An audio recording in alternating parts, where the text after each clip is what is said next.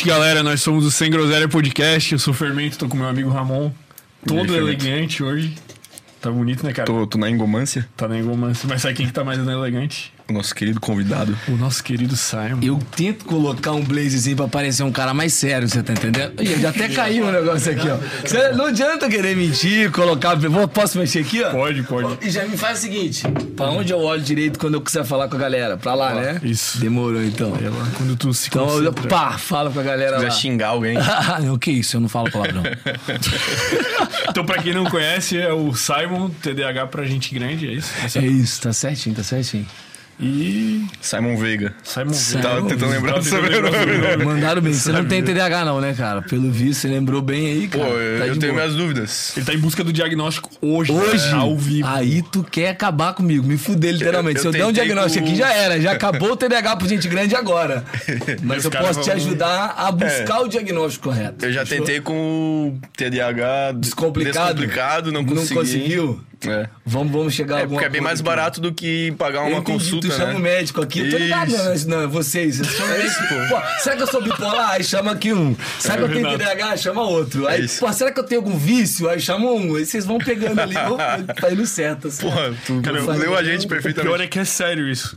Mas você tá certo. Pô, é Você, sério. já, você já, já descobriu o teu não foi? ó, É, essa linha? Deu Aí, uma ali depois. Vamos te ajudar, viu? Ou então, às vezes, é só falta de vergonha na cara mesmo. Pode ser também, pode ser Pode também. ser. É a nossa. o episódio 94, nona- 94 consultoria gratuita que a gente faz Consultoria aqui. gratuita. Então, quem tá assistindo aí, você que está assistindo, mande suas dúvidas aí no chat ou no super chat de preferência, que leremos todas.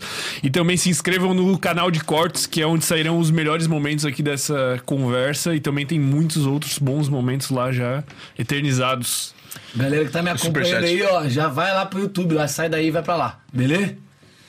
Como Vamos assim? lá então. Sai do YouTube. tá rolando ali, ó. Vai pro YouTube, tá ali Ah, no tá, Instagram, Instagram. pô. Ô, esse cara Pô. tem um fotinho disso aí, a gente já pode começar no caderninho de pontuação já.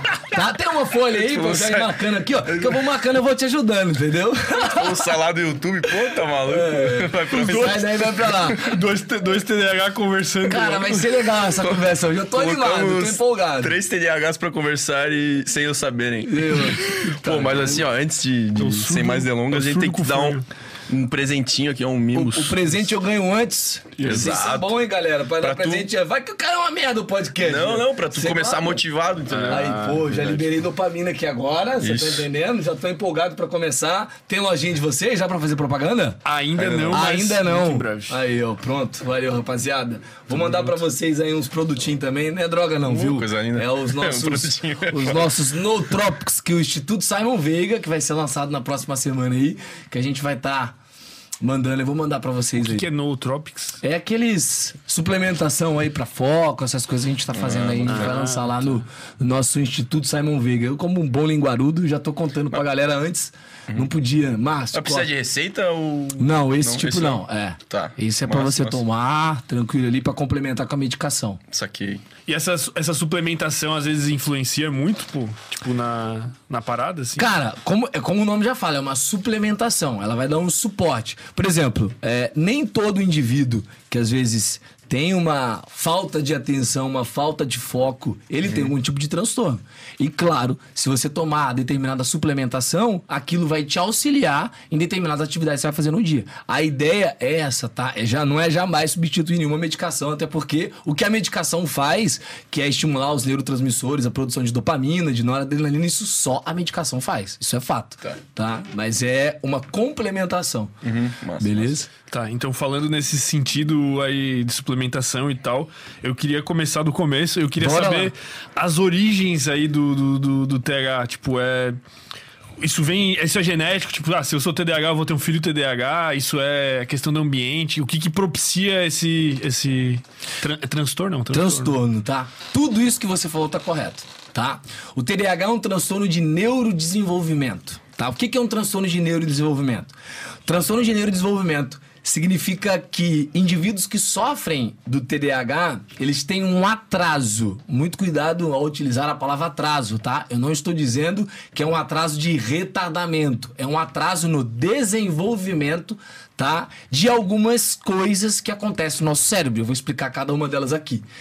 Por exemplo, você perguntou se é genético. Sim, tem um componente genético. Tanto que se você tem TDAH, as chances de você ter um filho com transtorno, elas variam ali entre 40% a 55%. Pô, tem TDAH, o meu filho vai ter TDAH? Não necessariamente, mas isso aumenta a possibilidade dele ter em 40 a 55%. Beleza? Então é um transtorno hereditário, perdão, que passa de pai para filho, é genético, ou seja, acontece nos genes e é um transtorno neurológico, que acontece no, no cérebro. Então, TDAH, as três coisas que a gente pode falar é neurológico, genético e hereditário.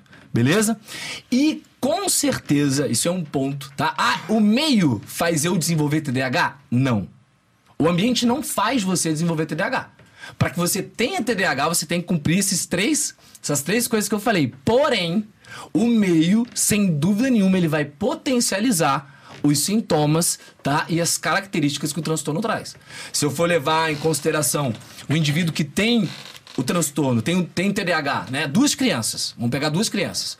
Uma criança, o pai e a mãe, eles têm uma rotina certinho, uma alimentação adequada, né? Desde a infância, ele é aquela criança que o pai colocou para dormir no horário certinho, criou hábitos com aquela criança, tem um ambiente que propiciava o desenvolvimento, a criatividade. Obviamente, essa criança, ela vai ser uma criança em que os sintomas do transtorno, eles vão aparecer de uma maneira muito menos intensa do que uma outra criança que está num ambiente caótico um ambiente com trauma, né? Um ambiente com diversas coisas que vai influenciar ainda mais para que os sintomas apareçam de uma maneira mais acentuada, tá? Então, aquela velha história, não tem como a gente tirar o meio. Como que eu vou tirar o meio do cerne de qualquer conversa? Não tem como.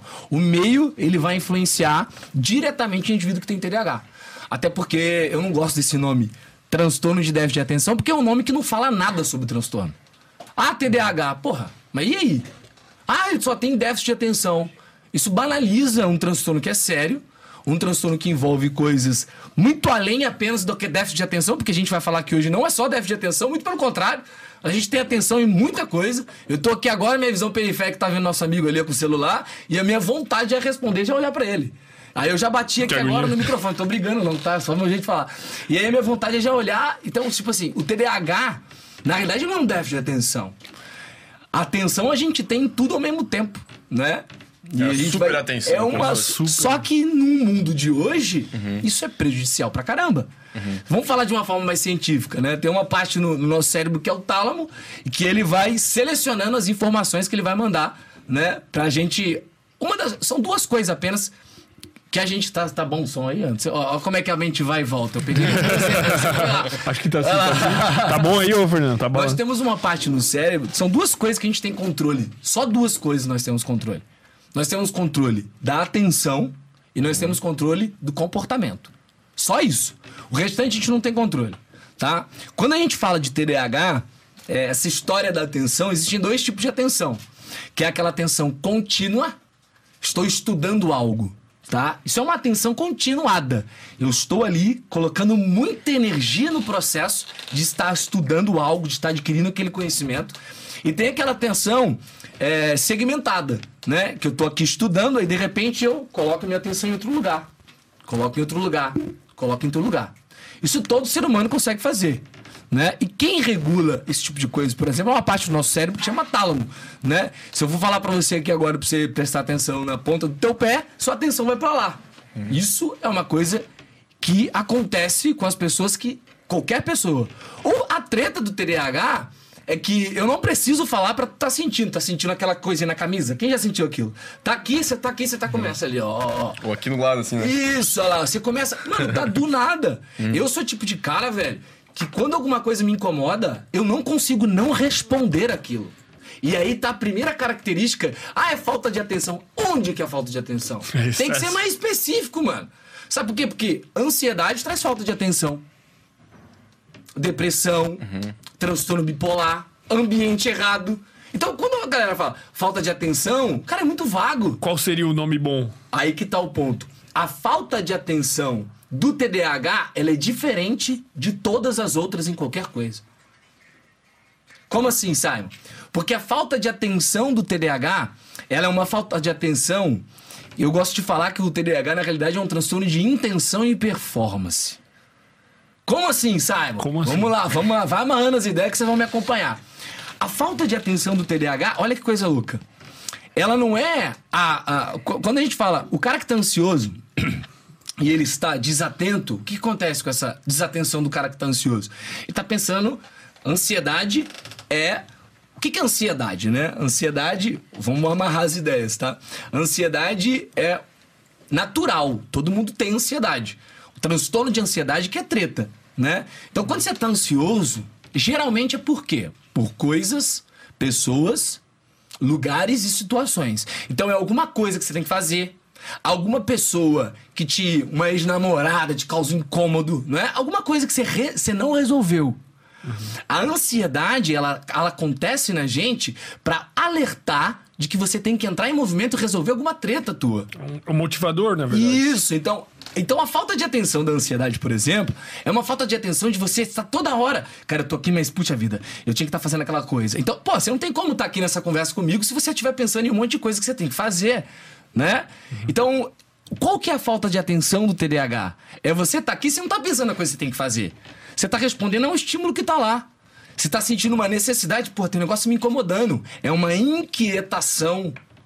Isso que gera essa falta de atenção. O cara ele não consegue estar presente pra continuar numa sequência a atividade que ele tá fazendo. Mas aí o problema também é que o cara entra num cí- círculo vicioso ali absurdo, né? Porque tu não faz uma coisa, Isso. porque tu não consegue, e daí ela vira um problema no futuro e tu não faz Aí outra. que a gente vai entrar no cerne que eu quero falar com vocês da grande treta do TDAH, né? Do porquê não ser só desatenção, né? Porque vam- vamos pensar, quando a gente fala de falta de atenção, existem três componentes, três componentes para ajudar vocês a entender, a galera que assiste a gente a entender, que são os componentes que definem qual é a falta de atenção do TDAH.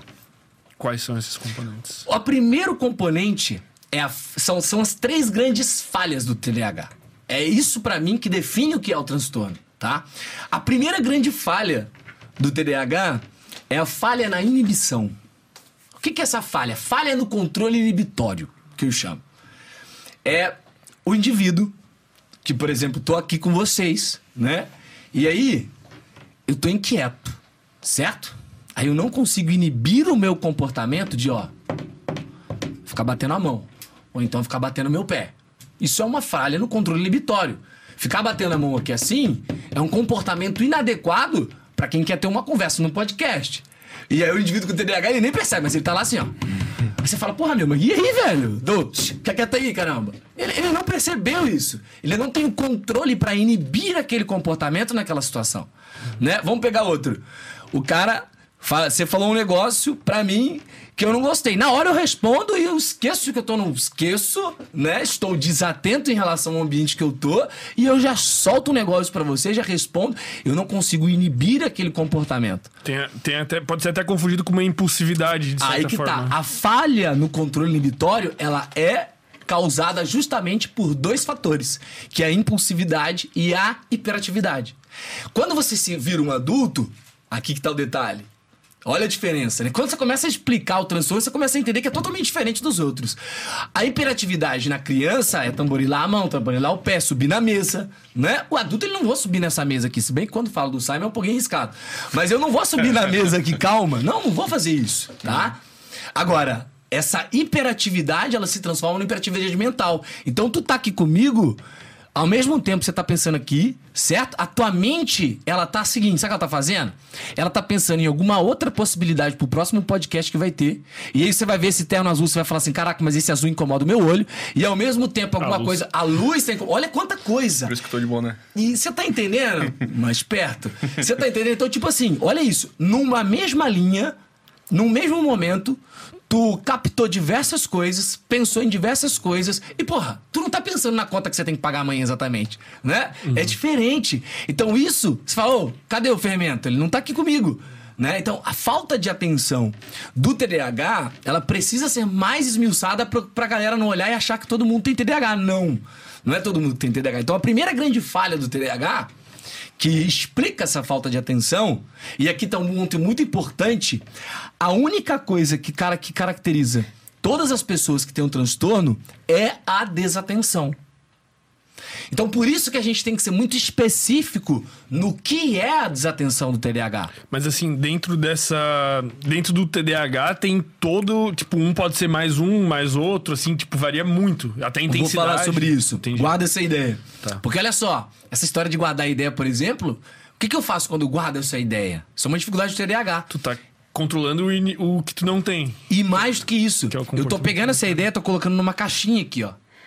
Essa questão de eu pegar essa ideia e colocar numa caixinha faz parte de um de um conjunto de habilidades que o nosso cérebro tem, que chamam funções executivas. Então, essa coisa de eu jogar a ideia aqui, dar uma volta, pegar essa ideia de novo, amarrar com outra, né, Pra trazer numa sequência lógica, faz parte de um conjunto de habilidades do cérebro, que chamam funções executivas, que no TDAH é falho. A- a- a- o que, que o, o TDAH ele faz? Pesquisas mostram que o cérebro do indivíduo que tem TDAH tem uma diminuição de tamanho de 3 a 5% em relação a pessoas que não têm o transtorno. Além disso, por que, que é um transtorno de neurodesenvolvimento? Por que, que é um atraso que eu falei? Porque a gente tem um delay na formação do cérebro. O cérebro ele cria, atinge o seu grau de maturidade geralmente aos 21 anos de idade, tá? Os indivíduos que têm TDAH, eles podem ter um delay de até 6 anos na formação, ou seja, sabe aquela pessoa que você fala, porra, mas ele tem 22 anos, parece que tem 16? A gente. Exato, né? Eu na vida, eu tenho 28, agora que meu cérebro tá ficando maduro, você tá entendendo? Caralho, eu falo isso na velho. brincadeira, mas isso é muito sério. Então pensa comigo, por que, que uma criança fala o que pensa? Porque a criança não tem o córtex pré-frontal formado. Cara, eu nunca tinha. Calma, eu não superei ainda essa porra que você falou. Nunca tinha ouvido isso aí, cara. Isso, isso, é, isso é verdade. Pô, mas já, já, já falaram. Já, vai lá? falaram? Já. Esqueceram. Mas eu tava com a mente em outro lugar. Eu tava com a isso? Boa, moleque. Você aprendeu, entendeu? É isso. Então, o que acontece? velho. A formação do cérebro do indivíduo que tem um transtorno, ele ocorre um atraso. Uhum. Essa palavra atraso, pessoal, não quer dizer que o TDAH é mais burro. Não quer dizer que ele é... Não, não. Ele só demora mais. Ele demora a ter esse grau de maturidade do cérebro. Ele, ele é mais. É, mais Pro cérebro- imaturo. gente, pode ser. gente, um músculo, né? Qualquer coisa do nosso corpo vai se desenvolvendo até se tornar maduro, até chegar no ponto final dele, Uhum. né? Tá. Menos a nossa personalidade. Nossa personalidade a gente vai desenvolvendo ela até morrer e tem gente que morre e não desenvolve nada, né? Uhum. Mas assim, é, é, personalidade, criar maturidade. Quando o papo é personalidade, a gente vai falar sobre isso aqui. É um processo contínuo. Mas quando fala da, form- da- da- da formação do cérebro, tem esse delay de até seis anos. Então pense Mas comigo. Só uma coisa, tem o delay que então, na verdade, só Pode tá... chegar até seis anos, tá? Não Tá, seja uma entendi. regra pra todos. Mas assim, do que tu falou ali do tamanho ser menor, é algo que tu recupera também? Ou Não, não. Isso, é- não? isso aí é o que acontece no indivíduo que tem TDAH. E aí é a grande dificuldade nossa. Eu quero adicionar mais uma nota no. Ah. Vamos fazer um- uma nuvem aqui pra gente adicionar as coisas e depois a gente completa. Boa, elas. boa, coloca aqui. Qual que Gente, era a primeira que eu já esqueci já? Vai lá. Ô, gente, alguém pega um papel, uma caneta Acho e vai que eu colocando aí? Eu no celular, velho. Boa. Já- Vou meter, Então, vou meter. então, o que, que a gente. Você ia fazer a, a pergunta? segunda é Ah. sobre formação de memória, pô. Boa, beleza. Então, que também TDAH não tem nenhum problema de, de, de, de, de- memorização. É porque pensa comigo aqui. Velho, se eu, se eu não tô presente com você aqui, como é que eu vou guardar? Não tem, como, não tem como eu lembrar de algo que eu não vivi. Tipo, por isso tu, o TDAH pega um livro e vai ler. A mente dele foi em outro lugar. Então não é que, ai, minha memória é ruim. Cara, não, vamos, um pouquinho mais além. Pode ter problema de sono envolvido, não é verdade? Pode ter uma série de fatores. Agora, se você tem um transtorno como TDAH, não necessariamente a tua memória é ruim. Muito provavelmente você não estava ali quando aconteceu a informação. E aí você vai ter que assistir de novo, né? E de novo. E vai ter que até você conseguir adaptar e entender qual a tua maneira de aprender e de adquirir conhecimento, tá? O Simon.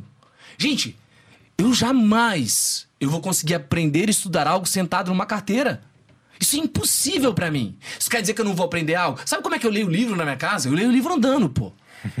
A maneira que eu estudava em casa quando eu era pequeno, eu nem sabia que tinha de TDAH. Eu fui ter o diagnóstico de TDAH com 19 anos. Não dei ideia ainda, porque eu tinha passado em 12 faculdades públicas. Falei, que TDAH? É Eu, sou, eu falava pra mim. pica. Eu não. Pior que eu falava que eu era vagabundo, sabe por quê? Porque eu cresci ouvindo os meus professores que eu era inteligente. Se eu me esforçasse a mais, a gente vai falar disso, eu poderia ser aluno melhor. Então eu falava, na verdade, eu sou é vagabundo mesmo. Eu falava isso. Eu poderia ser muito melhor. Mas é que eu sou vagabundo? Eu sou preguiçoso? Aí eu falava, eu deixo pra última hora porque eu sou vagabundo, não porque eu tenho um transtorno. E aí tudo isso é, não levou eu a acreditar no diagnóstico. E aí eu sofri, cara, as maiores consequências do transtorno não tratado: dependência química, tentativa de suicídio. Eu só fui voltar, a, a- só fui cuidar do meu transtorno depois que eu tentei suicídio, que eu acordei no hospital e que eu vi que a minha vida tava no, no fundo do poço. Dependência química, usuário de cocaína. Eu falei, cara, que lugar que eu vou chegar?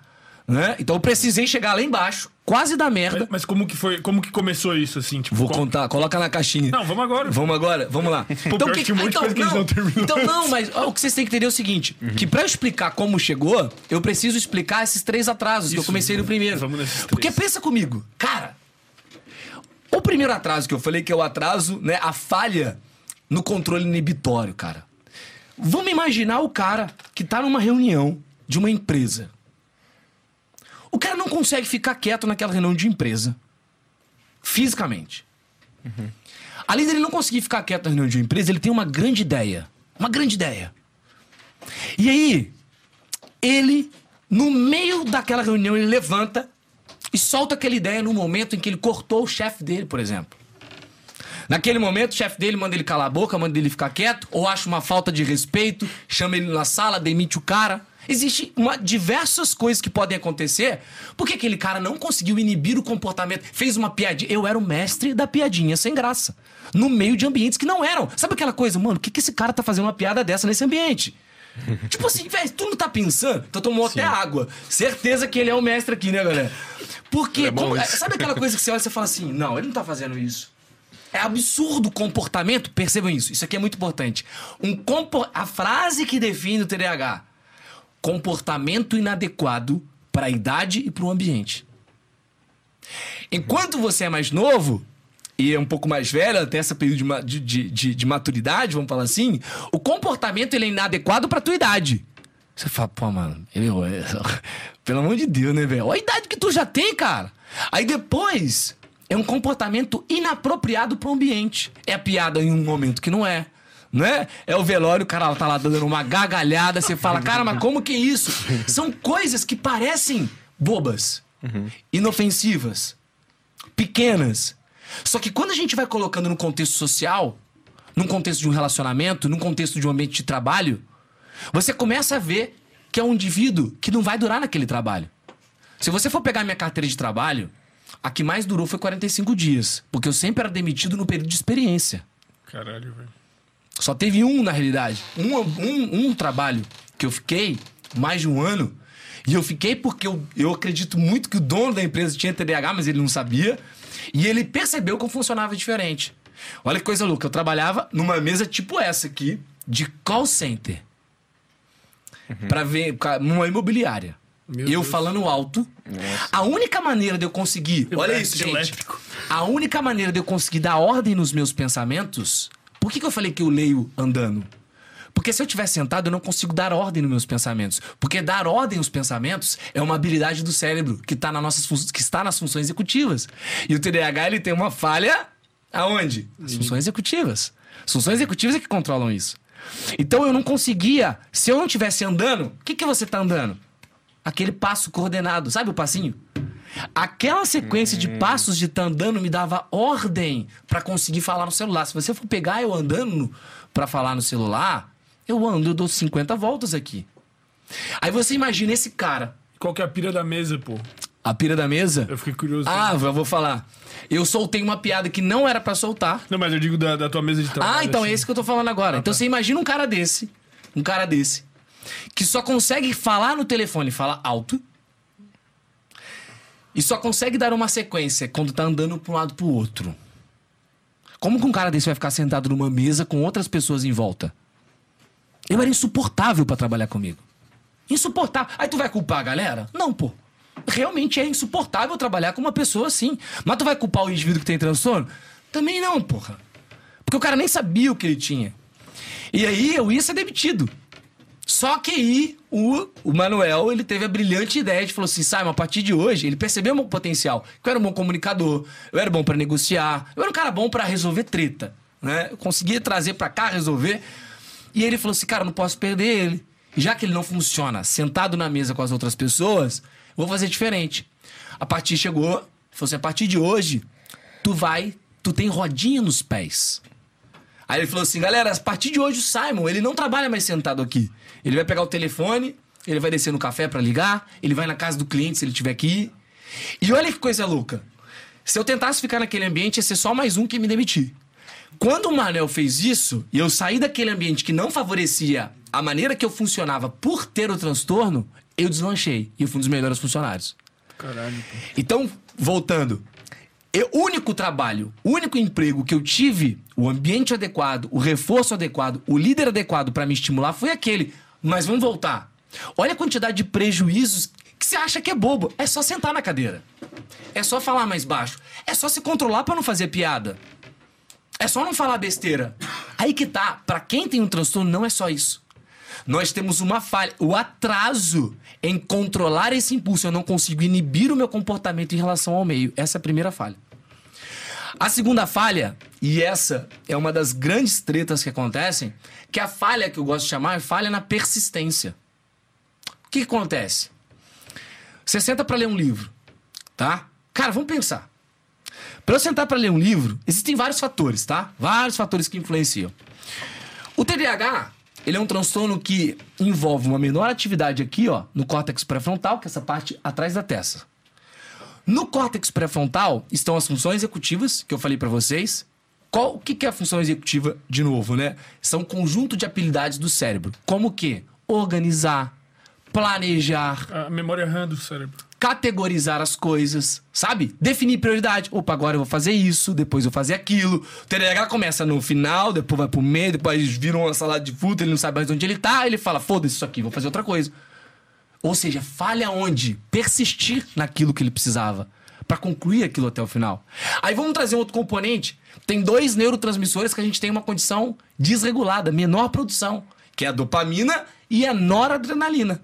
A dopamina, como todo mundo fala agora, todo mundo e, e na graças a Deus que todo mundo fala isso, porque até que enfim falaram. Ah, mas o tem gente que certo fala errado, né? Não, tem gente que fala merda pra caramba. Do prazer. Prazer onde, né? A treta do TDAH não é que a gente busca recompensa e estímulo. A treta do TDAH é em entrar em movimento, porra. Porque a dopamina é o quê? Não é prazer. É É prazer, é prazer, claro. Também, mas né? a principal função da dopamina é essa, é a busca. Sim. Por isso que o TDAH é um transtorno de intenção e performance. Por quê? Porque eu preciso entrar em movimento pra fazer. Eu sei igual você que não tem TDAH que você tem, mas eu sei igual uma pessoa que Mas não tem TDAH. talvez tenha, né? Mas é real mesmo, pô. Porque a gente, essa parada que tu falou, principal, o que eu fiquei de cara hoje, que eu não lembrava, é essa da imaturidade, velho. Isso aqui, é- isso, isso é clássica do TDAH. Quem tá assistindo a gente, conhece a gente, sabe, né? Tudo que a gente já foi taxado Isso é parada clássico. É o imaturo, né? É o vagabundo, é o preguiçoso, é não quer nada. Isso, é- isso tem o, o- o viés da imaturidade, né? Um comportamento inadequado para a idade que tem. Certo? É aquele esposo, marido que parece que não, não cresceu. A esposa fala: pô, eu não aguento, eu tenho que resolver a treta de casa. Meu marido tá sentado jogando videogame, pô. Meu marido não levanta pra fazer nada. Caraca, velho, olha quanta coisa. Você tá entendendo a treta, né? Pô, parece que meu filho não cresce, tem 35 anos, 40 anos, tá em casa. E aí envolve outros fatores também, tá, gente? Mas eu só tô trazendo num- numa linha geral. É, Aí nesse caso o cérebro dele já estaria formado. Sim. Mas aí tem todas as Mas outras é coisas. toda uma sim, Uhum. imaturidade do quê? De um comportamento que não foi sinalizado, de uma criação e de um ambiente em que o pai e a mãe não agiu da maneira adequada que deveria, do indivíduo que não criou maturidade como homem, como pessoa, que a gente vai falar daqui a pouco. Não, e, e principalmente, às vezes, do, da desinformação da pessoa, desin- dela nem saber que ela é diferente, cara. Isso é o que mais Isso machuca. É né? o que mais machuca. E é por isso que não posso falar só como déficit de atenção. É por isso que eu gosto de esmiuçar. Porra, aonde que é esse déficit de atenção? O que que é esse déficit? tipo, déficit aonde? Déficit causou, de né, atraso. também. Isso. Então, o atraso, o segundo que eu tava falando, que é uma falha na persistência, o TDAH é aquele indivíduo é, que vamos, vamos supor, o que que é persistência, cara? Persistência envolve três componentes, tá? Comportamento, motivação e o objetivo final. Futuro. Olha a treta. Pra você persistir com sem groselha, vocês dois. O que, que vocês precisam? Moldar comportamento de vocês, estarem motivados com o Sem Groselha e terem uma visão de futuro sobre o Sem Groselha. Se você não tiver uma visão do que você espera sobre o Sem Groselha, você não vai persistir em semana que vem tem outro cara no podcast. Se você não tiver motivado, e aqui não é motivação coach, é motivado, motivação interna, que é o que a gente fala de dopamina, de saber o que tem que fazer, né? Se você não tiver motivado para continuar, para estar tá vindo aqui, você não vai continuar o projeto, você não vai persistir no projeto sem groselha. E se você não adequar seus comportamentos, porra, eu preciso chegar às 7 horas no horário, né? Eu preciso ligar para determinadas pessoas para chamar para virem aqui, certo? Eu preciso de determinados comportamentos para quê?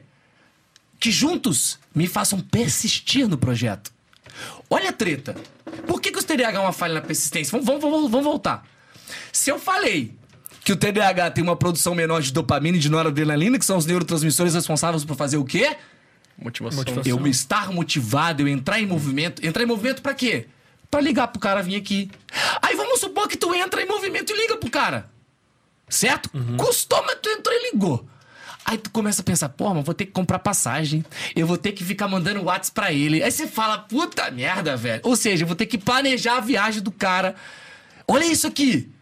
Função executiva, organização, planejamento do projeto. Mas isso é muito confundido com preguiça, né, cara? Também, vamos chegar. Então, mas olha quanta coisa Sim. que tá envolvida. E aí tu fala assim, cara, então o TDAH é um cara que, para entrar em movimento, ele é custoso.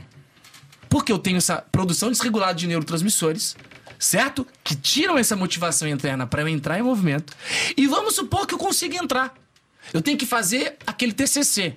Tem que fazer um projeto, seja lá o que for. Entrei em movimento para fazer. Hum, fiz, entrei. Aí você olha, eu tenho que categorizar, eu tenho que planejar, definir a prioridade. Meu, trabalhoso. Quer saber? Vou assistir alguma coisa que tá aqui, vou fazer outra coisa. O que, que eu faço? O TDAH é o mestre dos projetos inacabados.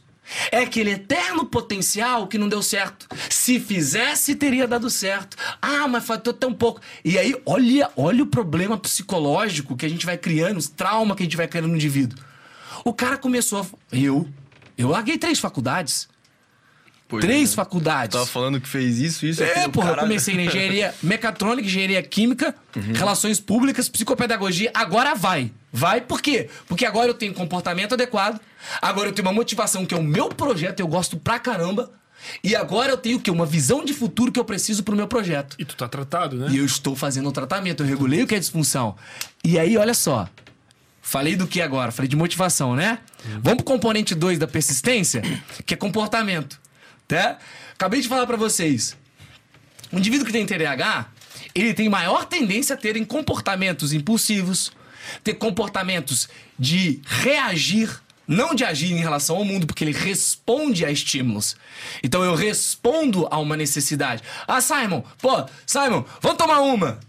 Vambora, dane-se. Eu reajo, eu sou impulsivo. Eu não penso. Opa, meu óculos, aqui isso acontece normal.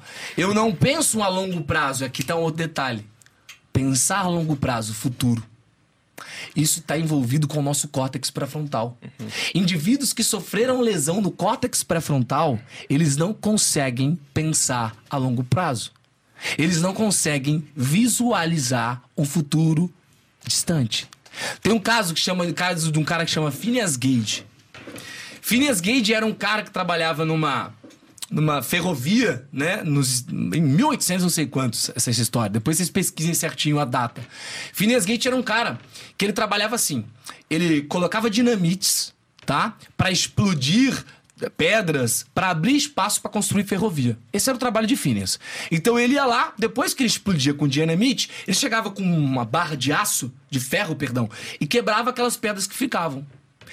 Em uma das vezes que Phineas foi fazer isso, por algum motivo, Phineas foi quebrar uma dessas barras e aquela barra de ferro escapuliu e atravessou o crânio dele.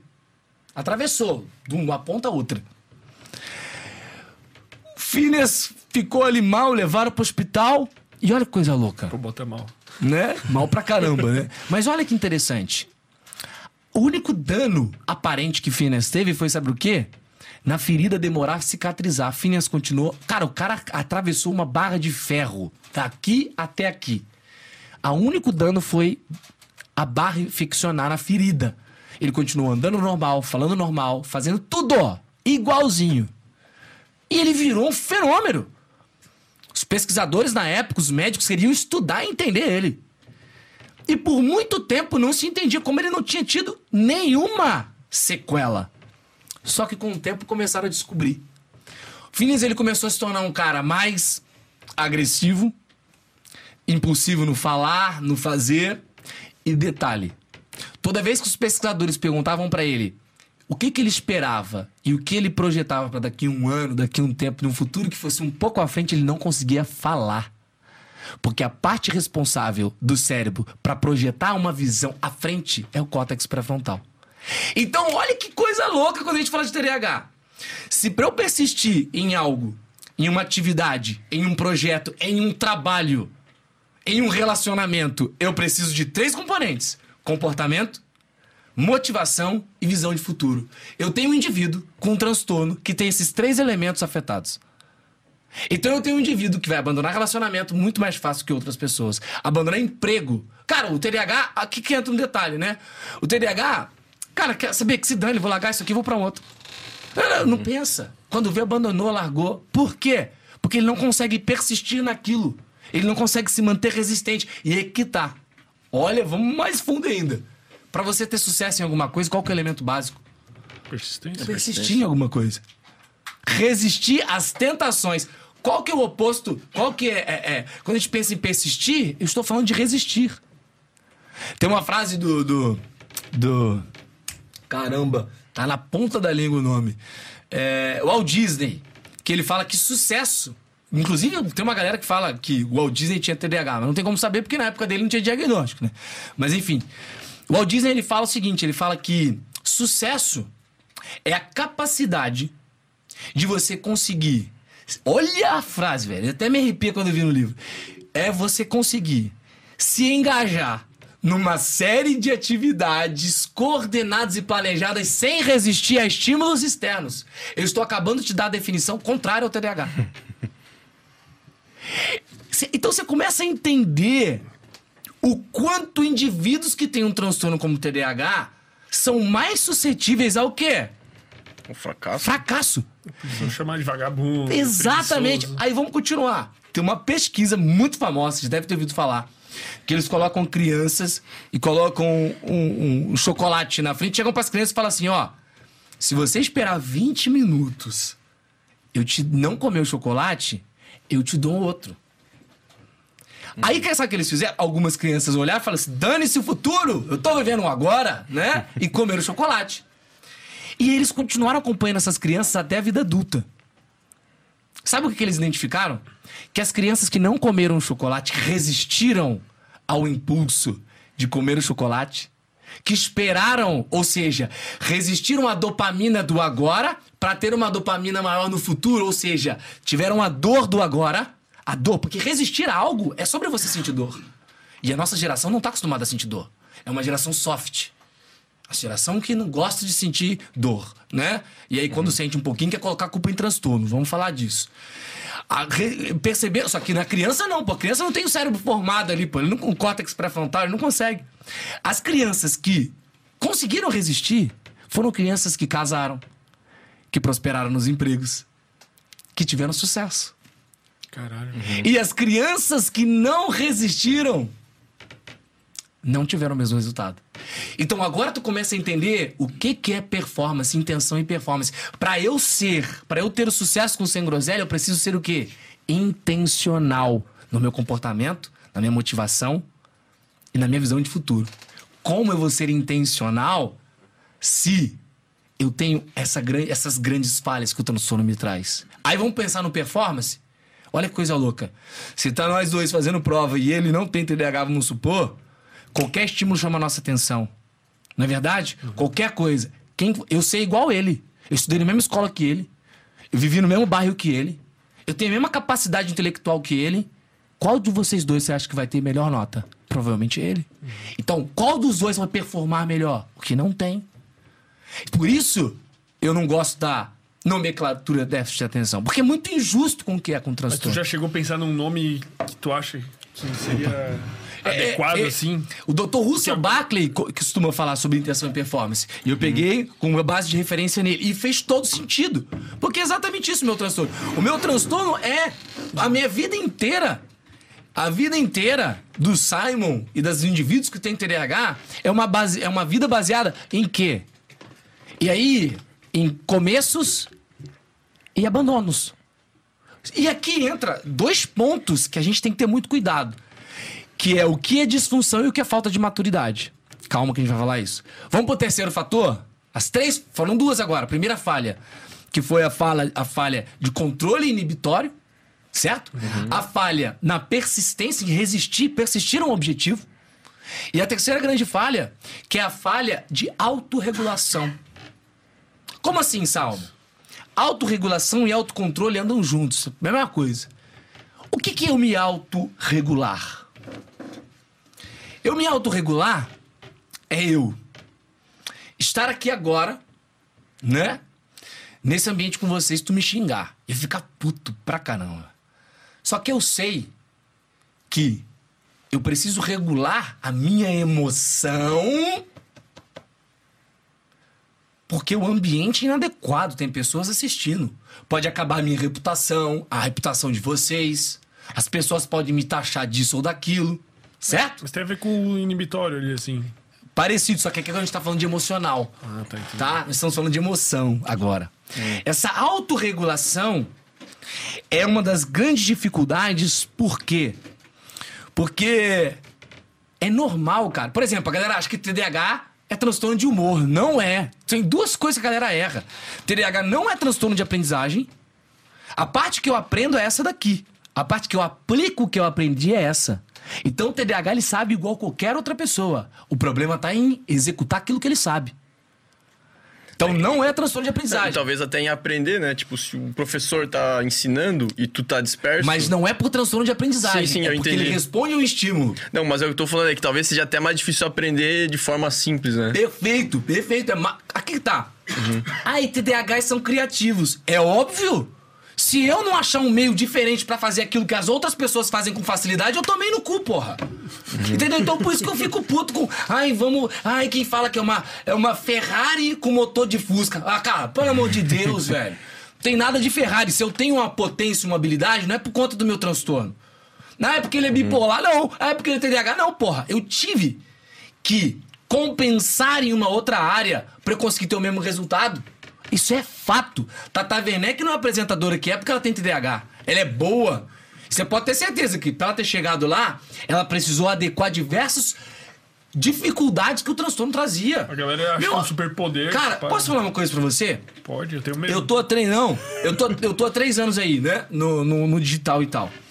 Cara, eu fui inconstante, sou até hoje pra caramba. Tá? Uma coisa que vocês têm que aprender é sobre constância. Não existe constância, gente. Como assim, Simon? Cara, o, ser humano, ele foi feito pra ser inconstante. Eu tenho, eu tenho, às vezes eu tenho medo de perguntar se você caga todo dia no mesmo horário, porque tem gente que caga, né? Todo dia no mesmo horário. Mas, por exemplo, você come todo dia a mesma coisa? Não. Você acorda todo dia sentindo a mesma coisa? Não. Ou seja, o ser humano é um bicho inconstante. E aí agora, os gurus por aí querem pregar uma constância. Meu amigo, a única forma de você ser constante é saber que vai ter um dia que você vai falhar e você vai errar. E se você não aprender a abraçar a tua falha como se fosse tua amiga, tu vai abandonar projeto. Todos que você fizer. É aquele velho cara que vai 30 dias na academia, no 31 ele não vai, tá empolgadão, muda de vida. Por isso que eu não sou a favor de mudanças drásticas. Mudança drástica não funciona. O cara começou dieta, o cara quer treinar todo dia, o cara quer ler livro. Meu irmão, tu tem noção da quantidade de energia que você vai ter que despender no teu dia pra ler livro, meditar, fazer dieta? Não, aqueles alunos que chegam pra mim falando assim, Simon, agora eu vou comer só frango e salada o dia inteiro. O cara comia hambúrguer no café, no almoço, na janta. Você acha que esse cara vai conseguir manter essa... Não vai. Não vai. E aí o que eu defino dos mini hábitos e micro... Mano, começa com um negocinho pequenininho, velho. Que seja... Não seja tão perceptível, mas que você já comece porque que que tá. A dopamina que tem que ser liberada não é a dopamina do objetivo de eu tô com a barriga de tanquinho. É a dopamina do processo. É a dopamina de eu olhar e falar assim: caraca, velho, eu. Porra! A galera, a galera adora mandar pergunta pra mim assim: ó, quais as ferramentas, os elementos que eu tenho que colocar pra liberar dopamina no meu dia. E pra eu conseguir o objetivo, eu falo, velho, a primeira coisa que é, aprende que liberação de dopamina é você fazer o que você tem que fazer. Porra, fui treinar. Essa é a tua liberação de dopamina, lindão. Porra, Sai, mas é chato. Pois é, você é um imaturo que não tá acostumado com a vida adulta, que tem que fazer o que é chato, tem que se acostumar com tédio. Aí a gente junta transtorno com imaturidade, aí vira uma salada de fruta que todo mundo acha que tem TDAH. Você tá entendendo? Aí quando o cara tem TDAH e é imaturo, aí ferrou. Mas voltando ao que eu tava falando, Cara, a única coisa que eu veria como vantagem do TDAH, do TDAH, assim, não como vantagem, mas é que tu vai ser uma pessoa que tu vai experimentar muita coisa, cara. Tipo, tu. Porque tu começa muitos projetos, então tu é um pouquinho bom em tudo. Isso eu veria como vantagem, Então, mas é uma desvantagem. Mas é, é assim, não, eu entendo o que você quer dizer. Igual, ah, o hiperfoco é uma vantagem, Simon. Muito cuidado. Tá? Muito cuidado. Porque assim, o cara é hiperfocado em algo. Vamos supor que você tá hiperfocado no trabalho. Beleza? No teu podcast aqui. Eu tenho hiperfoco. E eu falo pelo Simon, tá? Eu sou um cara muito hiperfocado. Se deixar, eu vou em podcast sete por dia, porque eu adoro isso aqui. Fui apresentador de TV. Comunicação, pessoas, é o que tem uma liberação maior de dopamina pro Simon, é o que, que porra, me empolga pra caramba, né? É, é diferente pra mim. Aí você pensa um cara que é o meu hiperfoco. Aí você pensa um cara que tem o hiperfoco dele aqui no, no podcast de vocês, tá? Desenvolver esse hiperfoco no trabalho. Cara, o cara. Vou pegar um mais simples pra galera visualizar. Hiperfoco de videogame. Eu ia falar, o mais. É mais simples. Mais clássico. O cara que tá no hiperfoco de videogame, o cara não levanta pra mijar, não levanta pra cagar, né? Aí ele começa a deixar, às vezes, de sair com os amigos. Pô, sai, mas aí virou vício. Depende, a gente pode, a gente pode falar sobre isso de vício. Depende. O cara tá hiperfocado, o cara. Aí entra o outro, né? o cara perdeu a noção do tempo, porque a dopamina é um neurotransmissor também responsável por essa percepção de tempo. Cara, quando você tá jogando videogame, você nem vê que passou. E eu não vejo. Série, é um treta. Treta do Simon é com série. Meu amigo, como eu não posso. Quando eu me coloco pra ver série, eu já me coloco preparando que eu vou me desregular todo o meu, meu, meu relógio biológico, que já é louco, porque quem tem transtorno, nosso ciclo circadiano já tem uma treta ali, né? A gente vai falar disso também, mas tipo, eu já coloco assim, ó, teimoso, preparado, porque eu sei que vai dar meta, porque eu vou maratonar e não vou parar. E eu vou estar assim, ó, caindo de sono, mas eu quero saber o que, que tem no outro episódio. Mas pelo menos tu já tem esse autoconhecimento pra. Hoje tenho. Pra saber que vai ser assim já, né? Então o hiperfoco, cara, ele ele tem é uma espada de dois gumes, né? O cara ele deixa de fazer coisas que ele tem que fazer. A vida, eu costumo dizer que existem determinados ingredientes para que você tenha uma saúde mental blindada. Quais ingredientes, Simon? Tem uma uma nomenclatura que eu coloco que chama MASPLE, com dois P's. Que, que é isso? São ingredientes que eu coloquei pra galera que é aluno meu, por exemplo, que elas têm que ter de mini hábitos na rotina diária delas. Esses ingredientes, esses elementos vai proteger a mente dessas pessoas de adquirir outros transtornos. Porque eu costumo dizer, TDAH não vem sozinho. Não vai ter Sempre. como. Você pode ter certeza que nós temos ansiedade aí. Que você vai ter alguma coisa relacionada. Porque olha só. O indivíduo que desde de pequeno teve determinados comportamentos que são sintomas, certo? Foi taxado na escola de várias coisas. Ele vai desenvolver alguma coisa junto. Não tem como. Tá? Ah, o TDAH. Eu tenho. Eu te, ó, ó, vamos juntar. O TDAH é um guarda-chuva, tá? Dentro, debaixo desse guarda-chuva vai ter ansiedade, depressão, síndrome do pânico, dependência química. Certo? Vamos pegar o guarda-chuva do Simon? TDAH. Eu não sei se é o guarda-chuva. E aqui, por eu ser diagnosticado na fase adulta, é muito difícil hoje a gente separar. É. Porra. É bipolar com comorbidade de TDAH ou TDAH com comorbidade bipolar. Mas vamos colocar o, o, o, o, guarda-chuva do TDAH. Guarda-chuva. Olha, olha o que, que o Simon teve. Vamos lá, transtorno bipolar, beleza?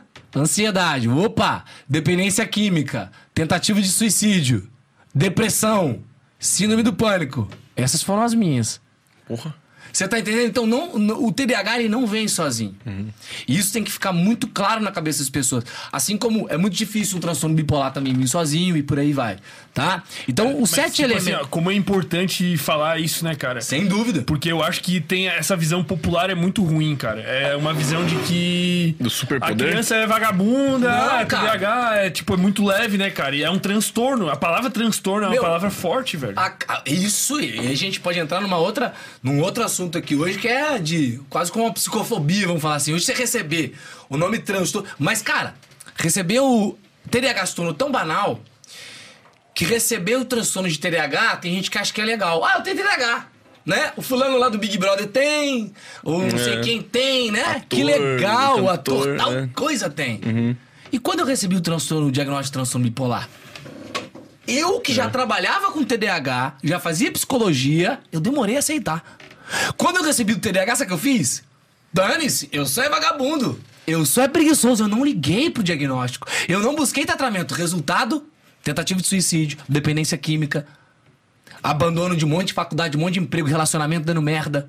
Porque, eu não, porque não me falaram a real do transtorno. Eu nem sabia. Pra mim era só um déficit de atenção. Mas, mesmo assim, ainda achei que era vagabundagem. Porque se é falta de atenção e foco, é só sentar a bunda e me manter atento. É só falta de atenção, pô. Agora, então eu não busquei o tratamento. Agora, olha isso.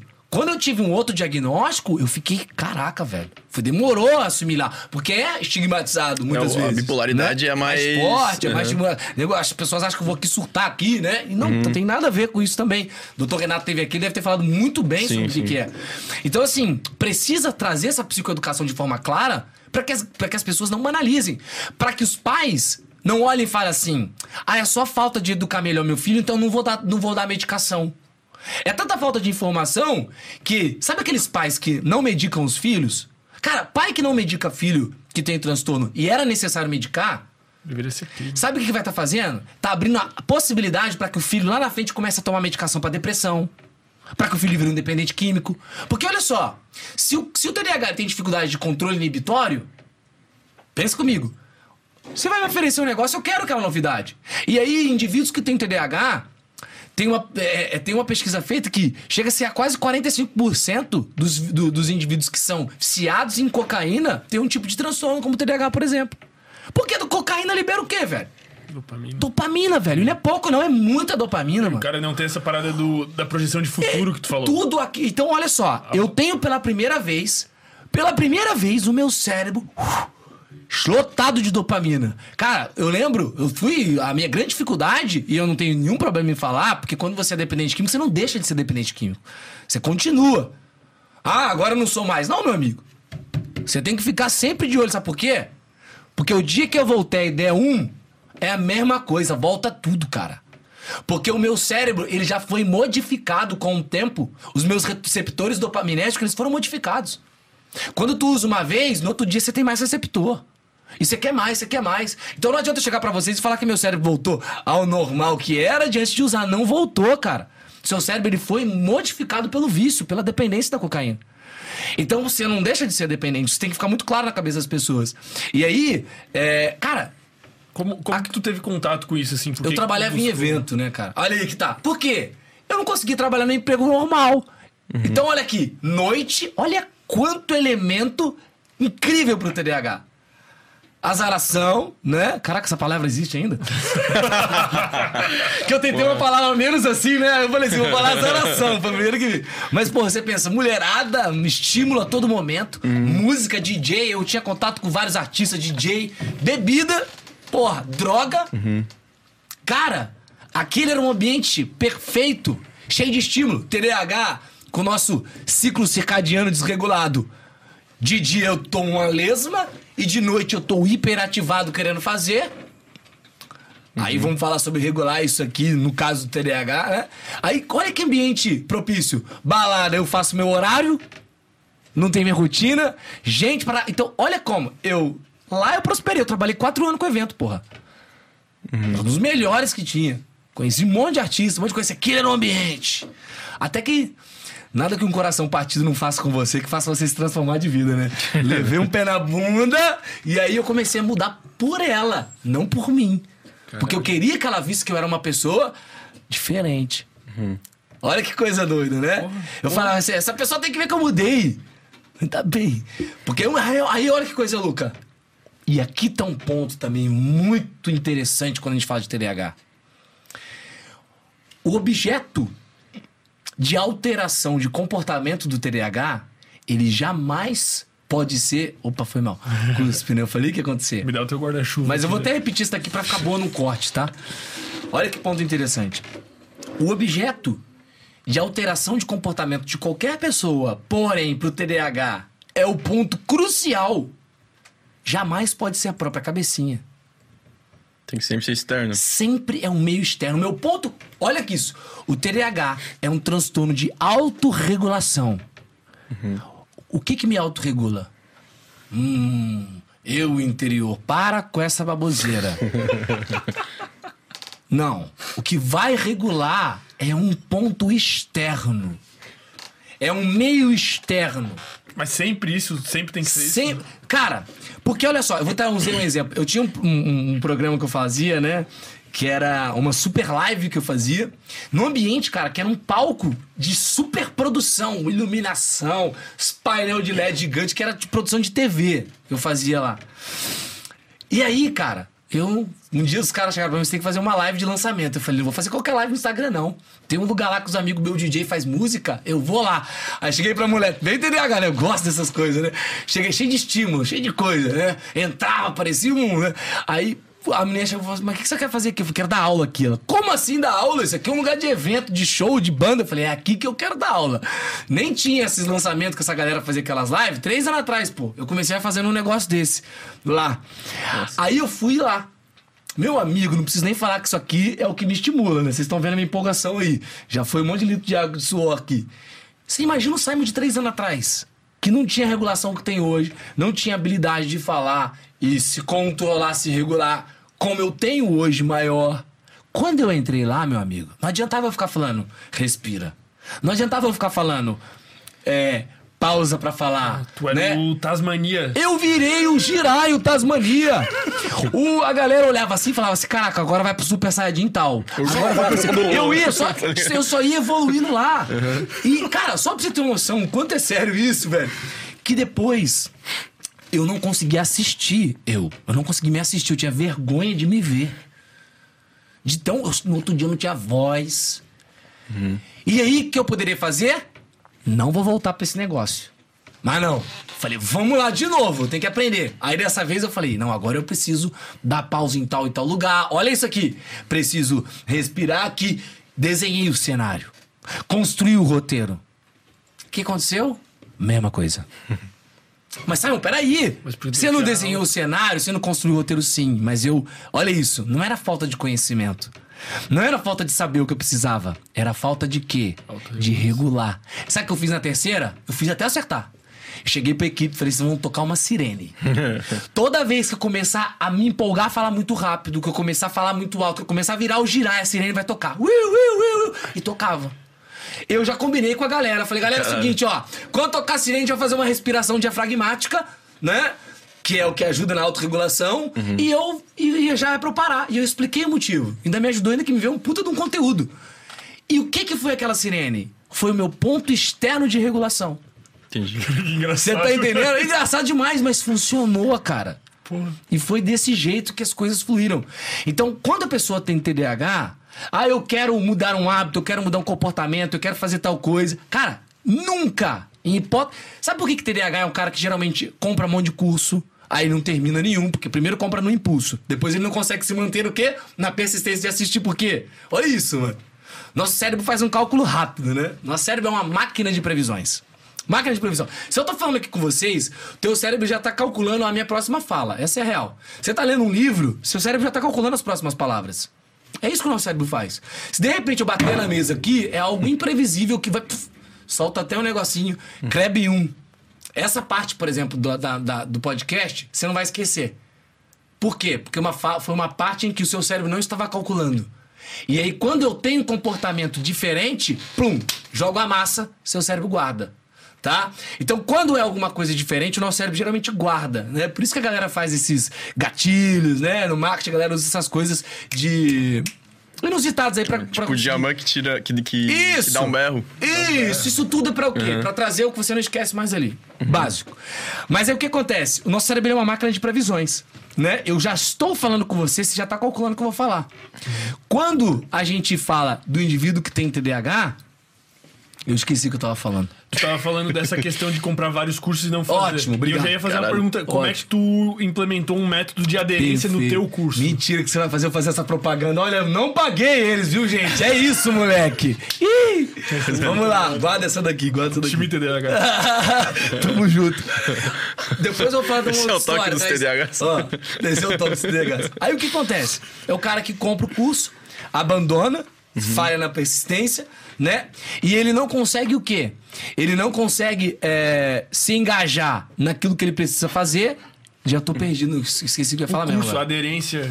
Ade- O que era- tu faz no teu curso? Não, não, isso eu vou Não, contar mas tipo, depois. tu Antes eu falou tava que o falando. cara Ah, compra tá. vários cursos Galera e não tá consegue dando risada aí. Cara, TDAH eu- tá, então vamos voltar um pouco mais. Tu tava falando ter- a terceira parada, que é o. Tipo, tu. Eu não tu- sei porquê, né?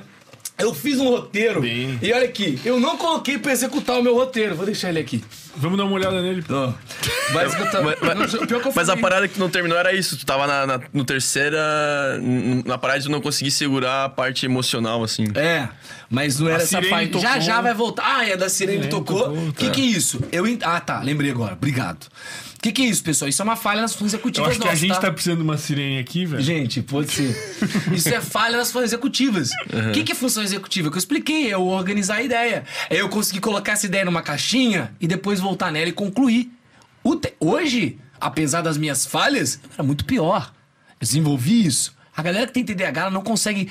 Sabe aquela coisa assim, cara? Eu não consigo expressar meus sentimentos com meu namorado, pô.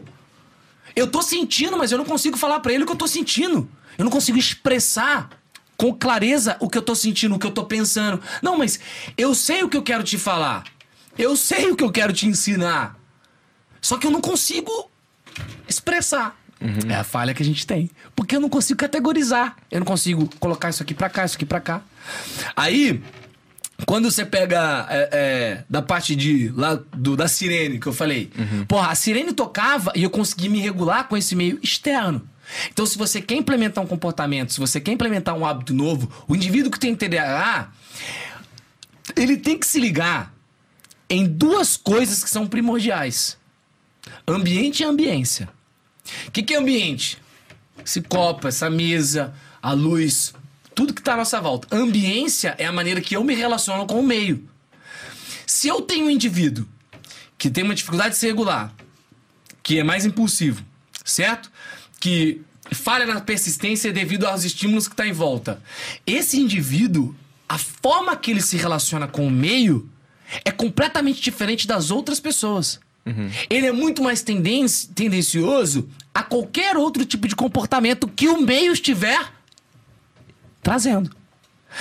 Um umas- uma das coisas que me fizeram crescer, chegar a determinados níveis, né? Eu, eu, eu me considero um cara, apesar dos transtornos que eu tenho, das dificuldades que eu tenho, eu me considero um cara que, pô, chegou a lugares diferentes.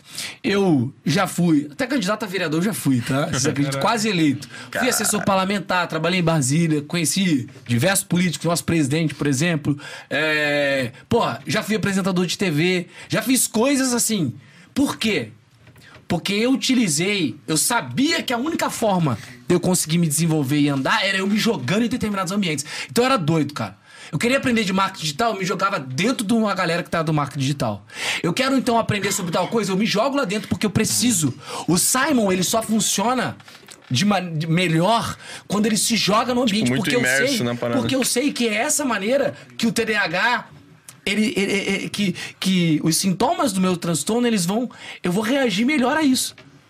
Então, porra, por que, que eu fui o produtor de evento que experimentou o que tinha que experimentar? Mergulhou na droga, mas estava no rolê, porque, cara, era. Então, tipo assim, não adianta você, você tendo um transtorno como o TDAH, você achar que você vai resistir às interferências externas. Você não Mas vai. isso mesmo tratado, tipo, não tem o Cara- Sempre vai ter um fator. Olha, as pessoas que vêm aqui falar de comportamento, tenho certeza que elas vão falar sobre o ambiente e o quanto o ambiente influencia. Imagina na gente. O que a gente tem que entender é que o que, que o, o trato. Ó, qual que é o pilar? Os três pilares. Boa tua pergunta, porque vai no ponto cerne, né, do, do assunto. Quais são os três pilares do tratamento do TDAH? A medicação. O que, que a medicação faz? Ela vai estimular a produção de dopamina, de noradrenalina. Dopamina que é para te colocar em movimento, para te engajar, certo? Para te fazer entrar em movimento, em ação. A noradrenalina, é, ela tem um efeito parecido com a adrenalina. Ela te mantém ali, sabe aquele estímulozinho pra você ficar instigado fazendo aquilo? Pô, a dopamina tu entrou, mas eu preciso manter esse cara ali, ó, né? E a dopamina, ela causa isso no indivíduo, no, no cara. Então, a medicação, ela vai produzir isso. Além disso, ela vai estimular o funcionamento, né, do córtex pré-frontal. É isso que ela faz. E os outros dois? Os outros dois é psicoterapia. Por que psicoterapia? Quantidade de coisa que esse cara carregou ao longo da vida. Que ele vai ter que resolver, sim. Que ele vai ter que se entender, ponto final. E a mudança de estilo de vida. Seria Na mudança também. de estilo de vida é ambiente ambiência. O que eu fiz que eu senti muita diferença, assim, mas depois que eu ouvi os papos de ambiente, eu dei uma mudada no meu microambiente lá, pelo menos no meu quarto, assim. Perfeito! Por exemplo, eu desinstalei CS e Valorant. O que, que é isso? É, isso é eu não você entender que lidar. o teu ponto, cara, é isso. Adianta você ficar resistindo ao CS? Não, cara. Tira. Não vai adiantar, porque olha só. Tua caixinha de dopamina, tá? Tá lá. Meu irmão, beleza. A tua, perdão, de dopamina não. Tua caixinha de. O teu tanque de combustível de energia interno. Você acorda no dia com ele cheio. Certo? O TDAH, o tanque de combustível de energia interna. O que é esse tanque de combustível de energia interna? São os nossos recursos cognitivos, né? Que é o quê? Como que a gente recarrega esse tanque? Sono, boa alimentação, né? Ambiente adequado, própria dopamina, motivação, visão de futuro, tudo isso recarrega a gente, estimula a gente. Então a gente acorda com ele, teoricamente deveria acordar com ele cheio. O que, que acontece ao longo do dia? Você vai tomando diversas decisões. Você vai gastando aquele tanque de energia. Porra, a energia pra você se manter focado aqui, ó, estudando. Você vai. Cara, isso gasta energia pra caramba. Pra caramba. O TDAH, ele já tem esse tanque furado. É como se a galera tem essa, essa jarra cheia, ó. Essa jarra, pra quem não tem TDAH, é cheia. Pra quem tem TDAH, é exatamente isso daqui, ó. Porque a gente persiste. A gente gasta muito mais do que as outras pessoas pra se manter fazendo uma coisa. É muito mais gasto de combustível. Aí tu tá lá no teu quarto com baita televisão, controle na frente pra jogar o CS. Tu já aconteceu. Aí que entra a regulação. Tu brigou com alguém, tu tretou com alguém, você explodiu. Qual é a primeira coisa que você vai fazer? Você vai conseguir segurar o teu impulso, se regular pra não jogar? Não vai. Não, e outra, tu gastou esse tantinho que tu tem ao Acabou. longo do dia. Chega à noite, mano. Se foda, velho. Exatamente. então não dá, cara. Quando a gente. Sabe tudo que a gente ouve de comportamento? Quando chega no indivíduo TDAH, vocês multiplicam isso. A Porra, dificuldade. mas isso sempre vai ser assim, cara. sempre vai ser Tu assim. é TDAH, a porra do teu tanque é esse, deu. Aqui tá, aqui tá. Quando você estrutura o teu estilo de vida, quando você estrutura as coisas, por exemplo, uma alime- cara, por isso que quando a gente fala de TDAH, não é só medicação, pô. Eu fico eu fico indignado quando eu vejo essa galera que acha que tomou medicação resolveu a vida, não resolveu. Cara, a primeira coisa que você tem que você tem que regular teu sono, você tem que fazer atividade física. Não tem como, velho. Não, tem, não, não existe possibilidade de você tratar um transtorno como TDAH, transtorno bipolar, ansiedade, se você não mudar teu estilo de vida. E a galera acha que é só tomar medicação. Cara, uma frase: medicação não ensina comportamento. A medicação vai ensinar que você tem que entrar em movimento pra fazer tal coisa? Não, pô. Você tomou medicação, você tá hiperestimulado. Hum, hiperestimulado. Vou resolver todas as tretas. Aí sabe o que você começa a fazer? Você começa a limpar o chão. Aí depois de limpar o chão, você lava o banheiro. Aí, sabe? Só que aquela planilha que você tinha que fazer, você não faz. Você resolveu um monte de treta, menos aquilo que você precisava. Você tá hiperestimulado pela medicação, dopamina lá bombando, entendeu? Córtex pré-frontal funcionando, zero bala. Tu consegue focar, só que se tu não tiver organizado. Só que você não sabe, você não soube planejar, organizar, você não soube organizar o teu ambiente, que você falou muito bom. Você tá entendendo? Isso é o quê? Comportamento, porra. Isso é comportamento. Então, o primeiro. Cara, quando a gente fala de tratamento pra TDAH, eu estou falando no sentido amplo. Todo mundo que tem que tomar medicação? Não. Isso é um papo pra pessoa e pro médico, tá? A medicação é pra vida inteira? Não necessariamente. Por que, que a medicação é fundamental? Pensa comigo aqui. Porra, tu tem um hábito que você tem dificuldade de implementar. Qualquer um aí. Acordar cedo. Acordar cedo. Esse aí é terrível O problema, mesmo. na verdade, é dormir cedo, né? Porque acordar cedo é uma Então, consequência. vamos pensar. Cara, um indivíduo que quer implementar um hábito, puxa vida, implementar um hábito envolve uma série de coisas. Se eu não tiver medicado, vai ser muito mais difícil implementar aquele hábito, aquele comportamento. A sensação que eu tenho é que a medicação entra pra quebrar aquele ciclo que tá muito estruturado, ela entra e dá um. As- A, a medicação ela vai entrar pra ser um combustível, não adianta nada. Sabe aquela coisa assim, ó? Olha só. Esse aqui é o carro, tá? Eu enchi o tanque do carro, a chave tá na ignição do carro. Mas tu precisa agora ligar o carro, certo? Você vai precisar fazer a curva do carro. Você precisar pagar o pedágio Saber na viagem, saber pra onde quer ir. A medicação não faz isso, pô.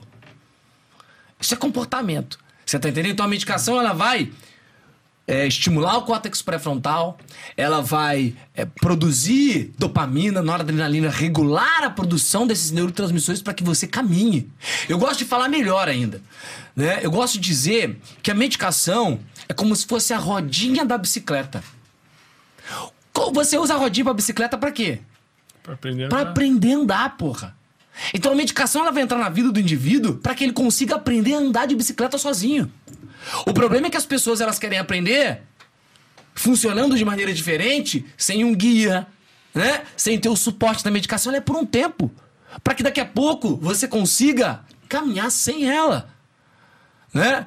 Eu, TDAH não é. Cara, TDAH não é um- uma sentença de, porra, invalidez, nada disso. Não, cara.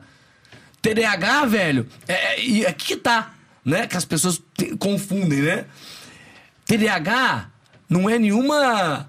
Porra, coloquei você numa cadeira de rodas e agora você não vai conseguir caminhar, né? Nessa rua e nesse lugar porque não tem determinada rampa, isso e aquilo. Porque é uma limitação. E aqui que tá o ponto. O TDAH ele não, não vai te trazer essas limitações se você souber conduzir. Porque aqui que tá, quando eu tô medicado, quando eu faço a psicoterapia, quando eu mudo o estilo de vida, velho, vai construir a própria rampa. Se torna, não consigo subir ali, o que eu tenho que fazer pra conseguir subir ali? O problema é que, galera, tomei a medicação, não consigo subir, não sei como é que eu faço. Isso é uma treta muito grande quando, quando se, se fala de transtornos. Porque aqui que tá. Você falou, tá, mas o que é preguiça e o que é transtorno, né? Isso é uma coisa que é um papo sério.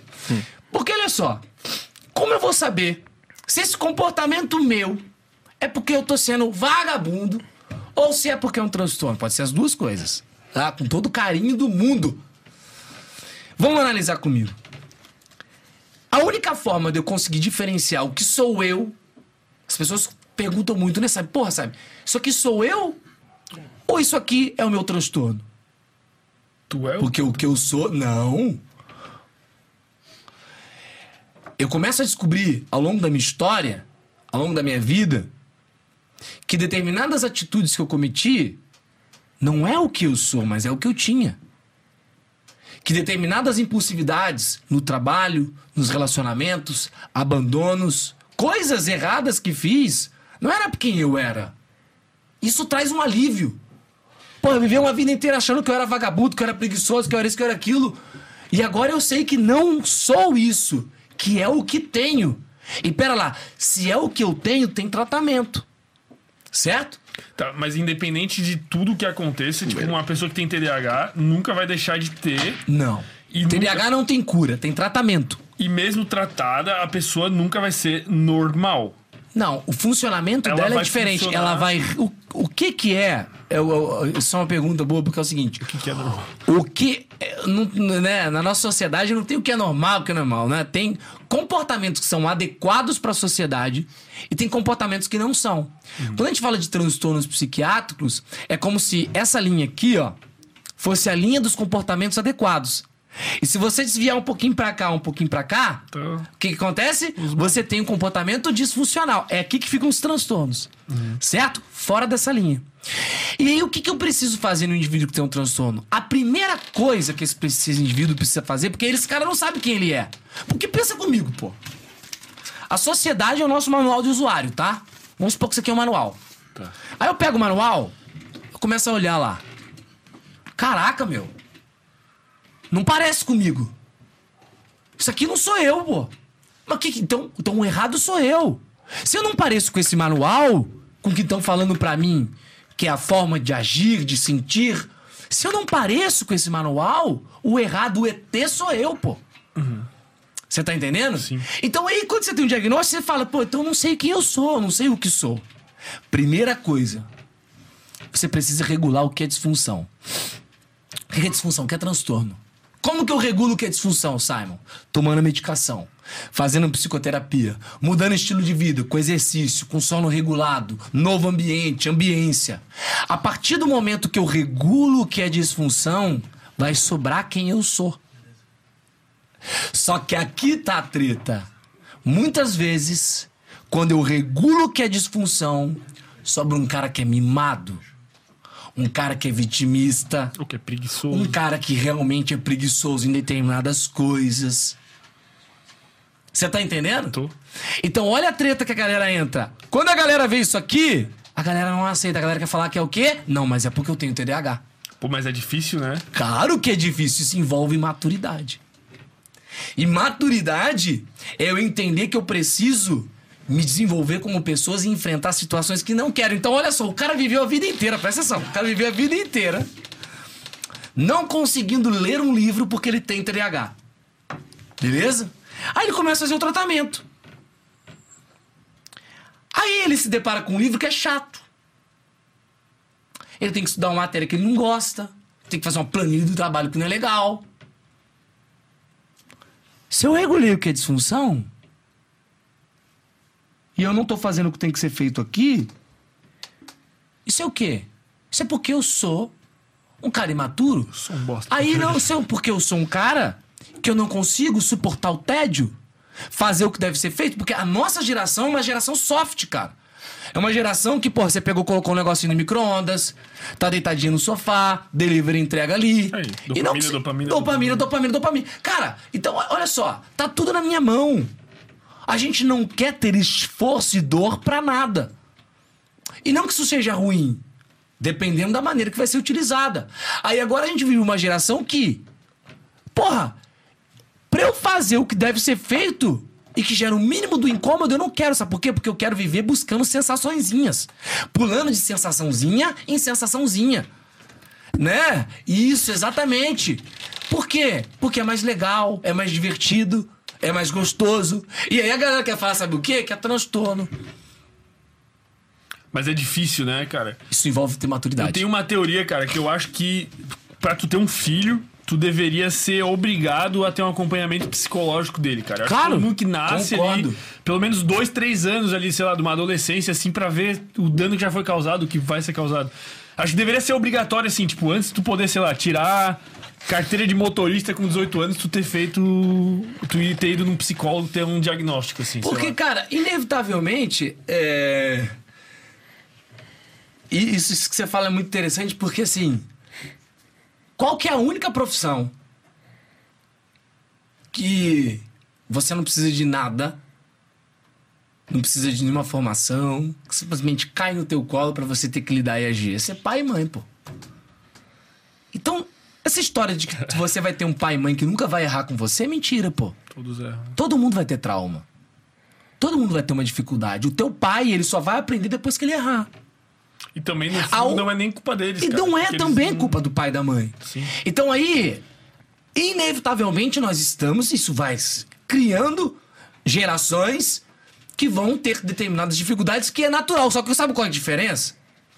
A diferença é que a gente vive numa geração que é soft e que não resolve muitas vezes as próprias tretas.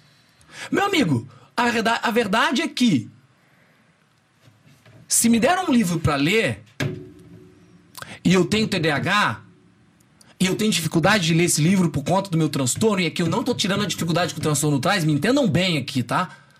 Não estou tirando e invalidando a dificuldade que o transtorno traz. Só que eu tô trazendo um elemento que chama maturidade. Que esse elemento, ele diz pra mim o seguinte: se me colocaram pra fazer uma tarefa, procurar os meios de realizar a tarefa faz parte da tarefa. Então não interessa. Eu tenho que achar os meios pra realizar ela. Se eu vou ficar andando no meu quarto do lado pro outro pra aprender aquilo que tá escrito, eu ando do lado pro outro pra aprender o que tá escrito. O um audiobook, pô. Você tá entendendo? Não interessa. Como? Então, tipo assim, as pessoas elas têm que começar a entender que qualquer tarefa que a gente tem que desempenhar, e principalmente quem tem DDH, ah, eu tenho muita dificuldade de fazer isso. Cara, eu sei que tu tem. Só que o teu chefe não quer saber se você tem. A tua namorada, ela, aqui que tá. Ah, eu tenho. Aqui, né? Autorregulação. Porque eu tava falando de autorregulação. Porra, a autorregulação eu não consegui regular aquilo que eu tô sentindo. É igual sentir frustrado, se sentir chateado, ficar puto, com raiva é normal. Não regular a raiva é que não é normal. Não regular a empolgação em determinado ambiente é que é disfuncional. E é aí que entra a treta da autorregulação do TDAH. Então vamos pegar um exemplo do cara que tá no relacionamento.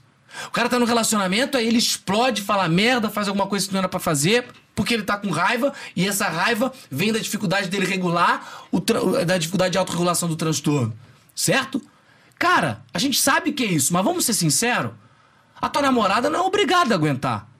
O teu chefe, ele pode perdoar um atraso, mas o teu chefe não vai perdoar uma resposta ríspida que você vai dar. Então aqui que tá o ponto, cara. Quando você tem um transtorno, é importante que as pessoas busquem um diagnóstico, não achem que tenha e fiquem nesse limbo de tenho ou não tenho. Quando você tem um diagnóstico, você tem um acesso, você tem um passaporte, cara. O passaporte que vai te dar acesso à medicação, à psicoterapia, à informação, aos meios de você poder regular o que é disfuncional para que você lide com o teu transtorno. E olha aqui, isso, lidar com o teu transtorno com responsabilidade e maturidade é, é, é, é você assumir o transtorno. A galera acha que assumir o TDAH é gritar pro mundo inteiro que tem. Não. Ai, Simon, tem gente que quando descobre que tem TDAH, fica querendo contar para todo mundo, né? É uma espécie de justificar todas as dificuldades. Ah, desculpa, e tá né? tudo eu bem, gente. Fudido. Eu entendo isso, uhum. porque eu também fui essa pessoa, tá? Só que deixa eu falar uma coisinha. Ninguém quer saber do teu TDAH. Ninguém quer saber da tua dificuldade, seja ela qual for. Ninguém. O teu chefe ele vai querer saber do resultado. Se você chegar para ele e falar que você tem transtorno, tá arriscado você ser demitido ainda. Aí você vai correndo para falar para ele para querer ser validado, para que ele te entenda, e ele não vai te entender. Ele não vai te entender porque ele não tem. Ele não vai te entender porque ele não quer saber, tem preocupação maior. Nossa, Simon, que arrogante. A vida é essa. Gente, para de se achar o último alecrim dourado, você não é. Cara, agora eu entendi o, o nome do teu. Tá, é pra gente grande sim, por sim, isso, porra. É pra adulto.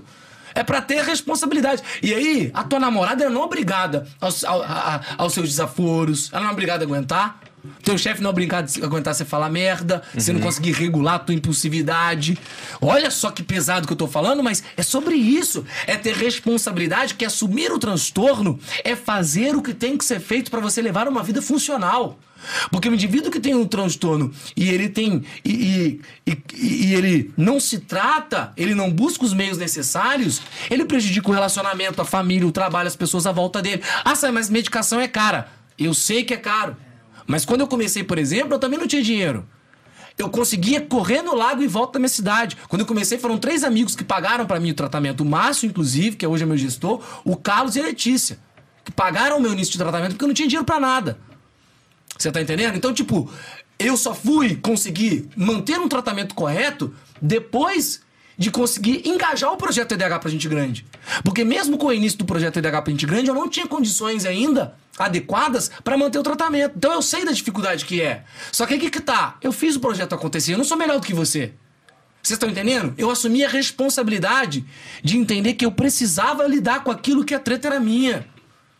E a gente precisa tirar. Quando eu falo isso, pessoal, isso aqui é psicoeducação. É um balde, às vezes, um murro, às vezes, que eu dou em vocês com carinho e com amor. Porque as pessoas que têm transtorno, elas não precisam ficar na posição de vítimas que ficam.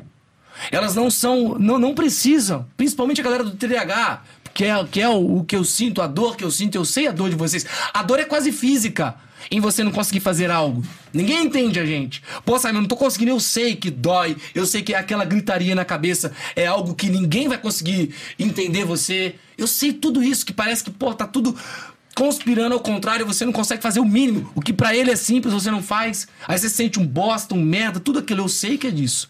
Só que essa treta é tua. É tua, meu irmão. Enquanto você ficar esperando alguém vir resolver a tua treta, tu é uma criança. E tu precisa começar a assumir uma postura de adulto. E aqui que tá, velho. Aqui que tá. E que eu quero, quero que, eu, que, eu, que eu gosto de falar pras pessoas, e que, que é o meu trabalho em psicoeducação com a galera do TDAH é.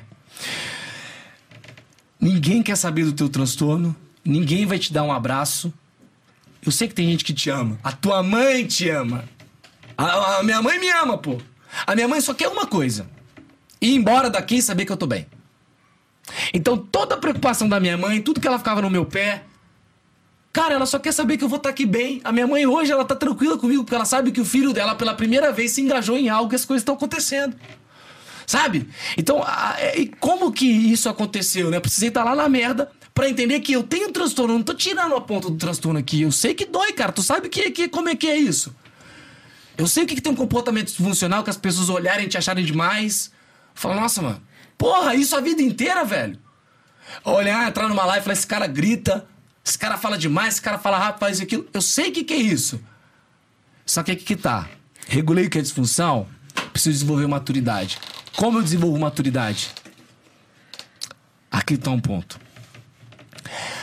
A gente tem que começar a aguentar e se acostumar a se frustrar. Porra, mais, Simon? Como assim? Na realidade, a frustração das pessoas ela não chegou a um ponto necessário para fazer essa pessoa mudar aquilo que precisava. Como assim? Presta atenção numa coisa. Uma das maiores, uma das maiores dificuldades que o ter... o que, que é? O que, que é frustração? Frustração, olha isso, é um comportamento, tá? ela acontece por quando você começa algo. Frustração tem tudo a ver com motivação. Tudo a ver com motivação. Porque quando você tem aqueles lapsos de motivação, isso é o quê? É porque você. É, frustração, se a gente for olhar, é você esperar algo e acontecer algo. Então, esse delay aqui é o que a gente chama de frustração. Mas se a gente trazer para comportamento isso, o indivíduo que é frustrado é um indivíduo que sempre está o quê? Desmotivado. Por quê? Ele sempre começa para algo, ele não consegue se manter sequente em alguma coisa. Então a gente começa a entender que indivíduos que têm um transtorno como eu, você tem, TDAH, transtorno bipolar, são indivíduos extremamente frustrados. Certo? É aquele cara que, por exemplo, vai fazer uma aula de inglês super empolgado. Aí ele chega na aula de inglês, o que, que vai acontecer na aula de inglês? A professora passa, ele não entende metodologia, pergunta uma coisa para ele em inglês, ele não sabe responder, ele passa vergonha na sala. Aí o que acontece? A motivação dele cai. Ele não quer voltar mais pra aula, ele sai falando, sabe o quê? Esse curso de inglês é ruim. Esse negócio não serve para mim, né? Esse indivíduo que geralmente reclama muito é um indivíduo frustrado. E, olha aqui que eu quero que vocês entendam. Não vejam isso como algo ruim que eu estou falando, tá? É bom quando você identifica que você é frustrado. Porque é o primeiro passo para você começar a criar maturidade. Quando eu identifico que, cara, e aqui que tá um exercício que eu comecei a fazer. Eu sei que eu tenho transtorno, porra. Mas eu fui um cara que não me desenvolvi muita coisa porque eu fui teimoso e imaturo também. Também, cara. Pra caramba. Eu não tive coragem de olhar no espelho e olhar e falar assim, Simon, na realidade tu é um frustrado, tu está, tu é um imaturo. Porque tu sabe que tu tem que fazer tal e tal coisa que você tem que regular o que é disfunção, fazer o tratamento. Ah, mas é caro, mas beleza, cara. O que, que eu tenho que fazer então para conseguir aquilo? A gente coloca importância e coloca prioridade inversa. A prioridade do indivíduo que tem um transtorno mental tem que ser o quê? O transtorno psiquiátrico tem que ser o quê? Tratar da saúde mental. Ponto. Essa tem que ser a prioridade de vida do cara. Porque quando eu trato da minha saúde mental, eu começo a ter mais dinheiro. Quando eu trato da minha saúde mental, eu começo a ter melhores relacionamentos. Olha que coisa louca. Por que, que existe TDAH pra gente grande hoje? Porque eu tratei da minha saúde mental. Por que, que hoje eu tenho condições de gastar o que eu gasto com o meu tratamento? Porque eu comecei fazendo o que estava ao meu alcance de fazer para tratar a saúde mental. E isso, cara, é começar a ter maturidade. Tipo, acho que no, no exemplo do carro que tu dá, não adianta tu tentar andar com o carro se tu tá sem uma roda. Isso! Sabe o que a galera Primeiro acha? arruma o carro. Sabe o que a galera acha? A galera acha que é só ficar olhando na frente do espelho e falando, você é foda, você é isso, você é aquilo. Cara, tu não é, mano.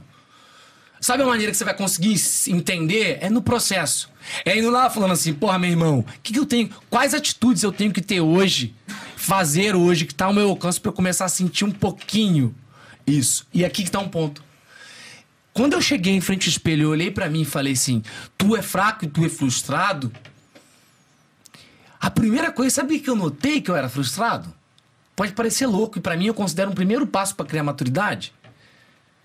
Eu era franzino, não praticava nenhuma atividade física, eu era fisicamente fraco.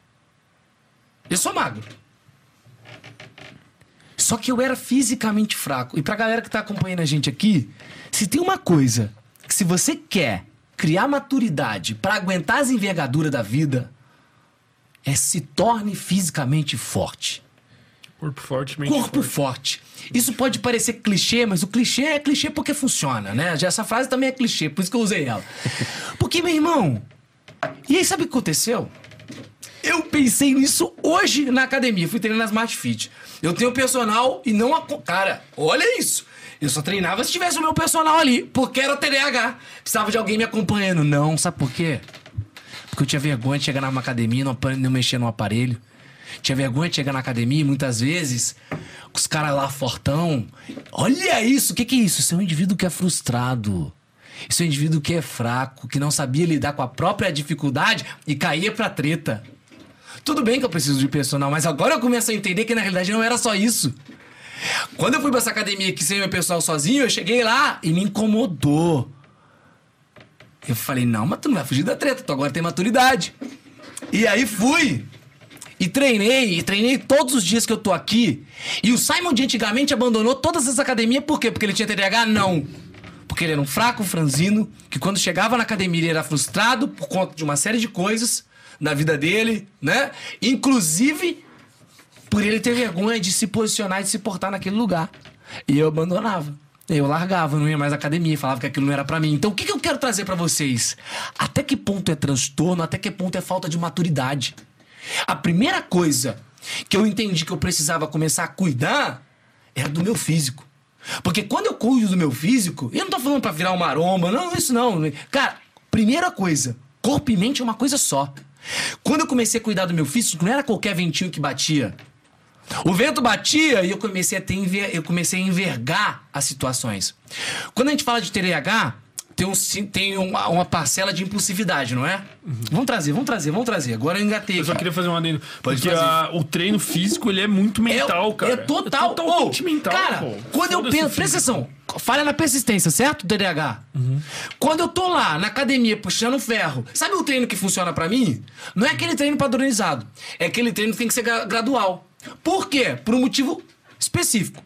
O treino que eu começo fazendo seis repetições, depois oito, depois dez, é um treino que eu chego na sexta e eu falo: caraca, na próxima eu preciso só de mais duas. Isso quer o quê? Me libera dopamina quando eu atinjo e me libera, me libera dopamina pra atingir o objetivo. Vai se Que é- recompensando. Exato, no processo. Isso é gamificar. Isso é gamificar o processo. Você tá entendendo? Então é o treino que funciona. O treino que é padronizado pra mim não funciona. Eu gosto desse treino, que eu vou, sabe? Aí no final, você dá aquela mais aquelas duas puxadas e vai até a falha. Esse é o tipo de treino que funciona pra mim, porque libera mais dopamina, me mantém engajado, sabe? E ele é dinâmico, né? Mas voltando ao que eu tava falando. Volte. Isso que você falou é perfeito. Então, olha que coisa louca. Se eu falo que uma das falhas do TDAH é falha na persistência, quando eu faço um treino desse, quando eu tô numa corrida e eu fico um tempo a mais, sabe o que isso quer dizer, cara? Eu estou treinando a minha persistência pra engajar nos objetivos que eu quero. Então não existe. Então olha que coisa louca, cara. Quando você cuida dessa parte, você na realidade está fortificando a tua maturidade. Sabe, mas o que, que maturidade tem a ver com força física? Tudo! O cara que é maduro é o. O que, que é treino, cara? Treino é dor, porra. Treino é dor. Treino. Não é legal treino. Porra, olha que coisa louca. Tu sente dor, sente dor, sente dor, sente dor pra ter uma pequena recompensa. O que, que é isso? É a vida, porra. A vida, a vida, me, me explica como é a vida de vocês, porque a minha é dor, pancada, pancada, pancada e alguns momentos de felicidade, pontuais. A galera de hoje é soft, quer felicidade a todo momento, acha que tudo vem fácil e não vem, porra. E aí que tá. O treino, a atividade física, o exercício físico, ele é. Te fortifica a enfrentar essas situações. Pode parecer que não, mas. Cara, se tu acorda de manhã, tu se olha no espelho e tu tá desfigurado, que ânimo que tu vai ter, porra? Tu se olha no espelho e você tá lá, ó, desfigurado, porra, todo bagaçado. Como é que tu vai enfrentar a vida? Como é que tu vai enfrentar o dia? Não vai. Então a primeira coisa que eu sempre falo, sabe como começar a desenvolver maturidade? Comece desenvolvendo força física. Pode parecer louco, mas a partir. Do... Gente, vocês estão ouvindo um cara que é, que é personal, que é bodybuilder? Não, estão ouvindo um cara que simplesmente pratica atividade todos os dias. Porque olha só, o meu foco não tá na barriga do tanquinho. Tá no projeto Simon Saúde Mental. Então o projeto Simon se mantém constante, se mantém persistente. Eu, porra, eu fiquei feliz pra caramba. Quando eu fui aqui no treino e eu percebi, porra, treinei com os caras, falei, vamos revezar. Eu nunca pedi pra revezar. O que, que é isso, cara? Isso, isso pode parecer pequeno, mas olha só. Pensa rápido comigo. Se eu, o mesmo Simon, tivesse pensado, não vou treinar porque eu tô sem personal. A desculpa ia ser o quê? Tô sem personal. Mas na realidade não era. Essa não era a verdade. Tá? Esse Simon que não treinou porque tava sem personal, quando chegasse aqui, ele ia estar mais autoconfiante? Claro que não. Eu já vim de uma derrotinha.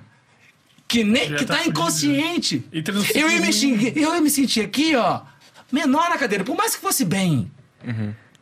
Se vocês fazem uma determinada pergunta que eu não saiba responder, talvez eu não saberia lidar com tanta maturidade. Então, olha que coisa louca. Sim. Apenas um movimento, um comportamento, uma atitude perante me traz o quê? Bate no peito, porra. É que uma, uma vitória vai ajudando a, a ter as Também, próximas mas vitórias, isso né? não é só sobre vitória. Você tá entendendo que não é, É o que só o sobre Mário Mota vitória? falou, é o, é o ciclo virtuoso. É daí, o- que vai se...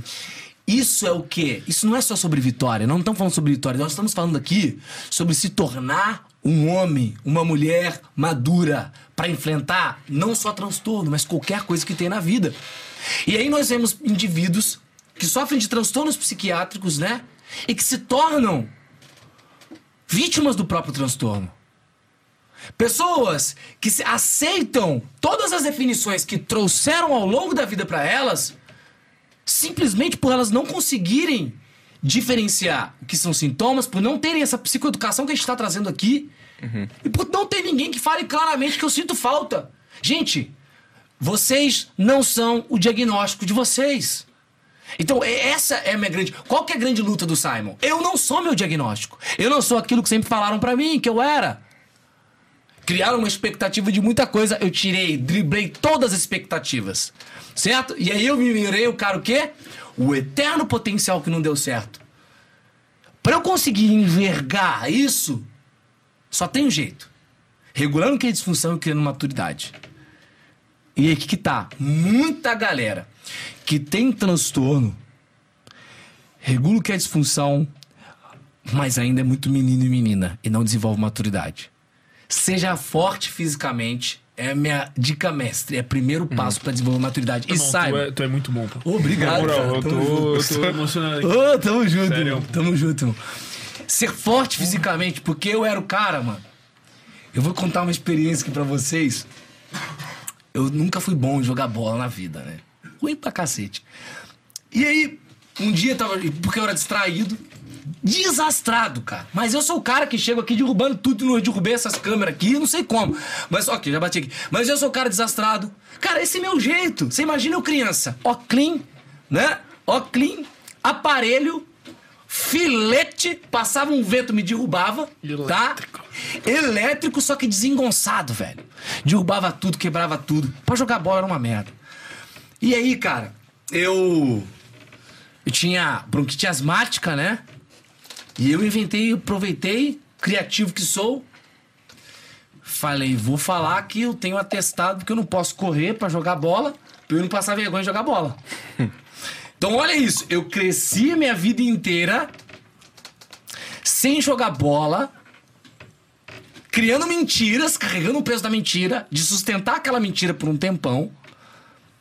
Se frustrando. Me fru... Aqui que tá. E aqui a gente vai andar num ponto de vício. O vício, ele é a raiz. Qual a raiz do vício? A frustração. Todo vício tem uma raiz numa frustração. Sempre? E a gente vai falar disso. Então se liga. O sa... Olha aqui. Eu era o hiperativo, desatento, desengonçado. Desastre era o meu apelido. Sério? Era o meu apelido, desastre. E aí, cara, eu mesmo fazendo todo o esquema pra não jogar bola, mentindo, carregando esse fardo, essas coisas, pra uma criança difícil, velho.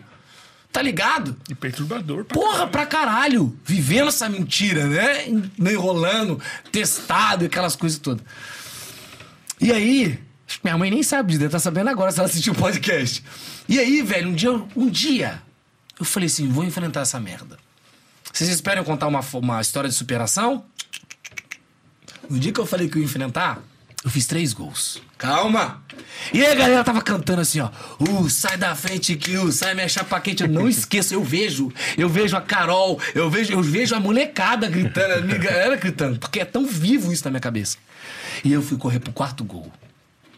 Falei, hoje! Fiz três gols desengonçado, tudo errado, e falei, agora eu vou pro quarto gol. Quando eu cheguei no quarto gol, acho que o goleiro tava puto, porque era eu que tinha feito três gols nele. E ele chegou com um carrinho, meu irmão. Só que não basta me dar um carrinho, era o Simon desastre.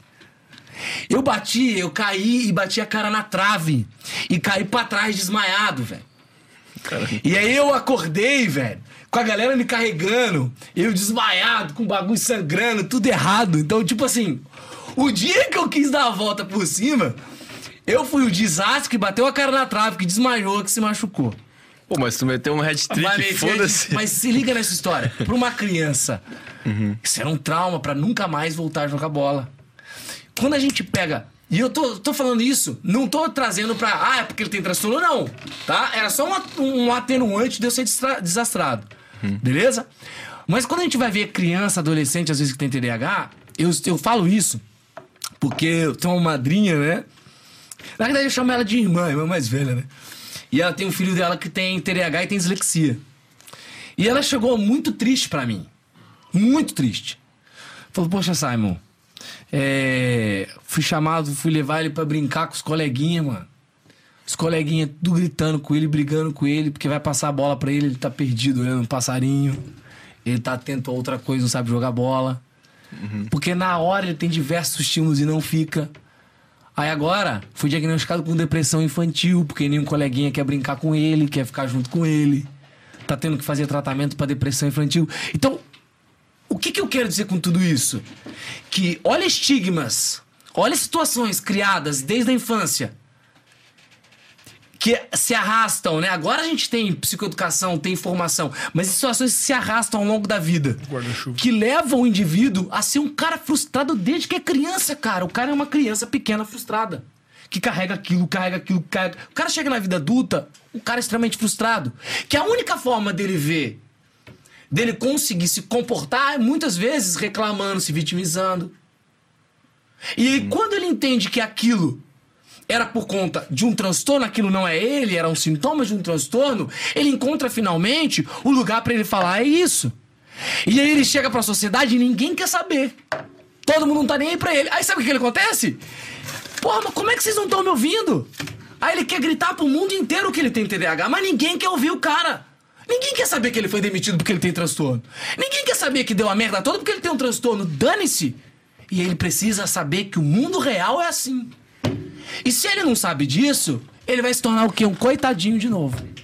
Ele é um cara que vai mergulhar numa depressão de novo, que a frustração vai aumentar, que se coloca cada vez mais em vícios, por exemplo, porque o vício, ele vem de uma frustração.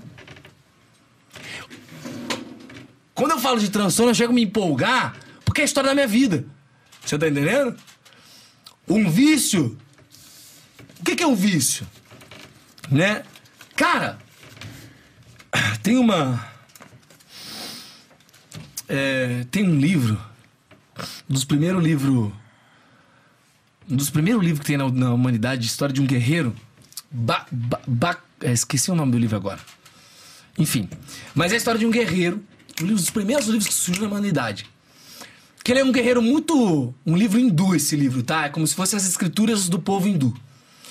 É. Que esse guerreiro. Ele é um guerreiro renomado, um guerreiro que já lutou diversas guerras, diversas batalhas. E aí se apresenta pra ele uma próxima batalha. Que era a batalha de enfrentar uma cidade. Só que essa cidade que ele vai enfrentar era uma cidade só de familiares dele. E ele se recusa a enfrentar essa cidade. E aí vem um, um- o Deus né, deles lá e desce pra convencê-lo a enfrentar a batalha que ia enfrentar essa cidade de familiares dele. Esse livro Qual é a analogia que na realidade traz nesse livro? De que, olha que coisa louca. Enfrentar os familiares dele, o que, que significa? Enfrentar algo que é próximo a ele. Ele precisa matar aquilo que é próximo demais dele. Familiar é próximo demais dele. Isso envolve o quê? Envolve dor. Enfrentar um vício nada mais é do que você enfrentar alguma frustração em algo que é muito próximo teu. Então aqui, quando eu, quando eu falo sobre, sobre vícios, é muito fácil falar para vocês sobre ah, o TDAH, ele tem uma propensão maior a se dependente de cocaína devido à produção de, de dopamina desregulada que a gente tem, assim, impulsiva, etc. É muito fácil falar isso. Isso aqui a gente está falando da, de uma parte comportamental. Agora, vamos, vamos, vamos além. Além de tudo isso, nós estamos lidando com indivíduos que têm maiores frustrações. E que essas frustrações, qual que era a forma de aliviar essa frustração? O vício. Vício. É isso que é vício. Eu busco no vício aquilo que eu não consigo responder e resolver externo. Porque enfrentar causa dor. Enfrentar a realidade de frustração que eu vivo dói e eu não quero enfrentar. E qual foi a tua estratégia para lidar com isso? Como que tu conseguiu vencer isso? Eu luto com ele até hoje, tá? Como assim, Simon? Porque eu tenho que saber que e aqui tá o ponto, cara. Eu comecei a ter que me sentir útil. A maior raiz da frustração é porque você se sente o quê? O inútil. Em determinada situação que te frustrou. Puta merda. Então eu começo a entender que se eu quero ser um cara menos frustrado na minha vida, eu tenho que aprender a ser útil para as outras pessoas, para o meu meio, para algo. Eu tenho que saber fazer algo. Então, olha só, eu já dei a primeira dica para vocês, para criarem maturidade, né? Uhum. Que é o que? Força física. A segunda parte, sabe o que, que é? Seja útil em alguma coisa. Como assim, Simon? Simples. Simples. Cara, sei lá. Simon, eu não sei como ser útil em nada, Simon. Se você é um inútil, por que, que você vai ter vontade de acordar amanhã? O mundo não vai sentir falta de você, pô. Não tem uma pessoa que vai sentir falta. Ah, não, não. Então, vamos lá. Às vezes a gente acha que é muito difícil construir as coisas e às vezes tá no simples. Cara, às vezes a gente não pensa, né? Eu falo assim, meus alunos às vezes. Meu, chama um amigo teu que há muito tempo você não vê. Liga pra ele, prepara uma janta. Chega pra ele e fala assim, porra, Cara, vem jantar aqui em casa. Ele, beleza. Só que não chega e faz qualquer janta, não. Aprende a fazer um risoto maneiro pra ele. Pega lá no YouTube, cara. Olha que coisa louca. Pode parecer bobeira isso que eu tô falando, mas isso aqui muda o jogo, velho. Tu acorda pra procurar no YouTube lá como fazer um risoto top.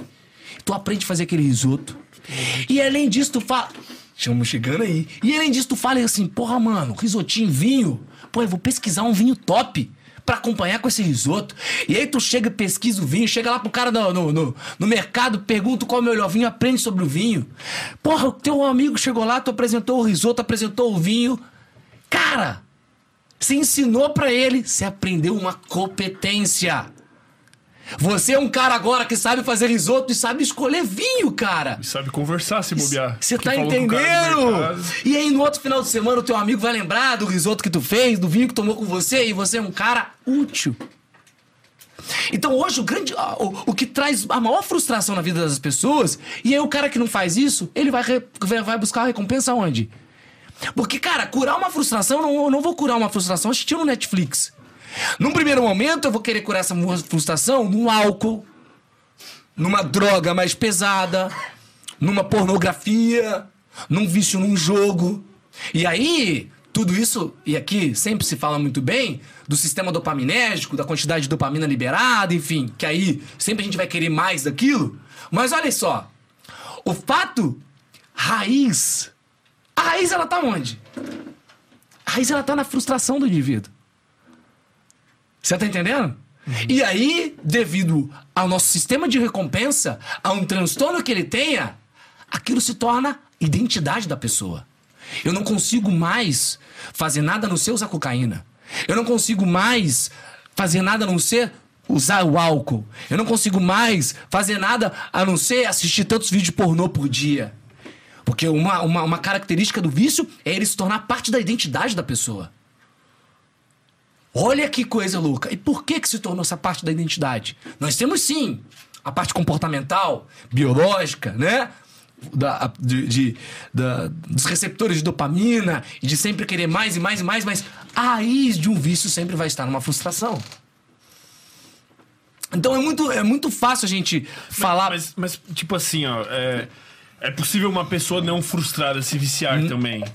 Uma pessoa frustrada não se viciar. Uma pessoa não frustrada. Tipo, uma pessoa normal. Sim, sim, perfeitamente. Porque a gente entra no. no, no- Só que talvez a chance dela Só ter adesão só. ao vício Só seja que olha menor. só. Às vezes ela tem um hábito viciado que aparentemente é saudável. Se o cara que acorda às seis da manhã todo dia Corre. que, pra correr. Aí chega um dia, a mulher dele fala assim: amor, vamos tomar às 6 horas da manhã um café numa padaria e tal. E ele passa mal, ele não aceita, ele não toma esse café. A gente acaba de ter aí. Será que esse hábito. O cara é agoniado pra ir correr. Você tá entendendo? Então você tá desgraçado do- entendendo? Do, Wesley, velho. Ele é viciado em estudar e correr, velho. O bicho. Ele é um cara muito bom, que é referência, eu gosto dele pra caramba. Mano, dá muita raiva, velho. Porque o bicho ele fala, "Ô, irmão, tava lendo ali, eu li 255 páginas Esse é bom, parar. mano. Capa meu sonho ler 250 páginas. Dá Mas então, assim, a gente tem que ter muito cuidado, porque é, determinados. A água, né? Eu vou e toda aqui, eu vou, vou, vou, vou tomando uma. Porque determinados comportamentos, às vezes, que na, nossa, na, na- visão da nossa sociedade podem ser hábitos saudáveis, de fato são, pra tudo tem um ponto extremo. Então, aí que tá. Academia, o cara Sempre pode- se perguntar, cara, uma coisa que eu faço de exercício. Por que, que eu tô contando toda essa história pra vocês, tá, pessoal? Porque eu quero trazer pra vocês dois pontos que vocês precisam, que as pessoas que têm transtorno e que não têm, que se sintam. Gente, não tenha vergonha de olhar no espelho de se achar fraco. Porra, o primeiro passo é tu olhar e falar, eu sou um frustrado.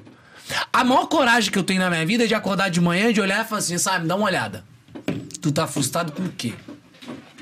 Cara, mas seja sincero com você. Porque enquanto tu não entender aquilo, você vai pular, sabe de quê? De sensaçãozinha em sensaçãozinha, certo? Você vai ficar buscando justificativas em várias coisas e não vai fazer o que deve ser feito. E aí, se você não sabe o que deve ser feito, comece por esses dois pontos. Primeiro, desenvolvendo fo- força física. E segundo, aprendendo uma competência, sendo útil. Porque o ser humano que ele é útil, ele não come, ele começa a tirar o espaço da frustração dele pra colocar um espaço pra servir. E o que eu tô falando aqui não é pra ficar indo em. Não, caralho, sabe? Isso quer dizer que eu tenho que ficar assim, em onga, essas coisas? Não, cara. Olha o simples. Eu acabei de falar, tu serviu um amigo teu aprendendo uma habilidade. Isso é uma espécie de gamificação? Também. O que, que é isso? Cara, quando eu olho e falo assim, porra, meu irmão, agora eu sei fazer isso aqui. Você tá entendendo? Agora eu me desenvolvi nisso daqui. Agora, eu, olha isso aqui. Agora eu sou uma pessoa no mundo que sabe fazer um risoto, escolher um bom vinho. Sabe o que o cara faz? O cara ele prefere ficar assistindo Netflix, cara. Vivendo a vida E de aí, o que que é isso? É frustração. Ele prefere ficar no WhatsApp, no Instagram, com aquelas liberações pequenas de dopamina, sabe? E ele não entende que na realidade. Porque dopamina não te traz felicidade, pô. Se trouxesse felicidade, droga era sinônimo de felicidade. Comer um monte de hambúrguer é sinônimo de felicidade? Não, porra. O que é felicidade, né? A grande pergunta. O que é felicidade? Isso é uma pergunta difícil de responder se dinheiro. Cara, pega aquele cara lá. Eu vi uma entrevista daquele maluco fortão que tá sempre com mulherada, com um monte de gente lá. O Dan Bilzerian. Cara, uma entrevista desse cara, que fizeram perguntando pra ele, ele respondeu que ele não aguentava mais fazer aquilo de diversos momentos, você viu? Que ele, até- já vivia ele um até se personagem. queixou que ele tem dificuldade com mulher Olha isso! porque o referencial dele é tão alto que ele não consegue mais achar Você nenhuma tá mulher gostosa. Olha isso. Dopamina pra caramba. Ou seja, aquilo que pra gente seria um puta merda, né? Caraca, pra ele. Porque os receptores dopaminérgicos ele já aumentariam. Porra, vocês, vocês sabem que a, gente, que a galera que vem aqui fala muito. Só que olha a raiz de tudo isso. Tem algo ali pra esse cara que tá voltando. Esse cara não tá sendo o quê? Útil. Útil, porra. Ele não. E esse cara é um quê? Com todo o dinheiro, com todas as pessoas, com tudo aquilo de dopamina, dopamina, dopamina, de estímulo que ele recebe. Frustrado. Sacou? Então, Simon, como eu consigo me engajar num projeto até o final, apesar de ter um transtorno? Regule o que é disfunção, desenvolva maturidade e deixe de ser frustrado. Como? Desenvolvendo força física, sendo útil, desenvolvendo competências. Isso faz parte de se criar maturidade. O, pro- o problema, desculpa, te ter- só pra concluir o raciocínio. Claro. O problema é que tudo que a gente vê por aí, a galera quer colocar só num viés. Envolve muita coisa, meu irmão. Envolve, nós estamos falando de uma vida de um ser humano com sentimentos, com ambientes, com vivências, com frustrações, com necessidades, com dores, com aprendizados. E a raiz da necessidade humana, ela vai passar por aí. Inclusive para responder a seguinte pergunta, né? Que é a grande pergunta que permeia. Caramba, falamos de TDAH, entramos num papo filosófico aqui meio, velho. uma delícia, Né? Que é a grande pergunta, a grande resposta, né? Cara, e depois daqui, pra onde que eu vou? Ah, mas daí tem que ser outro podcast. Tô de queixo, vai lá. Mas aqui tá o princípio da de- felicidade. A de encerrar. felicidade, o que que é felicidade? A felicidade passa justamente por quê, cara? Porque olha aqui, cara, que maravilhoso. Só pra concluir. Já, tá, já encerrou o podcast? Quantos minutos foram? Não, nós estamos. Ah, Não, tá. Não, Eu pra encerrar o teu, são, o teu raciocínio. Ah, tá. Só deixa. É. não, não, eu falei só porque é Ah, assunto entendi. que vai abrir um entendi. gancho absurdo. Porque olha só, cara. Olha que louco isso. Olha que louco isso. Eu, porra, é bom de conversar que o roteiro já foi, viu? O roteiro já não existe mais. Eu achei que eu ia falar de comportamento, de hábito, que eu vou falar também, mas enfim. Porque olha só, cara. Quando a gente começa a responder a seguinte pergunta, né? Tá aí, Simon, e aí, mano? E aí? Pra quê? Felicidade, né? Tá, onde que tá a felicidade? Porque o TDAH, vamos voltar pro TDAH rapidinho. Ah, Eu achava que, não, regulei o que é disfunção, agora resolveu. Não, cara. Tem um monte de questão interna que eu tenho que resolver. E aí eu comecei a entender, porra, peraí. Vamos pensar em felicidade. Lembra que eu falei que o nosso cérebro é uma máquina de previsões? Vamos pensar na seguinte questão aqui. Imagina você assistindo um jogo de futebol que passou ontem, mas você não sabe o resultado. Você vai querer assistir esse jogo? Quem assiste jogo de futebol que passou ontem? Mas, mas, mas, porra, você não sabe o resultado, por que você não quer assistir o jogo? Todo mundo já sabe. Sabe por quê? Porque o ser humano, ele tem uma necessidade, sabe de quê? De controle. Você acha, por algum motivo, que a tua torcida vai passar pelos cabos de TV, vai ir dentro do estádio e vai influenciar a curva da bola pra ela entrar no gol. Você acha que ela faz isso? Mas isso aí já tem tudo a ver com a presunção de achar que tem algo depois da vida também. Não, não, pode ser, mas eu tô trazendo Certa só pra, pra, pra comportamento. Tô trazendo só pra comportamento, pra psicologia. Por que isso? Porque o nosso cérebro tem essa necessidade de quê? Controle. Controle. Por que, que o teu cérebro ele faz previsões? Controle. Por que, que a gente passa um terço do nosso dia pensando sobre o futuro? Porque o teu cérebro ele quer de alguma maneira controlar, adivinhar o que vai acontecer pra você controlar suas ações em direção ao futuro. Inclusive, calma que eu vou piorar o assunto aqui agora. Uma das maiores tretas do TDAH, sabe o que é? Que o TDAH nos tira a opção do livre-arbítrio. Puta merda, por que, Simon? Porque livre-arbítrio, ele pressupõe do quê? Preste atenção, o que é livre-arbítrio? É eu conseguir tomar uma decisão ou outra. É eu escolher qual decisão tomar. É eu pensar. É eu raciocinar sobre algo e tomar determinada decisão. Simon, e aí? Tu vai fazer isso ou aquilo? Só que pera lá. Se eu falei pra você que o TDAH é um transtorno que me tira o tempo de resposta, aliás, que me tira o tempo entre o evento e a resposta, Preste atenção. Vê se ficou claro. Acontece um evento e tem uma resposta. Para que essa resposta aconteça, existe um intervalo no meio. O intervalo no meio é o intervalo onde eu vou pensar, raciocinar, tomar minhas decisões. O indivíduo que tem TDAH, ele acha que ele, a- ele acha que age livremente, ele não age livremente. Porque ele, esse tempo de pensar na resposta é tirado dele. Cara, mas, mas independente do quanto tu pense, né? Tu, pa- Sim, eu- eu não tô- faz diferença. Não faz que tu vai diferença, exatamente, porque é uma forma inconsciente. Mas volta pra cá, não necessariamente. Porque olha só, presta atenção. Se eu tenho um comportamento aqui agora, vamos pegar um filho que foge de casa. Tá. O que que esse filho impulsivo que fugiu de casa aconteceu com ele?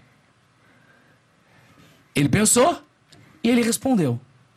O TDAH, é exatamente isso que, ele, o que o TDAH faz. O TDAH pensa, faz.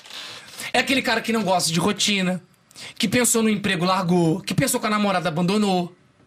E ele não consegue tomar a decisão que ele deveria tomar, ou a decisão melhor pra ele visando o futuro, por quê? Porque esse tempo é tirado dele. Por dois motivos, né? Por conta da impulsividade e por quê? Porque é difícil pro indivíduo que tem TDAH, a gente é míope do tempo. Eu gosto de falar que é uma cegueira em relação ao futuro e às nossas ações. percepção né? uma- ruim, é isso. O, o evento tá aqui, ó. Enquanto eu não estiver na minha cara, eu não consigo agir em direção a ele. Ou ainda, eu tô aqui há três horas com vocês, mas parece seis, ou parece 20 minutos. Só que volta pro, pro que eu tava falando de tomar decisões. O cara que tem TDAH, ele acha que ele tá tomando as decisões porque ele quer. Carpe diem, vivendo, né? Uhul! Cara, não, velho. As decisões que ele tá tomando não são decisões que ele está tomando na realidade. São apenas é um trem sendo conduzido e agido por sintomas de um transtorno. Cara, mas, mas é que assim, ó, tu falou de livre-arbítrio, né? A gente já teve uma discussão longa aqui com o Wesley sobre livre-arbítrio. É. Eu nunca vi isso aí, não vi. E quinta-feira provavelmente teremos outra com o. Ah, eu vi que vocês com o comentaram. Fábio Perim, assim, a gente. Então. Só que. Vocês estão falando livre-arbítrio no sentido do quê? Da Biológico. psicanálise, né? Isso. Eu estou falando livre-arbítrio no sentido é, comportamental. Mas eu acho que é no de mesmo tomar sentido. decisões. É É porque, psique- tomada. é, porque, é porque psicanálise e a comportamental Mas não foi tem duas visões. pô, São foi Não, não, diferentes. não é psicanálise. Ele é comportamental. Comportamental? O que, o que ele diz, na verdade, tipo, é o, que eu concordo até. Claro. Que as nossas decisões são todas tomadas pelo nosso cérebro. E, E o já nosso- tomou antes. É, as de- É, porque a gente vai decidir o que a gente vai decidir, porque o nosso cérebro já é de um de jeito coisa. que vem sendo construído do jeito que foi a nossa vida inteira. A gente já é modulado a vida inteira, sofreu experiências, traumas, tal, tal, tal. E as decisões que a gente vai tomar são independentes. Mas será que, por exemplo, se eu fosse um indivíduo, alguns anos atrás, tratado, medicado, com o ambiente correto. Mas tu só seria tratado, minhas- medicado, se tu tivesse escolhido fazer isso ou o ambiente tivesse propiciado isso, entendeu? É como se tudo que fosse acontecer já tivesse calculado. É, mas o escolhido daí acredito. também não existe. Aí a gente entendeu? entra numa. A gente entra. aí, Cara- na minha opinião, se for por essa forma, a gente entra na discussão de que. Todos, É tudo que a gente fosse. É, isso eu não Tá, acredito. ma- mas assim, só pra elucidar um pouco esse assunto, tipo, tu acreditando ou não em Mas- livre-arbítrio, tipo mas assim, tu tu entendeu não. rapidinho a questão do livre-arbítrio que eu estava Sim, querendo sim, dizer? eu entendi o ponto A que tu quis questão que eu tô querendo dizer O TDAH, é que o é mais TDAH, ele nos priva do livre-arbítrio. Sim, eu entendi, é isso que eu ia falar tá agora. entendendo? Tipo assim, Porque eu apenas reajo. O tempo de res... o tempo, aquele intervalo que as pessoas precisam pra pensar, pra tomar decisão é tirado do indivíduo que tem TDAH. Então apenas tem um acontecimento e a resposta. Sacou? É essa a questão Sim, que eu tô sim. falando. mas em em- ne- nesse assunto, assim, pra elucidar, digamos assim, tu no acreditando, tu acreditando ou não no livre-arbítrio, digamos que tu não acredita. É, então. Ah, não, tu não acredita em livre-arbítrio, tu acredita em livre-arbítrio. Aham. Nessa questão mais, sei lá, filosófica. Filosófica. Se gosto, for- gosto. Tinha que trazer um papo de gente. Eu gosto de falar de filosofia. Cara, filosofia é comportamento humano, cara. Foi antes da psicologia, inclusive. A galera não estuda isso. Tá, deixa eu lembrar. É... Tá, tipo assim, Ele gente- acredita e eu não Cara, acredito. não, às eu vezes. assim, ó, eu entendo o que tu quer dizer. Você entendeu totalmente. a questão, Eu né? entendo 100%. E eu entendo a interpretação que tu dá pra isso. Vamos tirar então a palavra livre-arbítrio e vamos colocar assim, ó. O TDAH, eles nos tira a possibilidade de tomar decisões. Também não concordo. Cara, é que assim, ó, de- deixa eu terminar então. Deixa eu A pensar. tua, de- a tua decisão ela é mais seca. É tipo assim, é como se o cérebro humano fosse um processador que tu Ah. Eu já, pega na informações tua do opinião, ambiente. eu já ia tomar a decisão daquele do mesmo jeito. De qualquer jeito. Eu não ia conseguir calcular, eu não ia conseguir raciocinar. Mas então- Não, não é Mas isso que eu então, tô dizendo. Eu não, é ia isso que eu tô conseguir dizendo. racionalizar sobre a decisão que eu vou Eu tomar. tô dizendo Isso- que não faz diferença, pô. Tipo assim, ó. É como se o cérebro fosse Discordo. um processador que tu coloca cana e sai suco. Tá? aham. E daí tu pega um cérebro TDAH e ele faz isso muito rápido. Tu põe cana e sempre sai suco. E no cérebro de uma pessoa normal, tu pode pôr cana e ela faz ali, não, eu vou fazer, servir em dois Cara, copos. não, velho. Tá, Vamos pensar aqui rapidamente. Um indivíduo que tem um transtorno como TDAH. Vamos pensar na criança que eu falei lá atrás. Olha isso. A, a experiência com as crianças. A criança que não comeu o doce, deixou pra comer o doce depois, ela pensou. Você tá entendendo? Sim. Ela tomou a decisão de não comer porque ela visava algo melhor no futuro. Mas isso não é Isso livre-arbítrio. foi uma decisão dela. É tomar a decisão que ela queria em busca de algo lá no futuro. Você tá entendendo? É escolher. E, ó, escolher entre uma coisa ou outra. Mas, o que, mas assim, ó, o tá ponto entendendo? que o Wesley Bart e que eu. Eu não que sei entendi, porque eu não, não, não, não, É- é o seguinte. não vi o ponto dele. O que tu vai escolher, independente de como funciona Já teu está cérebro. definido pelo ambiente, Não, pelas coisas. isso, o teu cérebro vai escolher aquilo pelo que tu aprendeu a tua vida inteira, entendeu? Tipo, o jeito que tu Tá. cresceu, que tu foi educado, as experiências que tu teve, os transtornos que tu tem, Interessante. vão te levar a escolher aquilo independente. Só que tu saber disso e tu dizer, cara, É não existe- inevitável o que ele quer dizer, né? É Tipo, inevitável. aham, aham. Tipo assim, a gente escolheu. A gente conversou contigo no Instagram e a gente escolheu que tu vinha ou, ou não. Mas já era inevitável escolher. Era devido inevitável. à galera que vem aqui, as pessoas que estão aqui, Só ao tipo de público que vem. Isso entendi. ele tá dizendo no sentido de que não, não existe um livre-arbítrio. Porque a gente escolheu o que a gente escolheu, independente do que a gente fosse escolher. Mas. Não faz diferença nenhuma tu saber disso, porque Não, isso não é um cálculo tão complexo e com tantas variáveis que é como se existisse livre-arbítrio, entende? Acho que entendi. Tipo assim, tu derruba o copo aqui, eu tenho um milhão de, variáveis. Possibilidades. A maneira que você vai agir é uma maneira que você já foi ensinado, que o ambiente te educou, que determinados contextos E eu trouxeram, não né? tenho opção de agir diferente do que o que eu Diferente. vou agir. Porque eu fui modulado a minha vida inteira pra tomar aquela decisão. Tu derruba o copo aqui, eu vou lembrar, sei lá, de alguma coisa, não sei o que, eu vou falar, não, Ah, pega o calma. papel. Mas aí entendeu? que tá um ponto. Que é interessante do TDAH também. Porque olha só, que é muito bom você falar isso. Por exemplo, eu estou aqui com você, certo? Por que, que o TDAH é uma cegueira em relação a futuro e eventos futuros? Porque o TDAH, ele tem um negocinho que, que faz parte, inclusive, das funções executivas. Que olha só, pra levantar e pra trazer mais elemento pra discussão, que eu gosto disso, gostei muito do assunto, inclusive. Olha só, por exemplo, o ca... por que, que aquele cara que sempre repete o comportamento várias vezes e parece que nunca aprende? Já viu? Porra, mano, tu já fez isso 500 vezes, mano. Não é possível que você não aprende.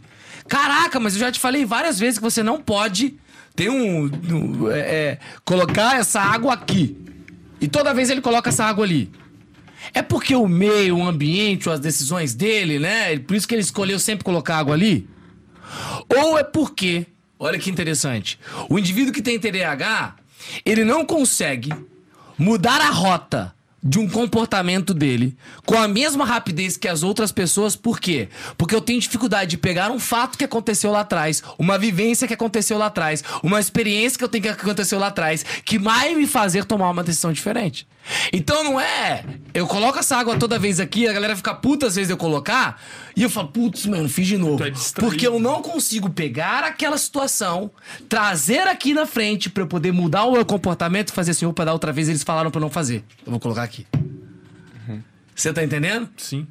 É nesse ponto que eu quero dizer também. Não, eu- eu... não consegui modular o meu comportamento pra ter uma atitude diferente, porque eu não consigo pegar experiências, pegar coisas que aconteceram que me façam agir diferente. Mas pra mim é tipo assim, independente do livre-arbítrio dessa discussão. Vai ser ou não o O comportamento? TDAH é uma espécie de, de cegueira, né? Uma má, É uma má percepção da É realidade. Completa. A, a nossa percepção da realidade é diferente. É como se fosse Sem dúvida. um, até mais perto de um animal, assim, de certa forma. Porque aqui tá. Não que não Boa! sejamos animais. Gostei do teu exemplo. Vamos pegar um Primata. bicho na floresta. Um bicho na floresta. Olha que coisa louca. Um bicho na floresta, se ele vê uma fumaça, o que, que ele faz? Mete o pé. O ser humano, ele. Porra, será que essa fumaça é uma fogueira? Será que essa fumaça é uma árvore pegando fogo? Ele começa a colocar possibilidades pra agir de acordo com aquilo que aconteceu em relação a uma fumaça. Aí que teu exemplo foi muito bom. O TDAH, ele não vai colocar essas possibilidades pra agir de acordo com. Ele só- Sacou? É isso. Ele é um animal selvagem. E mais ou menos isso que você falou. Porra, foi respeito. ótimo teu exemplo, né? Porra, muito bom. Exatamente o que acontece. A gente tem essa dificuldade de criar esses cenários. A gente reage. Então, o tempo de resposta que eu falei de um evento é nos tirado. Sacou? Não sei se agora eu me fiz mais claro. Sim. Entendeu? É uma má percepção que gera um Isso, isso. Era, um, era isso que eu queria chegar aí. Era isso? Agora eu vou ao meu ponto. Agora tu vai... Vai, vai lá, vai lá. Eu esperei vocês falar, né? Mano, é muito louco isso. Eu não sei se a galera tá acompanhando a gente assim, mas parece que a, nossa mente fica fervilhando aqui. O que, que é isso, cara? É, porra, isso é isso também. Olha, te interrompendo de novo. É Não, eu não ia falar que é felicidade, né, cara? Que é um monstro pra gente falar também. Mas isso é. Isso, cara, é um estado que, inclusive, que, que, que quem tem TDAH tem muita dificuldade também. Que é o quê? Eu consegui pegar um negócio que você me trouxe pra colocar com o que eu tenho, com o que você tem, formar uma ideia nova uhum. e trazer um conceito novo. Cara, muitos TDAHs estão ouvindo essa conversa e e fica sem saber o que tá acontecendo. Porque isso é uma. uma é, tem um CEO na nossa empresa cérebro que chama funções executivas, que é o conjunto de, de habilidades. E o nosso é falho, né? Então, essa coisa de, porra, a minha esposa tá ali. Olha isso, que isso aqui é interessante. A minha esposa tá chorando por, por, por algo. O TDAH, às vezes, ele tem dificuldade de. Caraca, eu li tal coisa num livro, eu vi o vídeo do fulano de tal, eu assisti o podcast do Simon do Sem Groselha, então eu acho que se eu fizer tal e tal coisa, eu vou conseguir ajudar ele em tal sentido. Ele não tem essa. Ele não consegue fazer isso. Com a mesma assertividade que as outras pessoas. Tá ligado? Entendi.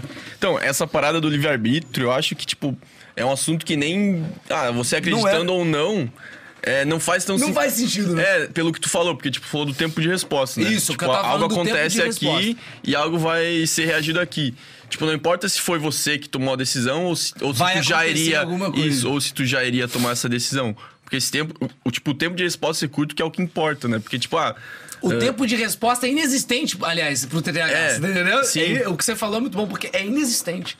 Então, Louco isso, Então né? meio que não, não, não, não, não influencia nada se, o, se você que tomou a decisão, que- ou seja, o, o livre-arbítrio aconteceu, ou se foi teu cérebro baseado em acontecimentos anteriores que tomou a decisão. Porque o que importa é que a decisão vai ser ruim, entendeu? Porque o tempo de resposta Agora é tu chegou. A decisão vai ser ruim. E é por isso que entra muda. maturidade, é, é, mudança de estilo de vida, tratamento, pra gente conseguir ter essa percepção. Muitas pessoas que assistem o podcast, ouvem o que a gente tá falando aqui agora, começam a ter os flashes e falam: Caraca, mano, porra, e aí? Agora o comportamento vai sendo moldado. As decisões vão sendo um pouco diferentes. Sim, Né? com certeza. Eu gostei muito do que tu puxou ali da maturidade, velho. Achei muito. E, cara, isso é fundamental, a galera não fala isso. Porque o indivíduo que tem TDAH, ele não é diferente das outras pessoas no sentido qualitativo. Não, porra. Mas a gente é diferente no sentido quantitativo. Oi? É a mesma coisa que ser uma pessoa mais alta e mais baixa.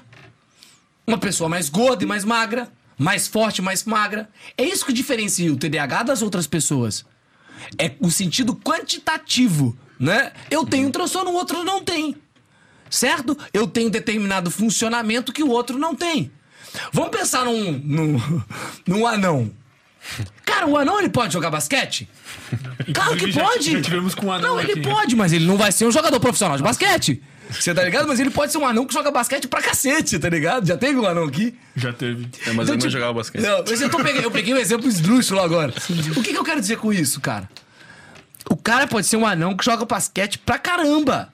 Beleza, ponto. Só que a gente sabe que ele vai ter uma determinada limitação e não vai poder se tornar um jogador profissional de basquete. Pessoas que, porra, é até chato. Eu che- eu cheguei aqui, tinha um moleque tocando violino aqui do lado. Sim. E eu toco violino desde 6 anos de idade. Mas eu nunca fui bom. Comecei a tocar violino com 6 anos na igreja. Toquei por muito tempo e depois parei com 15 anos, quando abandonei a igreja e nunca mais eu voltei a tocar. Por quê? Porque eu comecei a tocar. Primeiro, porque minha família queria que eu tocasse, né? Forçou a tocar praticamente, mas eu nunca fui bom, né? Cara, eu rolava no chão. TDAH, você imagina, né? Não quer fazer o que é chato. Mano, mas isso me ensinou também a fazer, a seguir ali. Senta e faz. E tinha que tocar. Mano, é, porra, meus dedos ficavam uma merda naquele negócio. Não queria. E nunca fui bom. Eu tinha dificuldade, eu era ruim. Aí eu desenvolvi e virei um mediano. Eu vi um moleque, que o moleque toca bem pra caramba. Eu falei assim, cara, eu nunca ia tocar. Mesmo que eu toquei por anos. O que que isso quer dizer? São determinadas competências. Mas não necessariamente porque tu é TDAH, porque não, é a Não, tua parada isso, também. porque não é minha parada, aqui eu tô falando no sentido geral, tá? Porque não é a minha parada. Minha parada é, porra, talvez é comunicação, estamos vendo se é ainda, mas não é aquilo, tá ligado? Uhum. Então, tipo, é, e aqui que tá um ponto, né? Quando a gente começa. Uma das. E, cara, naquela época eu era frustrado pra caramba, velho. Também, porque eu não conseguia ser bom naquilo nem por nada. Nem por nada. E aqui que tá um ponto também que muita gente que tá aí ouvindo a gente tem que começar a identificar. Cara, uma das coisas que fizeram minha empresa começar a andar, pô, tu vê que tem lá o Márcio lá. O que, que o Márcio é? O Marcos é quase o meu córtex pré-frontal, tá ligado?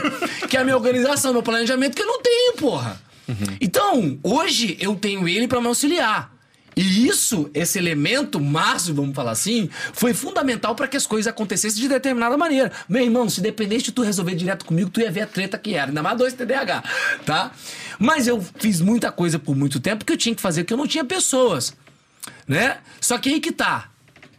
Isso me permitia ser apenas lá atrás um produtor de conteúdo mediano. Por quê? Porque por mais que eu tivesse uma habilidade muito forte, uma potência do TDAH, né, potência do TDAH, perdão. Por mais que eu tivesse uma habilidade forte de comunicação, ou seja, uma potência minha, essa potência não invalidava em nenhum momento as dificuldades que o transtorno trazia. E aí, olha que coisa louca, eu tinha uma potência, cara, eu sou um potencial. Quantos TDAHs não sentem isso? Cara, eu sou bom, porra, mas por que que não anda? Pô, mas eu sou muito bom, eu sei que... Cara, mas por que que não vai? Eu recebi uma mensagem de um cara muito famoso essa semana, comediante muito famoso mesmo, que ele falou pra mim, cara, eu sou isso que você falou. Eu sou esse prodígio. Eu sou esse eterno potencial. Eu sou esse cara. E ele chegou a lugares. Eu falei, cara, é muito famoso.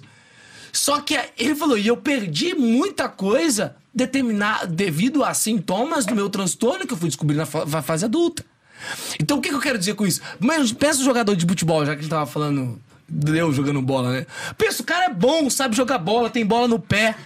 Só que aí numa jogada passou um negócio, ele olhou pro lado, ele perdeu, né? Andreas do Flamengo, não sei se ele entendeu, mas pega. A bola Pereira. passou, cara. Num jogo importante, ele perdeu uma oportunidade. Aí um jogador desse vai pro banco de reserva. Lá na reserva, frustração. Você tá entendendo? Então o que eu quero dizer? A potência dele não invalida todas as dificuldades que o transtorno traz. Então, cara, enquanto tu não ficar ligado nisso, tu se sente, a- cara, a pior pessoa do mundo. Aí eu vejo muitos indivíduos que têm uma potência gigante, só que com detalhes pequenos são extremamente desorganizados, não terminam projetos. Cara, se pedem coisas que são banais pra outros e aí se viram apenas profissionais medianos. Eu agora estou melhorando, mas muitas vezes eu olhava outras pessoas e falava assim: "Cara, mas eu sou melhor do que esse cara aí, velho". Eu tenho mais potência, eu sou melhor comunicador. E por que que ele, que é mediano, tá tendo mais resultado que eu? Ele é organizado. Porque ele tem determinadas coisas que meu transtorno me tirava. E isso, se o cara não tiver luz a isso, ele se sente sempre. Você tá entendendo? Então eu não tô falando que você vai ter que se tornar essa pessoa, mas você vai ter que ter ciência disso, procurar os meios pra ajustar isso, pessoas se necessário.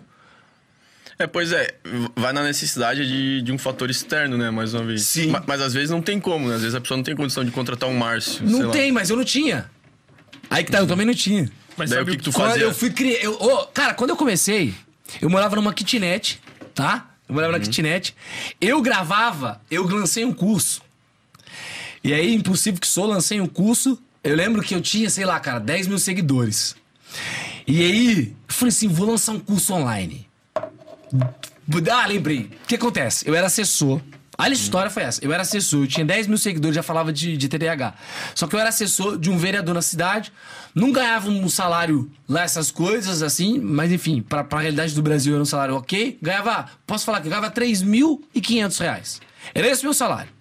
3 mil reais é o que eu gasto de tratamento hoje. Tá? Pra TDAH, transtorno bipolar, psicoterapia, é, coisas de atividade física que eu faço, é isso, tá? Por isso que eu sei que não é barato, tá? Enfim, só a medicação do Venvance é 450 conto. Aí junta mais medicação transtorno bipolar, junta psicoterapia semanal. Porra, você tá entendendo? Aí vamos colocar então, porque atividade física tá dentro, o personal tá dentro. Aí é isso. Então olha isso. Naquela realidade, era a realidade que eu tinha, eu achava que aquilo era o máximo. Sabe o que aconteceu? Eu fui demitido uma semana antes de estourar a pandemia. Uma semana antes eu fui demitido.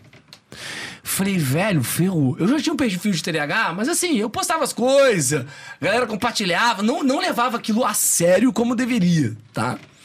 E eu falei, e agora, mano? O que, que eu vou fazer? Eu tinha 10 mil seguidores, falei, vou lançar um curso. E abri, mano. 21 dias de live, porque eu vi que os fulanos faziam 21 dias de live. Todo dia. Todo dia. Dava 50 pessoas na minha live. Todos os dias. Eu vendi 44 cursos. Pô, legal. Não esqueço, a 675 reais. Detalhe, eu não tinha gravado uma aula. Falei, caraca, agora tem que gravar. e aí eu fui, ganhei a grana, foi uma grana que eu nunca tinha visto, tá ligado?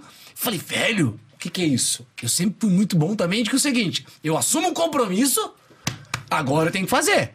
Você tá entendendo? Água Galera, bunda. sabe o que eu faço muitas vezes pra aprender um conteúdo novo com os meus alunos? Eu marco uma aula extra. Quero aprender, sei lá, sobre sono. Galera, tal dia vai ter aula de sono. Eu tenho que estudar pra eu dar aula, porque eu só aprendo dessa maneira. Cara, eu aprendo. então, essa estratégia que tu tá usando, cara, foi uma coisa que eu percebi muito positiva. Uma delas, a primeira que tu falou que tu se aliou com o Strider, foi de fazer coisas com outras pessoas, cara. Porque, tipo assim, se o Sem Isso. Groselha fosse só meu, eu teria acabado em um mês. Exato, isso, isso é, Os é outros ambiência. puxam. E a segunda estratégia é se comprometer, tá ligado? Tipo assim, eu, eu me comprometi agora publicamente a ir 90 dias na academia. E aí tá indo. Aí tu é obrigado, Tem ir, entendeu? tem que tu, ir. Tu, tu, tu se obriga, tá ligado? Esse é um- uma estratégia. Isso, eu usei ao meu favor, vamos dizer assim, meu funcionamento TDAH. Eu me jogo nas situações e depois eu resolvo. Mas eu tenho maturidade pra resolver. Você tá entendendo? Isso aqui é um ponto sério. E aí, olha o que aconteceu. Aí fui, comprei celular. Falei, agora tem que gravar, né? E aí, mano, comprei celular, comprei dois spots de luz. Eu morava na kitnet. E aí, eu dava. Comprei o tripé. Porra, esse celular que eu tô, inclusive, cadê o celular? Sumiu, tá lá, ó. Esse celular aí, ó. Esse celular foi o celular que eu comprei naquela época. Aí eu comprei um outro que fui roubado, né? No último podcast que eu fui, cheguei lá em São Paulo e me roubaram. Espero que ninguém me roube aqui, viu? Os podcasts questionáveis aí. É, então, aí.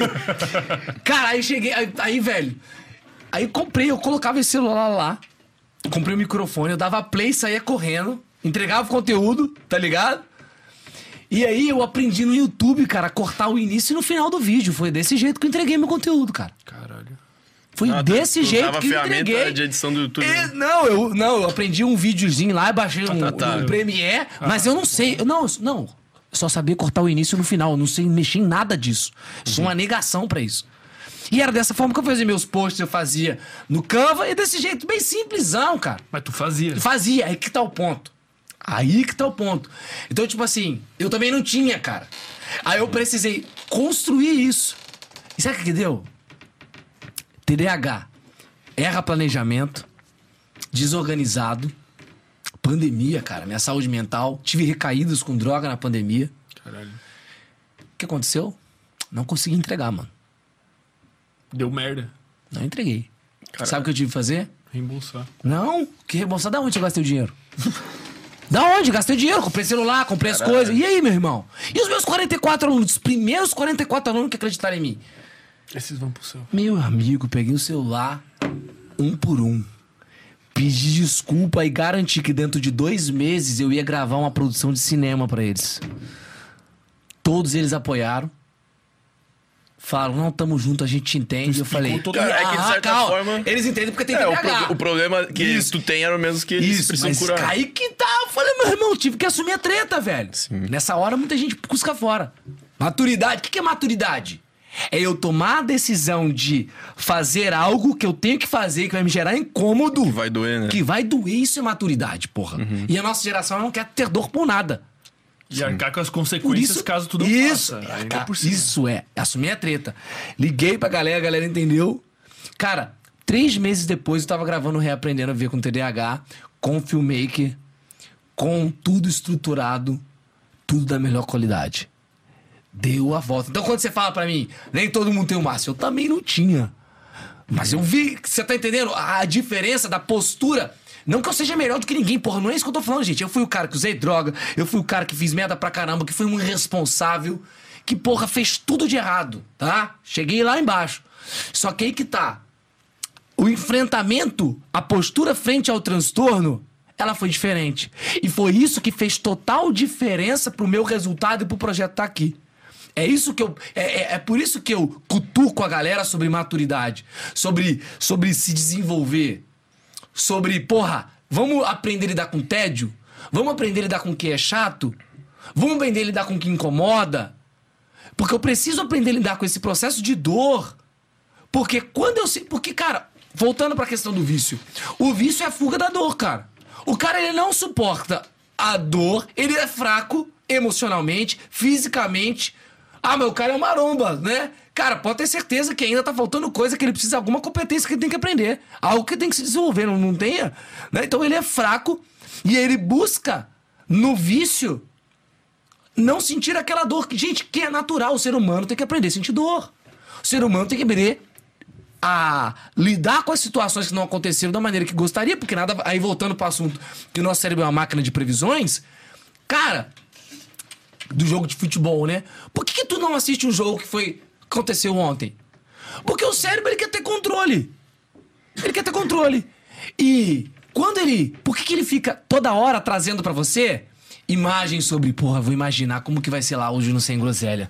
Vai ser assim, vai ser assim, vai ser assim. Eu vou ter controle do que vai ser aqui? Não, Não porra. Só que ele quer trazer essa falsa sensação. E aqui que tá o maior ponto de frustração e de infelicidade das pessoas. Que a gente não tem controle, que é o que você falou. E aí entra num ponto. O maior elemento que existe que causa incômodo é a imprevisibilidade. O mundo e a vida é o. Cara, olha que coisa. Olha essas pessoas aqui, ó. Como que é o nome do cara de fone lá, ó? O Fernando. O Fernando. Ô, Fernando, eu nunca imaginei que eu ia conhecer você. O que, que é você aqui hoje? É uma imprevisibilidade na minha vida? E ele não imaginou que tu ia acabar de chamar. É, exatamente, isso é uma imprevisibilidade. A vida, ela é uma sequência de quê? De imprevisibilidades. As pessoas, quando não entendem que não têm o controle e que a vida é eu saber bater em imprevisibilidade, bater no peito e envergar a imprevisibilidade, o Fernando poderia cair pra trás da cadeira. Ele, opa, tal, não sei o quê. A galera não sabe lidar com imprevisibilidade. E a nossa vida é uma sequência de imprevisibilidades. Você não sabe como é que vai ser teu relacionamento. Você não sabe como é que vai ser teu trabalho. Você não sabe como é que vai ser esse podcast. Cara, você imagina o que você quer pro Sem Groselha. A questão é, vai acontecer o que você imaginou? Não. É preciso eu ter esse viés da visão de futuro para que eu me engaje numa série de atividades. Só que o que acontece no meio do caminho é o fator que vira o jogo, que é o fator da imprevisibilidade. E o que acontece é que, a, que as pessoas elas não sabem lidar com isso. Porque o imprevisível é um terror pro nosso cérebro. O nosso cérebro ele prefere ficar num relacionamento fadado à merda do que imprevisibilidade de terminar e de buscar algo novo. O nosso cérebro ele prefere ficar no emprego que ele tá sentindo dor, mano. Esse emprego tá uma merda. Tá doendo ficar aqui. Só que eu prefiro a dor do conhecido do que o desconhecido. O desconhecido e o imprevisível pro cérebro é terrível. Porque o nosso cérebro é uma máquina de previsão. E o imprevisível é aquilo que ele não consegue prever. Olha a treta. E aqui que entra no ponto que a gente fala de felicidade. O que é felicidade? O que eu posso colocar como felicidade? É eu entender e aprender a lidar com o imprevisível, cara. E muito mais do que isso. Se o imprevisível dá medo, o que, que eu preciso ter então pra lidar com o imprevisível? Coragem. Como que eu consigo desenvolver coragem? Força física e desenvolvendo competências. Se eu sou um cara fraco, frustrado, eu não tenho coragem para enfrentar o imprevisível. Se eu não tenho coragem para enfrentar o previsível, eu nunca vou experimentar um gostinho de felicidade. Até porque você quer uma felicidade, vamos imaginar o cara quando ele ama alguém? O que, que é amor, cara? Amor é você se entregar totalmente ao imprevisível, velho. Tu amar alguém, tu amar a tua família, tu amar uma pessoa, é você se entregar totalmente ao imprevisível, mano. Tu só ama, velho. Explica. Tu ama. E aí? É que é coisa mais imprevisível do que amar alguém. Tu não sabe o que a pessoa vai fazer com você, mano. E aqui, de todo tipo de relacionamento que eu tô falando, tu não faz ideia. Mas tu se joga no imprevisível e tu é feliz naquele imprevisível. Tem os momentos de felicidade. Ah, Simon, tu é feliz? Cara, tem momentos de felicidade. Felicidade é sobre isso. Ninguém é feliz a todo momento. Entende? É experimentar isso. Só que para experimentar isso, olha que coisa louca. O cérebro, ele tem medo do imprevisível. A única forma de eu experimentar momentos de felicidade é eu tenho coragem. Só que se eu for um cara frustrado, que não desenvolvo força física, não desenvolvo competências, e aqui começa por pequenas coisas todos os dias, eu nunca vou experimentar isso. Eu vou experimentar essa tal felicidade onde? Na, Na pornografia, droga. na droga. Louco Legal. isso, né? Como é difícil É, viver, é uma né? visão É- diferente é de viver, felicidade, cara. né? É, é o que eu. É, o que eu não, essa Sim, é, sim. é a maneira que eu enxergo, né? Tem várias maneiras. Mas é dessa forma que eu encontrei. Uhum. Esses dias eu tava lá na. na, na imersão lá, né, cara? O pessoal foi, eu, porra, terminou a imersão. Eu fui comer, tinham vários alunos que acabou acompanhando a gente, indo indo comer com a gente. Cara, eu fui no banheiro, velho. Tava num, numa hamburgueria, eu fui no banheiro, mano. E, mano, eu, eu tava mijando no banheiro e veio assim na minha cabeça. Caraca, velho. Essa galera vê que, porra, a galera do Brasil todo vê atrás de você mesmo, né? Eu pensando, né? E isso é uma coisa que o TDAH também tem dificuldade. Esse autodiálogo interno a gente tem dificuldade. De conversar, de trazer soluções e de trazer coisas. Não sei se com você é assim, mas geralmente tem. E aí eu tendo essa autoconversa comigo, geralmente a gente ouve um monte de som, um monte de barulho, uma gritaria de um monte de lado, mas não, Não se ouve. algo, um autodiálogo, né? E aí eu falei assim, caraca, velho, essa galera veio de Manaus, veio da Bahia, veio de uma pessoa do sul, tinha gente de Florianópolis. Aí eu passei assim, eu olhei pra mim no espelho assim, sabe? Eu sou meio doido, converso sozinho, né? Eu olhei e falei assim, caraca, velho, essa galera gosta de você, mano. tu todo errado, tu todo assim, meio, meio desse jeito. Deus, essa galera veio, tu gosta de você. A hora que essa ficha caiu pra mim, Olha que louco.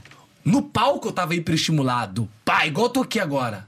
Mas no palco era eu, né, hiperestimulado, etc. Aquele momento que a minha ficha caiu naquilo, eu tive a sensação, sabe do quê? De que eu servi, de que eu fui útil. Aquele, aquela fração de segundo eu, eu entendi, eu senti felicidade. Só aquela fração de segundo. Porque aquela fração de segundo, ela se tornou eterna pra mim. Ó Aqui, ó, me arrepia. Gostoso. Aquela fração de segundo, eu senti um elemento que o ser humano, ele não, ele busca a resposta, mas ele não encontra, que é o elemento da eternidade. Naquela fração de segundo que eu tava dentro do banheiro, que eu identifiquei tudo aquilo, que eu tive aquele alto diálogo, que eu falei assim, caraca, mano, eu tive felicidade. Então, pra mim, felicidade é isso. Foi aquela. Eu perceber tudo isso e aquela fração. Esse momento, cara. Que Deus Não, não, tem, que eu vou morrer com 120 anos de idade. Quando eu tiver 120 anos de idade, essa fração de segundo deu dentro daquela hamburgueria. Pois é, é o que eu ia falar. Ela vai ser eterna. Ela foi eterna pra mim. E o que, que o ser humano busca? Eternidade. Tipo, A pra, minha visão, pra tá? tu foi uma fração de segundos, mas tu vai lembrar dessa Exato, fração vida porque inteira, essa né? fração de segundo ela representa a eternidade. Sabe o que que é mais curioso, cara? É que como essa felicidade é meramente uma questão de percepção. Percepção. Sempre Ótimo. a felicidade é questão de percepção. Exatamente. Só que aí que tá. Porra, é uma questão de percepção. Porque, tipo assim, é- até aqueles discursos clichês, a gente já bateu Clichê, vários cara. clichês profundamente aqui. Mano, né? foi legal pra caramba. Eu gosto dessa discussão. Achei que ia falar de comportamento, de não sei o que. A galera tá me xingando aí, só pra saber, não, né? Mas é, é tipo assim, pô, se, se Se qualquer tiver pessoa- problema é de vocês também, Dani. Se qualquer pessoa que estiver em casa acompanhando a gente hoje ou assistindo depois parar e pensar nas coisas que tu tem, que tu já conquistou, tu se sente feliz, cara. Então eu penso aqui, pô, Só que cara, a que gente tá. fez o groselha, Mas isso pô. é uma. Aqui que tá um detalhe. Essa questão de gratidão, vamos fazer assim, não É, é sobre isso, né? Não é só sobre isso. É. Olha isso. Eu tenho isso daqui. Aquele maluco lá também tem um monte de coisa. Ele poderia ser grato ao dinheiro que foi lhe dado, às mulheres que caem na cama dele todo dia. E isso não traria felicidade pra ele. Porque está atrelado a um sentimento de utilidade, de eternidade. Na minha opinião, tá? Esse é o Simon falando no caso. É, Você tá teria, teria que perguntar pro, pro Teria Dan que perguntar pra ele. Mas pelo que ele falou na entrevista, Sim. não foi isso. Porque ele falou que tava se sentindo frustrado, Entendi. que ele não tinha referência naquilo, que não fazia Não mais se sentido sentia pra ele. útil, no caso. Não se sentia útil. Então, mano, resumo dessa história toda que envolve lidar com transtorno psiquiátrico. Nós estamos falando de mente humana.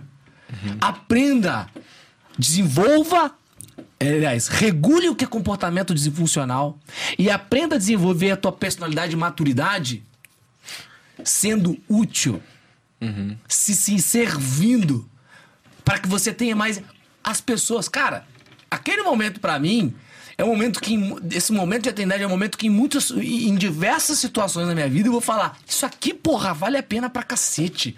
A dor do processo.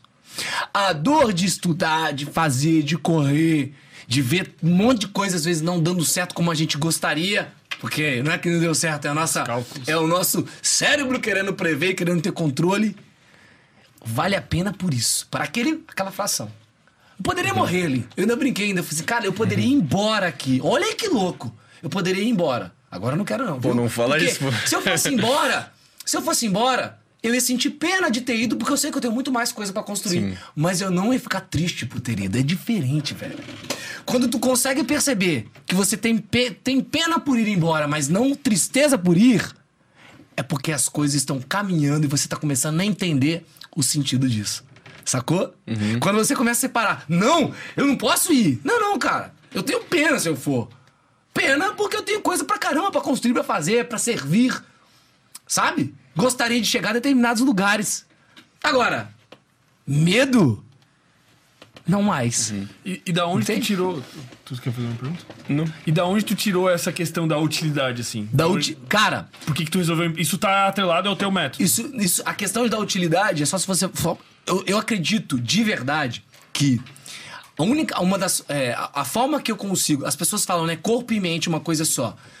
Eu não, eu não acredito naquela questão de você mudar a mentalidade. Eu acredito em questão de você mudar comportamento para que, mudando o comportamento, você comece a ter visões e, e, e- e uma mentalidade diferente sobre determinadas coisas. Então, cara, é aquela coisa. Não adianta nada eu ficar em frente ao espelho falando que sou isso, que sou aquilo, e não conseguir moldar determinados comportamentos no meu ambiente, na minha vida, para que eu consiga realmente ser aquilo. O erro, na minha opinião, das pessoas e de muitos gurus que a gente vê aí é que eles gostam de falar sobre mudar a mentalidade antes de mudar comportamento. Eu acredito verdadeiramente que a gente primeiro precisa mudar comportamentos, que esses comportamentos, que as influências do ambiente vão começar a influenciar, a nossa habilidade. Por exemplo, quando eu falei pra você que eu, que eu me jogo nos ambientes, cara, quando eu comecei a me jogar em determinados ambientes, eu não me sentia nem um pouco preparado pra estar nesses ambientes. Se eu tenta, você tá entendendo? Eu precisei me jogar, ter comportamentos que aquelas pessoas tinham, aprender e a começar, de certa forma, a pensar como aquelas pessoas estavam pensando, a agir como aquelas pessoas estavam agindo. Você tá entendendo? Então, é- essa é a maneira que eu acredito. Então, olha, olha que coisa louca, né? Eu. O exemplo que eu dou, por exemplo, de, cara, de treinar e de físico. Velho, cara, tem um ano que eu tô fazendo isso assiduamente. Um ano. Só agora eu fui ter, por exemplo, aquela coragem, até porque o ambiente proporcionou. Só que se fosse talvez a. a eu não tenho vergonha nenhuma de falar, não, velho. Eu sou falho, eu erro. Eu, mano, eu sou o cara mais, sabe, eu, eu, meu, inconstante várias coisas. Eu não sou melhor do que ninguém que me acompanha, que me vê. Meu, pelo amor de Deus, cara. Pelo amor de Deus, eu, eu sou o cara que vou errar, que vou ser inconstante, que tem dia que eu acordo que eu tô puto, tô triste pra caramba. Aí eu falo, pô, sai, mas e aí, velho? Tu ensina tudo aquilo lá, cara. Como é que você tá aqui desse jeito, assim, eu penso, né?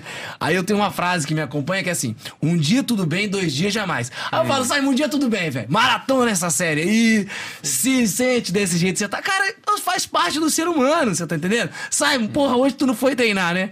Aí eu penso, caraca, mano, tu não foi treinar, hein, Simon? Aí beleza, tu não foi treinar. Aí eu, no outro dia não, no outro dia eu vou.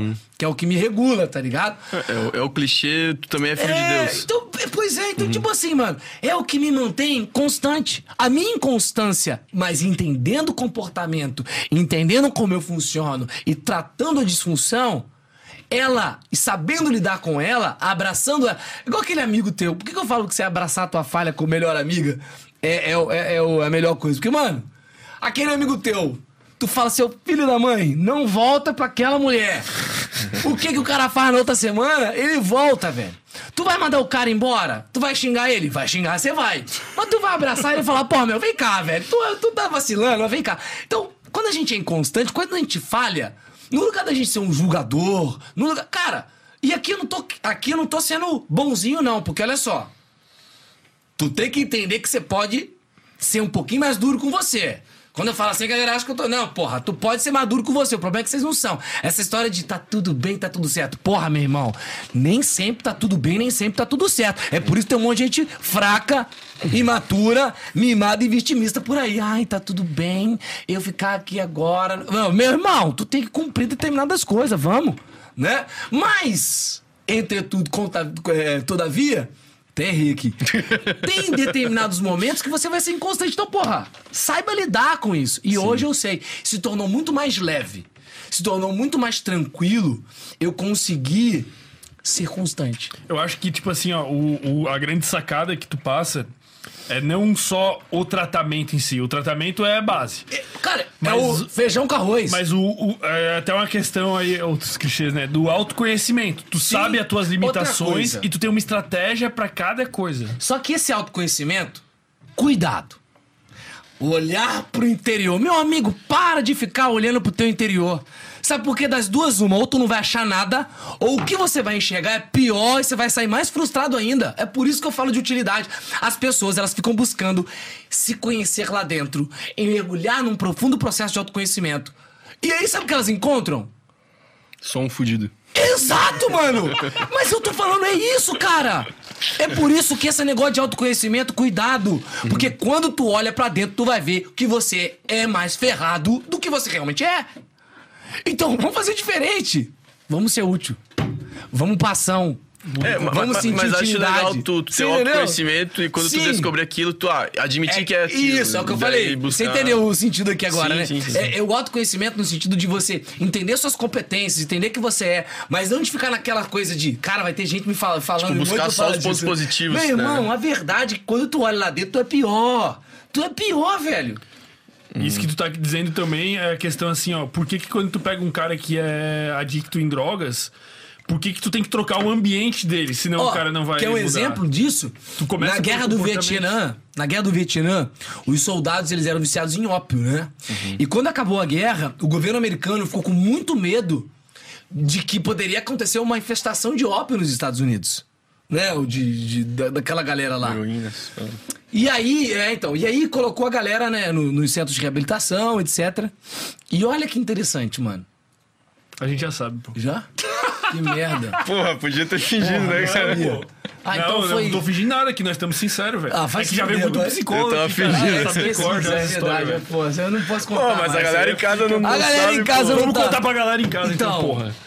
Ah, Resumindo a história, a galera não ficou infestada de ópio, entendeu? Porque mudou o ambiente, é isso. É, o ambiente era Não ruim, era merda e, e passou a ser bom, né, Não mudou o ambiente, não tinha acesso. E outra coisa, as dores e tudo aquilo, aquele contexto que eles estavam vendo, não, não, não, não tava vendo mais no. Na casa deles, Mas a galera tu, ficou tu, com. tu que é um cara hoje que tu tá estabilizado. A primeira assim. coisa. Se tu fosse pra um rolê hoje, assim, que tivesse a droga que tu era viciado, tu tá fudido. Já começa Cara, por aí. a primeira coisa é. Não vai. Não vai. Cara, é sério. Tem amigos na minha casa que não podem frequentar a minha casa. Ponto. Caralho. E, Simon, sabe por quê? Eu vou resistir a primeira. A segunda. E já é uma energia, Cara, né? velho, deixa eu te falar. Quando você começa, é muita energia. O seu cérebro, o gatilho, você já sabe. A galera vem de psicólogo aqui, eu esqueço. Né? Mas, cara, quando você começa a chegar num ambiente...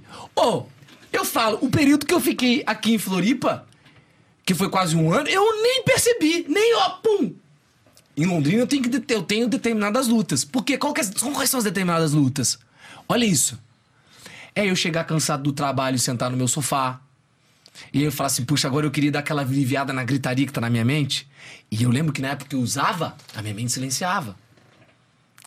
Você tá entendendo? Aqui não, aqui era um outro ambiente, eu nem. Olha isso. Pô, ma- ambi- mas com e cocaína a mente silenciava? Opa, a gritaria mental. Opa, o que a cocaína fazia na minha cabeça é que toda aquela gritaria mental, ela Caralho. cessava. Achei que era o contrário. Não, cara, toda aquela gritaria mental, ela, ó. Cessava. Olha que eu recebi uma notificação olhando pro lado, tá vendo? Não dá. Você tá entendendo? Então, o que, que é isso? É ambiente. Aqui, por quê? Porque aqui, pessoal, aqui, aí que tá o ponto, né? É, se eu saísse pra determinados lugares, aquela aquela vontade ela vem. Então eu tenho que estruturar todo o meu estilo de vida e minha rotina, senão E o não dá. ambiente também, principalmente as pessoas, né? Pessoas, as pessoas as são ambiente. então as pessoas elas não faziam parte disso. A conversa era outra, o hábito era outro. Sabe? Então, o primeiro ponto é a, a- a velha história lá do ópio que a gente tava falando. Por que, que não aconteceu essa infestação de ópio lá nos Estados Unidos? Porque mudou tudo, porra. Todo o cenário. Cenário de guerra, o ambiente daquelas pessoas, a vivência daquilo. Colocaram elas lá. Se eu não me engano, agora eu não lembro o número exato, mas apenas 3% só que voltaram. Se eu tiver errado, vocês me corrigem. Era por aí. Era Uhum. isso. Apenas 3% foram reincidentes. Então, tipo, é, para uma mudança de comportamento, cara, eu costumo falar que a gente precisa de uma informação, só que só informação não muda o comportamento. A galera tá cansada de saber que não pode é, usar determinadas coisas, beber, fazer qualquer coisa, sei lá, inventa um comportamento aí. Pô, não posso Ver pornô ver pornô. Só saber que eu não vou poder ficar vendo pornô. Vai mudar o meu comportamento de ficar assistindo 10 pornô? Não. Informação. Depois, que eu preciso é de ambiente, tá? Depois, de pessoas. Porque olha só, preciso de informação, informação, beleza. Só informação ajuda não. Preciso de um ambiente estruturado, mas só informação e ambiente estruturado ajuda? Não. Eu preciso de pessoas. E uma coisa muito importante que é acompanhamento. Acompanhamento. E aqui, cara, por exemplo, quando a gente fala de pornô, né? Cara, como é que o cara vai ter um acompanhamento no pornô? Cara, às vezes, ter uma atitude simples como, por exemplo, meu irmão, pega um cara de confiança teu, pô, tá ligado? Eu, eu tive isso quando tava tendo recaídas na droga. Eu toda vez eu tinha que passar pela vergonha de pegar o telefone, de ligar pra um amigo meu e falar: ó, acabou de rolar isso, cara. Tá acontecendo aqui agora. Você tá entendendo? Nossa. Então, e, e foi Então, isso, é bom, cara. é bom ter alguém de. Pessoas, nesse caso, né? Pessoas ali. Que, cara, a- a- a- você tem que. E outra, o, o processo de você assumir e passar uma vergonha, vamos dizer assim, é fundamental. Que é o processo do quê? Da dor. Que é o processo de você tendo maturidade pra assumir a chincha. Na próxima vez tu sabe a consequência já. Exatamente, você tá entendendo? Então isso tem que ser muito claro, cara. Guarda quatro coisas pra mudar comportamento aí pra qualquer coisa, qualquer hábito que você queira construir, qualquer coisa mesmo.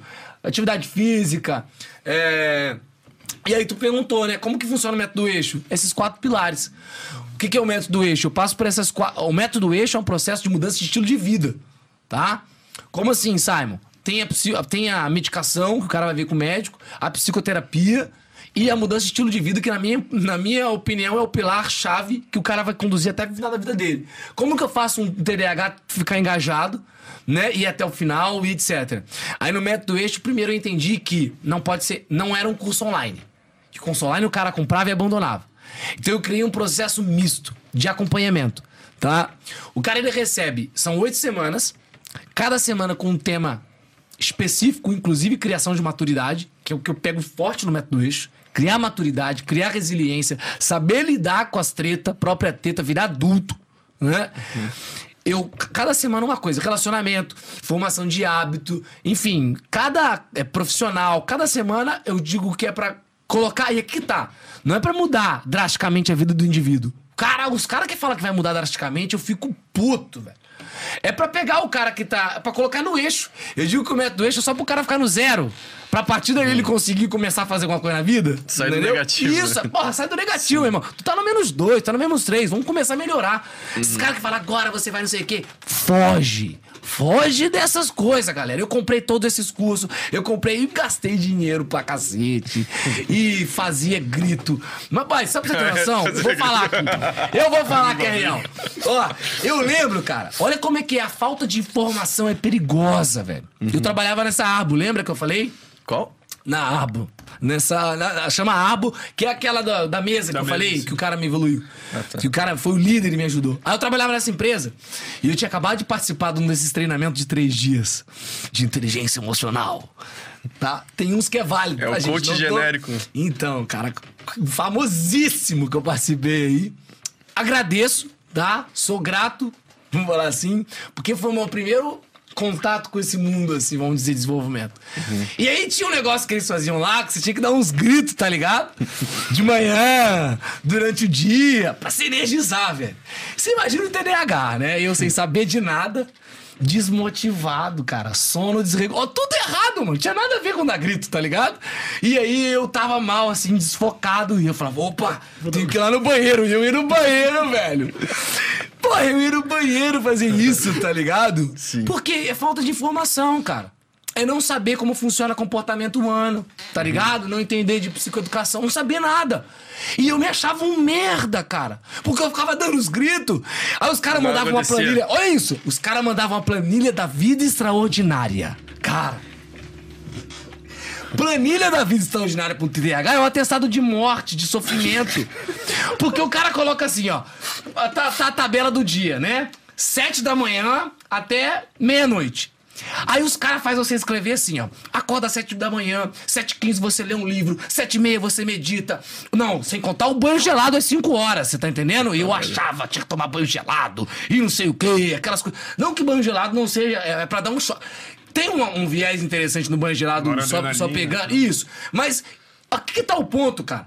Não é isso que vai fazer o- a, a transformação radical, tá ligado? E essa galera pegou essas informações e trouxe como se fosse o precisa tomar o banho gelado, e precisa meditar, e precisa fazer isso. E criou um sistema impossível para um indivíduo que tem um TDAH, por exemplo. Olha que coisa louca. Sete e meia, tomo banho gelado. E aí, olha aqui, medito, corro na academia e preparo gratidão e barará. Sabe, tá ligado aquelas coisas? Grito. Mano, aí eu acordava. Acordava de manhã, né? Agora vai! A minha rotina da vida extraordinária vai aqui agora. Aí começava de manhã, né? E banho gelado, já pegava, porque, mano, banho gelado não funciona pra mim. Se funciona pra você, parabéns, mas pra mim não funciona. Aí eu já saía de lá, né? E falava assim, agora vai. Aí eu ia. Vamos ler, vamos ler, vamos ler. Vou cumprir a coisa aqui. Aí tinha que ler um livro por semana, cara. Os caras colocam umas coisas assim, absurdas. Caralho. Que quando você vai começar Não a fazer, nem um livro é num ano. impossível pro TDAH, velho. O TDAH é aquele cara que acorda de manhã e faz assim, ó. Eu acordo de manhã e aí eu vou, passo na cozinha e aí eu vou, dar- vou tomar o café. Aí tô passando o café, eu olho pra TV, eu ligo a TV. O café tá passando, eu ligo a TV. Aí começo a ver o jornal. Aí eu olho pro Tobias, meu cachorro, eu tenho que colocar a comida dele.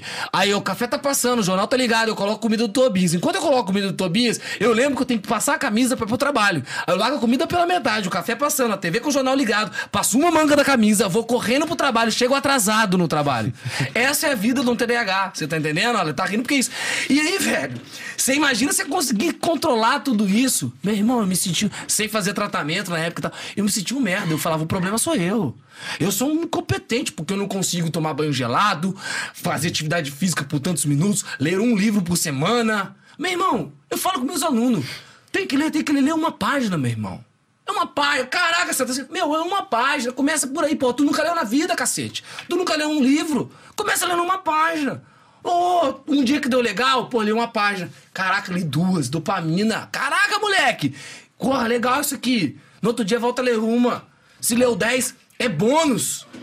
O que estruturou a minha vida foi que eu aprendi a fazer mínimo. Nossa, tu é vagabundo, hein? Não, porra, eu aprendi que era estratégia que funcionava pra mim. Leu uma página. O dia, sabe como é que comecei a fazer atividade física? Vocês vão dar risada. O dia que eu não. Caminhando, mas o dia que eu não fazia nada, eu coloquei que o mini hábito era fazer uma flexão do lado da cama. Aí eu deitava na cama e eu falava, porra, sabe, tô um vagabundo, hein, velho? Nem uma flexão do lado da cama. Aí eu levantava puto comigo e fazia minha flexão. Pode parecer besteira, mas aquele não era o projeto do Simon Bombado. Era o projeto de um estilo de vida saudável. De eu começar a ter constância. E aí, porra, você segue esses gurus por aí que falam essas coisas, você se frustra. Aí eu ficava no banheiro gritando. Na segunda semana, cara, na segunda semana não tava mais acontecendo nada. E aí eu me senti o quê? Um merda frustrado de novo. E aí sabe o que eu queria? Comprar um outro curso. Tu achou que o problema Não, Mas tu acha não que é, o... o- problema é a estratégia. Sim, mas tu acha que o problema não, funcio- não funciona só pra TDAH? Não, não, pra mim funciona- não. Na minha opinião, não funciona pra ninguém, com todo carinho e respeito. Pois é, é que- é que acho que essa parada Não, do. calma tipo, que, caraca, eu falei que não funciona pra ninguém, os caras vão me bater aí, calma, tá? Mas na minha opinião, cara, é assim, sempre tem que entender uma coisa. E aqui é muito sério, tá? Voltando a falar sério, que a gente fala brincando, mas voltando a falar sério. Entenda como você funciona. Como? Psicoeducação, informação. Se tu tem um transtorno, vai saber como é que você funciona. Por quê? Porque aquilo que funciona pra ele não funciona pra mim, porque eu funciono de maneira diferente. Você funciona de maneira diferente que eu. Então, cara, não adianta eu pegar, é por isso que dentro do método eixo não tem aquelas fórmulas mágicas. Tem um escopo, uma estrutura pra cada um adaptar a própria realidade. É isso que as pessoas têm que fazer. Só que as pessoas estão tão preguiçosas que nem isso as pessoas querem fazer. Você tá entendendo? Sim. Então a galera quer uma fórmula mágica. Não existe fórmula mágica. Tu tem que entender de como você funciona, entender qual estratégia vai funcionar pra você e colocar em ação. O problema é que, inclusive, a galera quer repetir a mesma estratégia que não dá certo todo dia. Porra, meu irmão, tu tá todo dia tentando fazer do mesmo jeito. Cara. Então, eu sempre falo, mini hábito pra tudo na vida. Tudo na vida. É a estratégia que funcionou pra mim, cara. Eu sou o maior procrastinador, porque além de procrastinador, eu tenho um transtorno em que eleva o meu nível de procrastinação. Então, se eu sei que naturalmente sou procrastinador e que tem um transtorno que potencializa minha procrastinação, cara, peraí. Eu tenho que então traçar uma estratégia. Adianta eu querer ficar me cobrando ler um livro por mês? Não vai dar ler um livro por mês. Adianta eu querer ficar me cobrando, fazer uma hora de leitura, ler 20 páginas. Porra, se eu tô sem energia nenhuma. Acabei de falar da desregulação emocional do TDAH, da dificuldade de se manter constante. Olha, olha quantas coisas a gente coloca porra, é, o- é o cara que quer mudar tudo de uma vez só. Então qual foi a estratégia que eu utilizei? Eu vi que funcionou pra mim do mini hábito, cara. Sabe? Olha aqui. Tem que parecer ridículo. Como assim, sabe? É. Sabe o erro da galera? A galera quer mudar de vida no domingo no sofá. Vocês já sabem disso, todo mundo fala aqui, né? Aí no domingo no sofá tá tudo certo, teu time ganhou, você tá empolgado comendo aquele pedação de pizza, né? Empolgado, a mulherzinha tá ali, não sei o quê. Aí você fala, não, amor, amanhã, amanhã eu vou começar. Aí você traça um plano maravilhoso, porque seu cérebro adora criar plano. Né? Até porque no mundo das ideias, ele te dá essa sensação de controle, inclusive libera dopamina só de você estar pensando naquilo. Ó, visualiza aí. Porra, você começa a pensar. Só que na segunda-feira, meu irmão, você já acorda batendo o dedinho no canto da mesa, do, da, da cama. Você tá entendendo? Aquela pizza que tu comeu de noite não fez digestão direito. Você acorda cheio de azia, tá ligado? Acorda sem vontade nenhuma. Tu acha que você vai implementar a mudança? Não vai. Então qual que é o erro? A gente imaginar mudar no nosso melhor dia. Tem que começar na sexta. Não, não, não. Você quer implementar algum hábito? Pensa o pior dia da tua vida. O dia que tua namorada terminou com você, que deu a maior treta do mundo. Nesse dia, você vai conseguir seguir aquele hábito? Aquele mini hábito? Se no dia que deu tudo errado, você conseguir fazer aquele mini hábito. No dia que deu tudo errado na minha vida, eu consigo chegar na minha cama e fazer uma flexão. Mas eu não consigo na academia. No dia que deu tudo errado, que a treta estourou, seguidor me xingando, me hatearam aqui no Sem Groselha, falaram merda, eu vou chegar e falar assim, puta que pariu, vou fazer minha flexão e vou ler uma página do livro. Puto! Mas vou conseguir. Porque aquele mínimo pra mim é possível no meu pior dia. Então, cara, a regra pra formação de hábito é imagine o teu pior dia. Para. Aí olha o que os caras fazem. Vida extraordinária. Vida extraordinária é o quê? Até o dia perfeito. Olha que erro. Então toda vez que eu escrevi meu dia perfeito, eu me frustrava. Porque, gente, não tem porra de dia perfeito, cacete, cara. O dia dá mais errado do que certo, velho. Volta pra real. Sai do mundo cor-de-rosa. O mundo real é guerra. Tu nasceu, tu tá convocado, meu irmão. Se vira. Então, cara, aí os caras, quando colocavam vida extraordinária, Cara, vamos olhar pra nossa vida. Não tá extraordinária, não, porra. Nós estamos batalhando pra fazer acontecer. Não tá nem ordinária. Como é que vai né? ficar Você tá extraordinária? entendendo? Então, cara, quer formar um hábito, quer formar um comportamento? A galera fala que eu sou desmotivacional. Porra, eu, talvez eu seja, mas isso aqui motiva também, tá? Eu sou meio motivador. tem que ser porque honesto, né? É, cara, a melhor coisa, quando eu parei de ficar caindo nessa baboseira. Essa groselice. É, é que a parada, eu acho que é tipo aquilo que tu falou do. De querer evoluir um pouquinho, né? Tipo, ah, tu tem uma vida muito ruim. Tu, tu vai. Pra tu ter uma vida extraordinária, é um. Porra, É, um há clichê, anos, e, talvez. mano, então tu- talvez é de. Ah, ah te- tente ter uma vida menos merda. Talvez seria algo Cara, mais é sério e ia, ia funcionar melhor. Exato, aquela velha história, né, velho? Fazer é, duas regras na formação de hábito que a galera esquece. Nossa, Uhum. é tão óbvia, vocês sabem disso, mas tem que falar de novo pra esse pessoal que tá lá. Cara, duas regrinhas. Fazer pouco Uhum. é infinitamente melhor do que não fazer nada, vocês sabem. Então fazer uma flexão é infinitamente melhor do que dormir sem praticar atividade física. E fazer pouco todos os dias é infinitamente melhor do que fazer muito um dia só. Essas duas regrinhas a gente guarda pra vocês. Quando tu consegue aplicar isso, eu lembro que, cara, eu, nessa mesma, essa empresa foi transformadora na minha vida. Eu tava lá e tinha a Tayana. Eu tomava o café que parecia um melado. Olha aqui o ponto que eu vou pegar no café de, de duas coisas relacionadas ao que a gente tava conversando, né? Aí eu ia tomar um café gomelado, a Tayana olhava pra mim e falava assim: Simon, para de tomar café com açúcar. Açúcar é pior do que cocaína. Mal sabia ela naquela época. Mal sabia, Tayana. Beijo. E aí ela falava: açúcar é pior do que cocaína. Primeira coisa, tá errado, viu, gente? Não é pior. Pelo amor, não é pior, tá? Então ela falava, sabe, açúcar é pior do que cocaína. De tanto ela falar aquilo, um dia eu cheguei e falei assim, mano, que troço chato, cara. Eu sou um cara que não consigo nem tomar um café sem açúcar. Mas que coisa! Eu falei, vou tomar um café sem açúcar. E eu me forcei a tirar o açúcar só do café. Porque eu achei inconcebível, não sei, deu um surto aquele dia, eu ser um cara que só tomava açúcar docinho. Falei, não, vem um pouquinho de amargo aqui. Né? A galera nem querer fazer careta com café amargo, a galera quer. Aí eu comecei a tomar café sem açúcar. Olha que interessante. Essa coisa de tomar café sem açúcar ela, ela, ela, hoje eu analisando, na época eu não tinha noção de porra nenhuma. Mas hoje eu analisando, ela me fez evoluir em dois sentidos. O primeiro, eu começar a colocar coisas incômodas. E aqui que tá, tu quer se sentir útil e evoluir? Começa a colocar coisas incômodos, pequenos incômodos na tua vida. O problema é que você tá acostumado só com mordomia. Mano, começa a tirar o açúcar do café. Sabe, nossa, sabe que louco? É louco, mas eu quero saber qual pequeno incômodo você pode colocar na tua vida hoje para você começar a desenvolver maturidade e evoluir. Que é isso que te traz força. É isso que te torna menos frouxo em relação às coisas que você vai enfrentar em relação a, é, frente à vida. E aí, agora que eu tenho essa análise, mas na época eu não tinha, mano. E eu comecei a tomar café sem açúcar.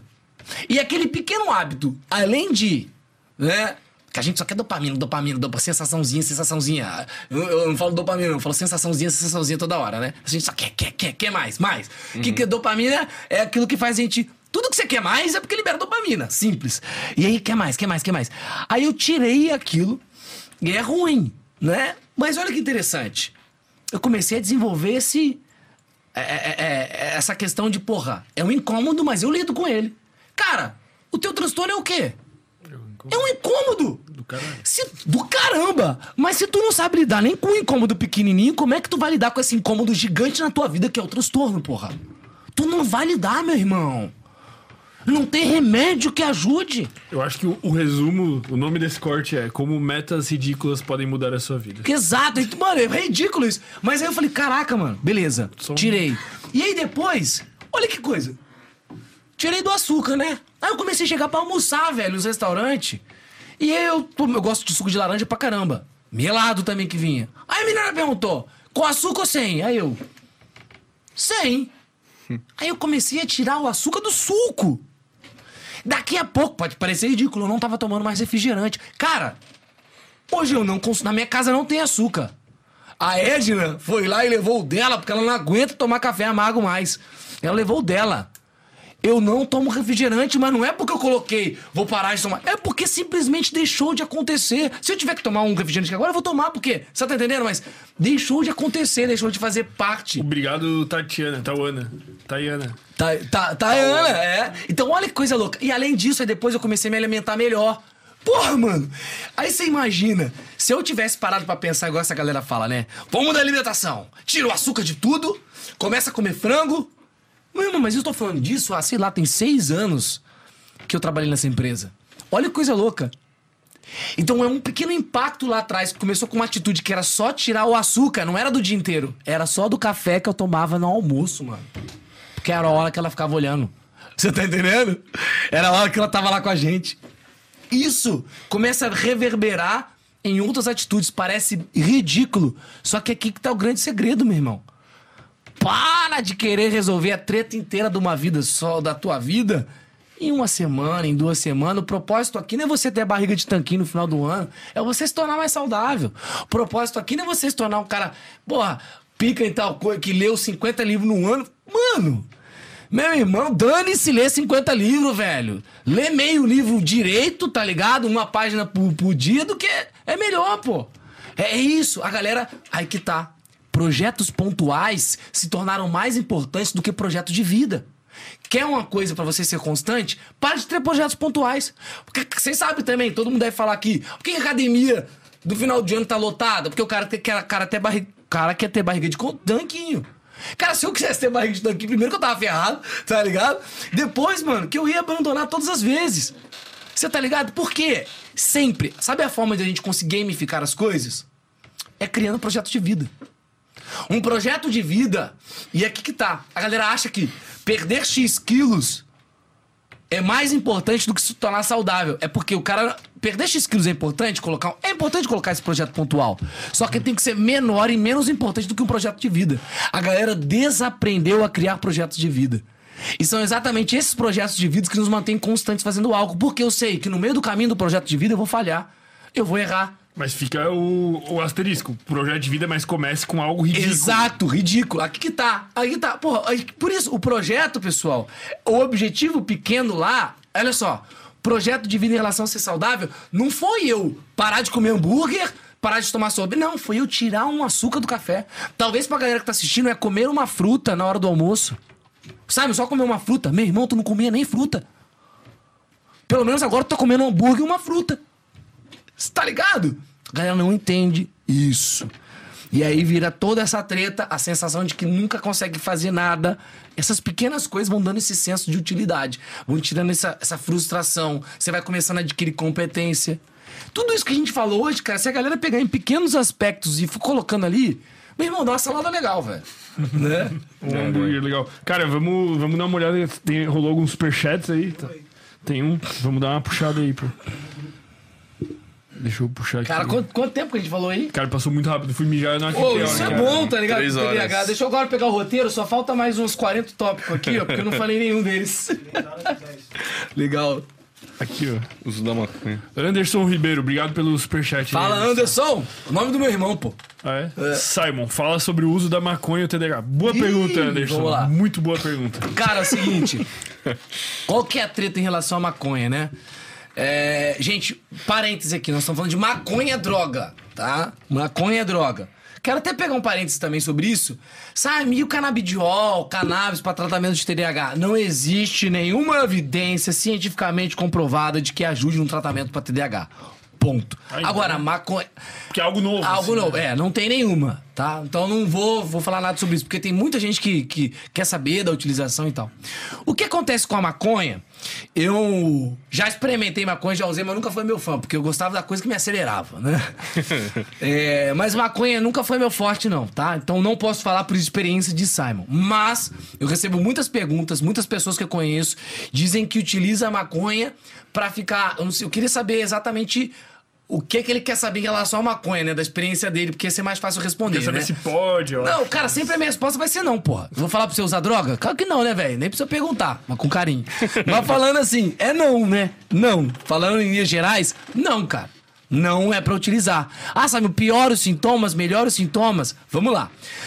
Muitas pessoas falam em utilizar porque diz que fica mais tranquilo, diminui a ansiedade, né? tira as Diminui- vozes da cabeça, Tira falou, aquelas, né? aquela inquietação, aquelas vozes da cabeça. Cara, você tem que entender uma coisa. A maconha, ela não é uma droga viciante, tá? Por isso que as pessoas muito perguntam, ah, mas não vicia. Só que o que ela proporciona, vicia. E aí você tem que ter cuidado. Então, se você é um TDAH, cara, meu irmão, vamos pensar comigo. Tu tem muitas vezes dificuldade. Quais são as dificuldades do transtorno? Entrar em movimento, se manter focado, engajado numa atividade. A utilização da maconha, a maneira que ela age, ela vai estar exatamente potencializando ainda mais todos esses sintomas do transtorno. É que quando a gente fala de TDAH, vocês, por o Simon nessa agitação, vocês pegam o viés da hiperatividade como o viés principal, e não é. A hiperatividade, tem pessoas que têm TDAH e não têm traço de hiperatividade, tá? Então, assim, a minha, o que eu vou falar sempre é não. Não é pra usar. Até porque nós temos maior propensão a vícios. E vício, ah, sai, mas ela não vicia. Mas o que ela proporciona libera dopamina.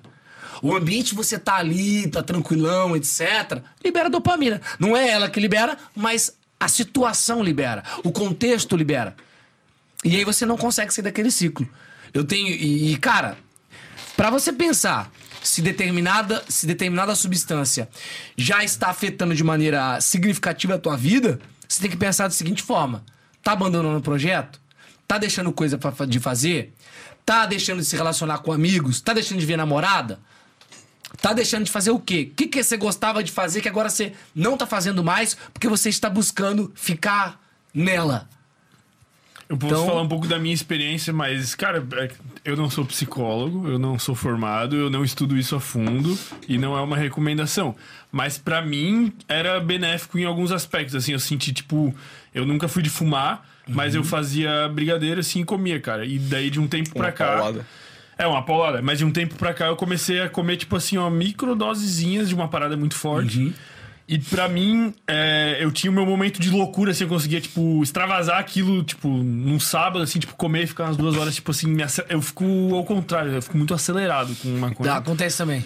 Muito, assim, tipo, muito, assim, tipo, ficou alucinado, ficou pelado, tá ligado? Ficou E extremo. você acha, vocês acham isso legal, gente? Pelo amor de Deus. Não, não, mas calma. Aí numa microdose e eu passava, eu me sentia muito bem o resto da semana, cara. Pra mim funcionava bem. Eu tinha, tipo, uma extravasão num dia, assim, não absurdo. Eu Não, não se tem, pouco. então. É, quando a gente fala isso, a, a minha resposta sempre vai ser Não não, é porque é uma droga, tá? Então não. Você não vai ver o Sam indicando aqui. Ah, essa medicação é droga. Pô, mas é a droga legalizada, é a droga pro tratamento. É diferente, tá, gente? E, e Então qual tem que é a relação de quem toma medicação, tipo, por exemplo, eu tô tomando Ritalina com bebida alcoólica? Ah, ótimo. Cara, não faça isso, né? Tomar medicação e tomar bebida, inclusive, virou uma tendência na balada. Usar Venvance, por exemplo. Ah, não, mas não tô falando isso. É pra só falando. retardado daí. Quem faz isso é retardado. Mas virou uma tendência da galera porque Uhum. vai dar merda, tá? Agora, é, eu posso tomar bebida alcoólica ou não, Simon? Tomando medicação? Essa é a tua pergunta, né? Você vai fazer o seguinte: você vai lá no teu médico. Você vai falar assim, doutor, eu posso tomar bebida alcoólica fazendo meu tratamento com a Ritalina? Se ele falar sim, você pode. Se ele falar não, você não pode, tá? E aqui tá o ponto. Por quê? A, a Ritalina, o Venvance, ele tem um período de duração. Então pode ser que no teu caso, o teu médico fala, não, não tem problema você tomar um chopp, você tomar um negocinho. Claro que não, tomei a medicação, qualquer coisa. Não é isso que eu tô falando, tá? Estou falando no processo de tratamento. Isso você pergunta pro teu médico sobre, beleza? E aí, em relação a malefícios do álcool no contexto geral, tá? É, porra, se eu tenho um transtorno que já tira o meu freio, imagina eu com transtorno e tomando álcool. Tu já não tem córtex pra Eu já não. Você tá entendendo? E o que o álcool faz é ele tirar esse freio nosso, pô. Imagina no indivíduo que já tem essa dificuldade. Potencializa ainda mais. Um indivíduo. Eu, eu, por exemplo, eu sempre gostei de tomar minha cervejinha, mano. Gosto de tomar meu chopp, gosto de tomar minha cervejinha. E uma das grandes dificuldades foi quando eu comecei a fazer o tratamento, diminuir isso, porque lá da balada, né, pô, era bebida, destilado e droga, um monte de coisa. Então, aí beleza, acabou aquilo tudo, mas, pô, futebol, mano, tomar um é um contexto social, cara. Nossa sociedade trouxe isso, infelizmente. É, porra, é até estranho, você tá numa roda, a galera te zoar, vai não sei o quê. Então virou algo social. Enfim. Então eu gosto pra caramba de tomar minha cerveja. Hoje eu tive que tirar. Sabe, você não toma mais nada? Eu sou um teimoso que hora ou outra eu vou tomar um chopp, mas eu tive que tirar o álcool da minha vida. Por quê? Porque eu faço tratamento pro transtorno bipolar também. Então aí, quando a gente fala do transtorno bipolar, tem um outro componente, né? É uma outra explicação, outra história, que não é só o TDAH, tá?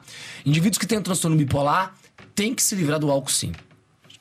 Sem dúvida nenhuma. Tem que ser zero. É, eu lembro que eu cheguei no meu médico, o médico falou assim: então, é zero. Eu falei, que, meu, pô, é meu chopp. E eu confesso pra você: sabe, você toma zero álcool hoje? Eu diminuí significativamente. Comecei a tomar Heineken zero. Aí sabe como comecei a tomar? Eu levava um fadinho de Heineken zero e levava só duas Heineken com goiça, tá ligado? que aí eu comecei. Eu estou num processo de tirar de É, to- aos poucos, total né, que a gente forma. tava falando agora Mas eu tive que, por exemplo, sabe, esse final de semana, não tomei uma cerveja, nem senti falta de tomar. Por que, que eu não senti falta nem tomei uma cerveja? Encontrei outras pessoas que não fazem parte desse ambiente, fui em determinados lugares. Eu, eu no. Não sei que, que dia que é hoje mesmo? Hoje é segunda, Segunda. né? No sábado. Sábado é automático. Falei, Hum, vontade de tomar cerveja, mas. Falei, não, fui depois, fui sair, fazer outras coisas. Então, tipo, o ambiente que mudou já mudou completamente o meu comportamento em relação a isso, tá? Só que, respondendo o caso em relação ao TDAH, pergunte pro teu médico. Se ele responder que sim, sim, responder que não, não. Mas tendo em vista esse tratamento contínuo, tá? Tendo em vista que tratamento de TDAH não é um mês nem dois, nós temos aí pelo menos um ano e quatro meses de tratamento contínuo com a medicação. Sabe, vou precisar tomar de final de semana? Depende da tua necessidade, do teu estilo de vida, do que você está buscando com o tratamento. Isso é um papo para você sempre e pro teu médico. Esse tipo de pergunta é uma pergunta muito complicada de eu responder, porque é muito individual e esse papo não deve ser feito por rede social, não deve ser feito por. Enfim, tem que ser sempre diretamente com o médico, sacou? Entendi. Muito bem respondido. Então é. Já, essa essa Tem, daí tem, já tá. Essa já era E minha. cara, já. e sobre, e sobre você ter. E uma coisa que a galera. Quando eu falei, pra, né, cara, que ninguém quer saber do transtorno. Meu. Todo mundo pergunta, sabe, eu devo contar no meu trabalho? Se eu tenho entregar? Sabe, eu devo contar pra minha família? Eu devo contar pros meus amigos que eu tenho TDAH? A minha resposta é bem simples, né? Que eu aprendi. Você vai se fazer três perguntas básicas. A primeira pergunta é: Sabe aquele circo-tico que dá na gente, a vontade de contar? Pô, eu quero contar, porque agora eu entendi tudo, agora faz sentido, né? Eu quero que as pessoas me entendam, me reconheçam, me abracem, me acolhem, me sinto amada, né? Pertencente. Eu quero isso. Quando der essa empolgação, e aí você que tem o TDAH tem dificuldade de controlar, tem esse aquele tempo de ação e resposta te tiraram de pensar sobre isso, né? De refletir sobre que, que a gente tem menor, eu vou te colocar o feio. O freio, quando você sentir vontade de falar, é o seguinte: lembra dessas três perguntas. Essa pessoa que eu tô aqui na frente é alguém que me ama ou eu amo? Outra pergunta. Essa pessoa que tá na minha frente aqui é o meu médico? e a terceira pergunta: essa pessoa que tá na minha frente é um juiz de direito? Eu tô respondendo um processo penal? Se a resposta for não, é não. Você não vai contar para essa pessoa que você tem transtorno. Simples. Toda vez que você sentir necessidade, saiba que isso. Não se frustre. Não se decepcione, porque as pessoas não vão entender. Então não tem que falar. Tem que falar no meu trabalho? Responde essas três perguntas. Tem que falar no teu relacionamento? Você ama? Tem certeza que ama? Vai ficar para sempre? Entendeu? Responde, porque uhum. quando você consegue entender guarda essas três perguntas, decora elas, porque essas perguntas vão ser o freio. A hora que você sentir, você coloca, vai ser o tempo. O TDAH ele sempre precisa de algo que atrase ele de tomar a decisão. Sempre. Por exemplo, uma ação besta, mano que eu coloquei na minha vida e que mudou completamente muita coisa é: se você me vê assim, é porque eu quero falar. E eu sei que eu não vou conseguir regular o impulso de falar, então eu tive que ter algo externo que me regule para não falar. O algo externo é uma ação. Uhum. Você quer uma outra coisa? O TDAH tem dificuldade de visualizar. Lembra que eu falei? De pegar uma situação que aconteceu lá atrás, de trazer à tona para mudar o comportamento. Cara, um negócio que eu faço pode parecer louco, mas às vezes eu tô. E aí me vem uma vontade de. E aí eu falo, caraca, mano. Aí eu jogo pro lado assim, ó. A gente tem, tem que ter uma criatividade. Por exemplo, falei uma besteira no algum último podcast. Sei lá, pegando um exemplo já que eu tô no podcast. E na hora eu vou interromper para falar aquela mesma besteira e aí. Que, come... Isso é treino, tá, pessoal? Não é fácil, não. Eu começo a criar do lado, eu coloco como se fosse uma televisão. E aí eu olho pra televisão e eu. Por que, que eu tenho que. Eu tenho que ter essa imagem externa, entendeu? Uhum. E eu passo na televisão a cena do momento em que eu passei a vergonha, que eu falei a merda. Só de fazer isso já me deu o tempo suficiente para segurar o impulso e não fazer aquilo que eu precisava. Sacou? Então tem algumas coisas que a gente, que você, que as pessoas que tentam no sono, tem que começar a adaptar. Simplesmente, a, a regra é: segura o tempo de resposta. Tá ligado? É só isso. Você precisa só atrasar o teu tempo de resposta. Beleza? E aí tem uma coisa também interessante, né?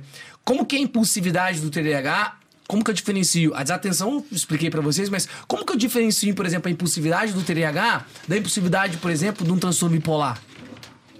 Né? Eu lembro que uma vez Pois é, ainda tem a questão de que os, os remédios TDAH sobem a irritabilidade. Isso, isso. e aí que tá o ponto que eu tava falando para você que hoje eu não tomo mais, a gente já falou antes, né? Eu tava falando que hoje eu não tomo mais continuamente a medicação pro TDAH porque eu já fiz o tratamento por longo prazo. Eu já faço a psicoterapia, eu já estruturei meu ambiente, as mudanças comportamentais, eu hoje aprendi a lidar com ele. Beleza? Então, em momentos chaves do. Hoje eu tomei sabia que eu vim no podcast, né? Quis me manter mais focado em constante para determinadas coisas no dia para não ficar perdido. Então, hoje eu tomei, aliás, nesse final de semana eu tenho tomado. Mas ele não mais faz parte da minha rotina diária, por quê? Por orientação médica, não foi decisão do Simon. A galera pergunta assim: como que foi você decidir parar de tomar? Pô, não decidi, cara. Eu faço um tratamento pro transtorno bipolar também e os dois juntos, um acabava às vezes me colocando em euforia né, da bipolaridade que é muito comum. Então, o que, que, acontece? Às vezes o indivíduo que tem TDAH e tem transtorno bipolar junto, ele vai precisar tomar, por exemplo, a ritalina que você toma. Que ela é um efeito curto, pontual e de no momento. É só no momento que ele vai estudar. Você tá entendendo? Uhum. Então, assim, tudo vai ter que ser conversado com o médico quando você tem comorbidades envolvidas. E aí que tá um ponto, tá, gente? Teu médico, não tem como ele saber de primeiro que vai dar certo. Se ele dá de primeiro, tá tudo certo. Gente, eu tomei medicação pra transtorno bipolar, que eu tive visão turva, que eu fiquei desmotivado pra caramba, mano. Que eu achei que falei, mano, esse meu projeto aqui, cara, como é que eu vou tocar esse projeto aqui agora? Que eu tenho esse transtorno, tô tomando essa medicação difícil pra caramba.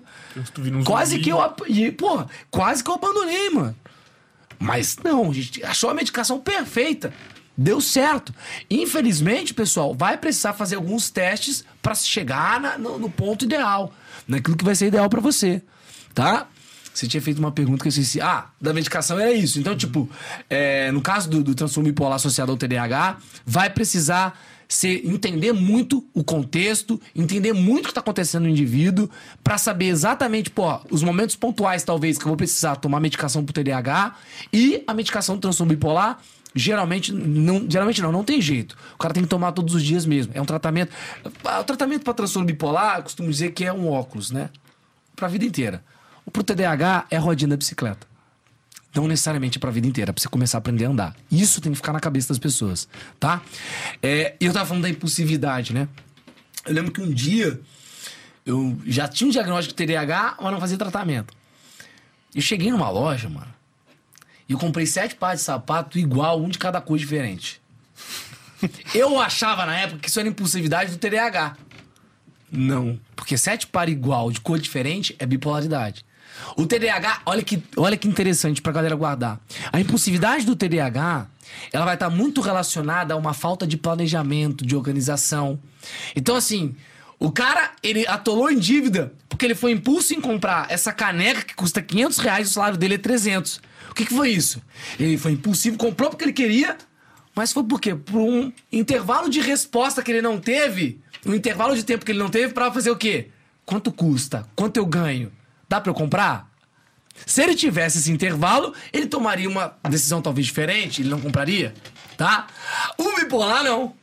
O bipolar, ele, meu amigo, ele simplesmente comprou e ele vai comprar essa, aquela, aquela todas, ele nem viu nada, você tá entendendo? A, imp- a impulsividade dele não foi porque ele não pensou se ele pode ou não.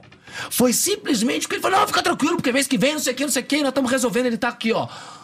Num outro nível. Eu, por exemplo, eu tive diagnóstico de transtorno bipolar aqui em Florianópolis. Eu, por exemplo, já tava morando aqui. Quando eu vim, cara, eu falo isso a galera, a galera dá risada. Quando eu vim, eu vim pra passar uns dias. Cheguei aqui, falei, o que eu vou ficar fazendo lá, né? Trabalho no mercado digital.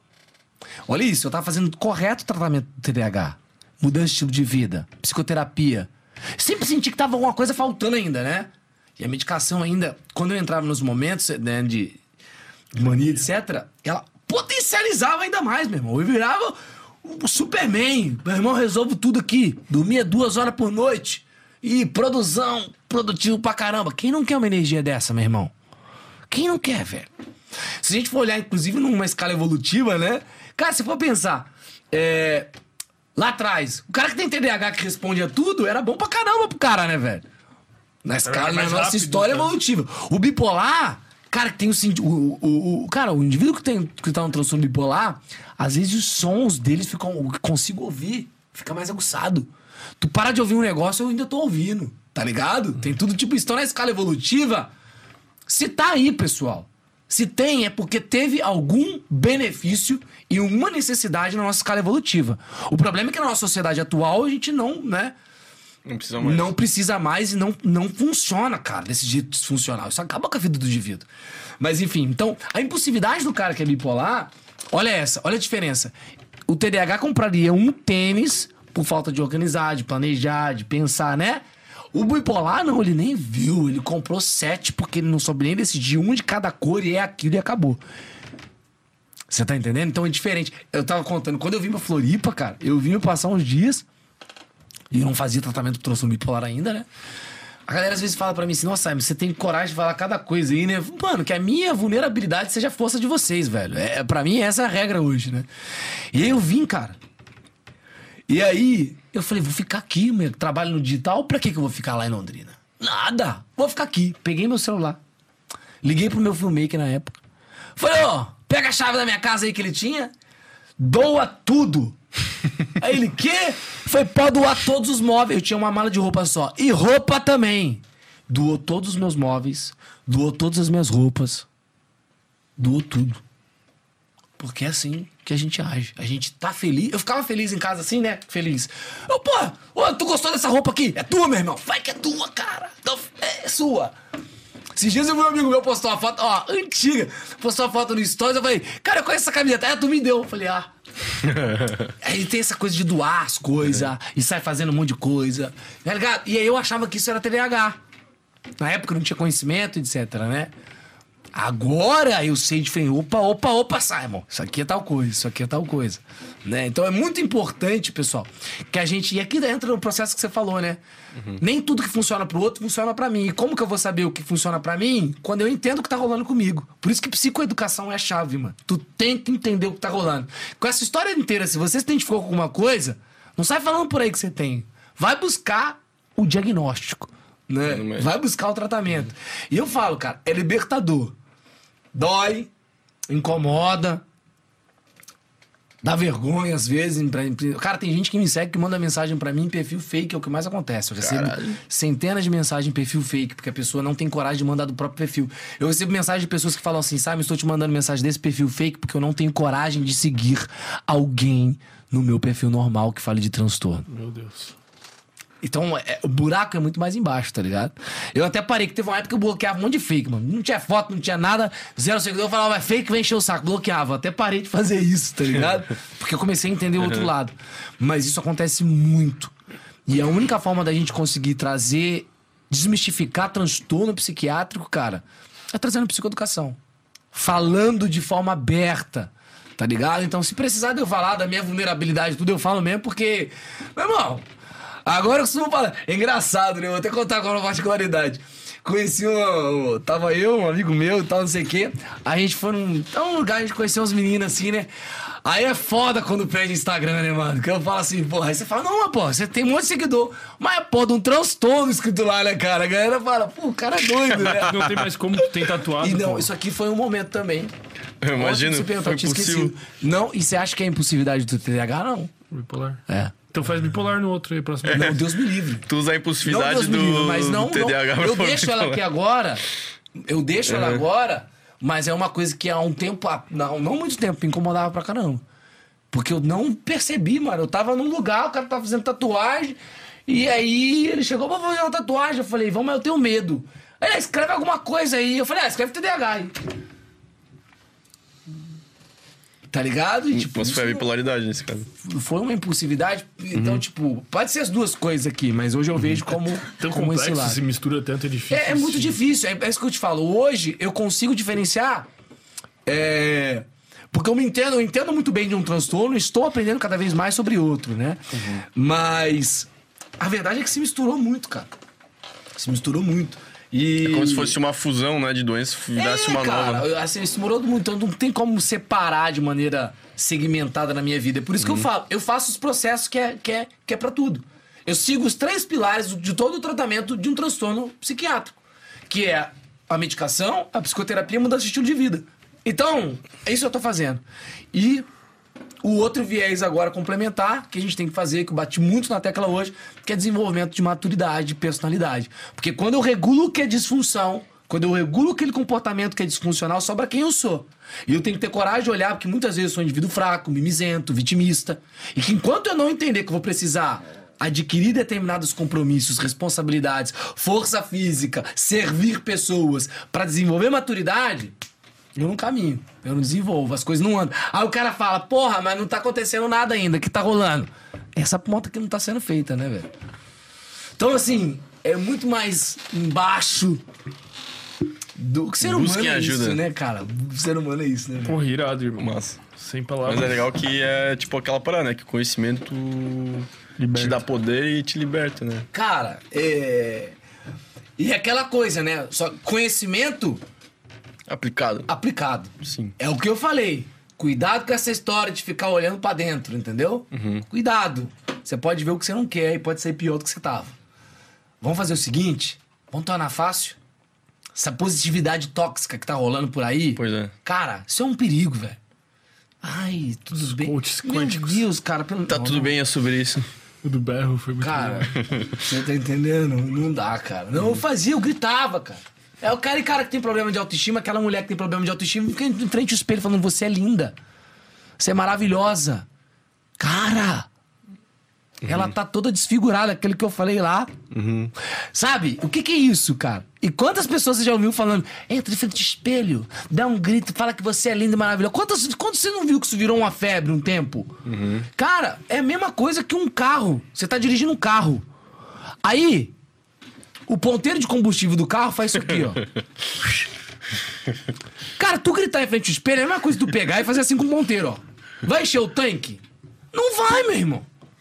Não vai, velho. Ou, ou vai dizer pro carro, você está com. É, cara, você.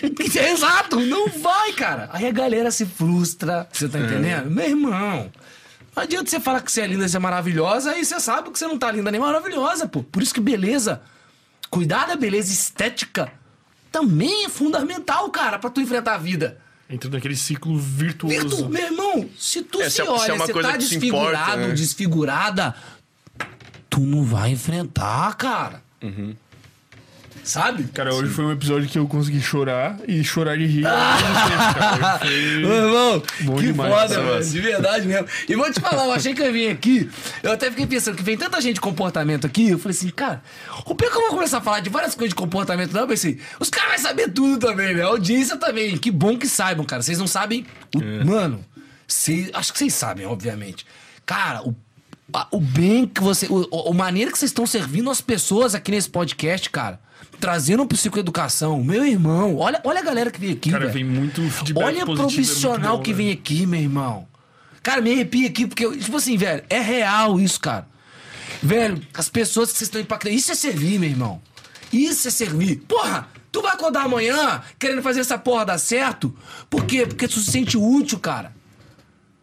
E outra, com todo carinho e respeito, se fosse um podcast falar groselhada, talvez você não se sentiria útil. Mas você vê pelas pessoas que mandam mensagem, porra, você vê no papo que rola aqui, você vê o que acontece, cara, a transformação, e se sente útil, meu irmão. Aí sabe o que que você quer fazer amanhã? Você quer trazer um profissional melhor ainda. Aí tu quer ajeitar uma câmera melhor, sei lá, se fosse um ambiente, tu quer ajeitar uma mesa melhor. Olha isso. Tu quer colocar um outro boneco maior, não sei. Olha isso. É você trazendo elementos, é você as três coisas, lembra? Comportamento, motivação e futuro. É você trazendo elementos, por quê? Porque tu se vê útil naquilo que você tá fazendo. Você tá entendendo? Tu, se, tu vê o quê? Resultado naquilo que você tá fazendo, mas não só por resultado, mas por sentimento de utilidade. Tu quer acabar com a tua frustração na tua vida, você que tá aí do outro lado? Comece sendo útil. Enquanto tu for inútil, você não tem motivo pra acordar de manhã. Simples. A frustração, ela vem do sentimento de inutilidade. Então, cara, vocês aprenderam que precisam se sentir útil. Vocês precisam regular o que é disfunção. E vocês precisam começar a colocar pequenos incômodos na vida de vocês. Pequenos incômodos. Se tu não sabe lidar com pequeno incômodo. E aí? Como é que tu vai en- enfrentar o teu grande incômodo, que é o teu transtorno? Vai. Então, mano, isso que vocês fazem aqui, velho, pelo amor de Deus, cara, isso é muito foda. Parabéns por isso. Eu tô feliz pra caramba de ter falado desse monte aqui, ó. Nem seguir o roteiro aqui, então rasgar o roteiro. rasgar o roteiro aqui, ó. Vem pra caralho, cara. Cara, a é muito- gente que agradece, na real, né? Porque só, só, só é bom assim porque a rapaziada vem, Pô, aceita cara, o convite e fala, Parabéns tá por ligado? isso, meu irmão. Mas tem sido mesmo. muito prazeroso, cara. A gente decidiu. A gente tá fazendo com mais clareza agora, tipo, que a Hum. gente decidiu. Acho que o nome agora, cara, quando a gente pensou no nome, não fazia sentido o nome. quando a Cara, gente foi começar. é, meio Eu falei genérico. groselha hoje aqui, né? Cada Falei- vez mais faz mais sentido, cara. Parece que tudo se encaminhou pra isso acabei e. Não, e Cara, esse tem sido o nosso bom, foco, velho. Trazer, tipo, pessoas cada vez mais densas, assuntos mais profundos. E, pô, o feedback é absurdo, cara. Esses momentos de felicidade que tem ali, cara, quando a gente lê, tem gente que manda assim, cara, eu era um fudido. É loucura. Meu irmão, não Os tem como é não bizarro. crescer. Sério, é, olhando a galera que vocês estão trazendo aqui, porra, é sério, meu. Cara, e aí que eu falo, mano? Ah, eu fico revoltado. Um indivíduo que não consegue pegar, se dedicar a assistir um corte, pelo menos que seja, pra adquirir um conhecimento que tá lá disponível. De graça, Cara, né? desculpa falar uma coisa pra você, mas você não pode colocar toda a culpa no transtorno, não, meu irmão. Não tem como, cara. Você tem que ter o mínimo de indignação se você não conseguir fazer isso. É o mesmo que eu não consigo ler uma página do livro. Meu irmão, tu tem que se indignar se tu lê uma página.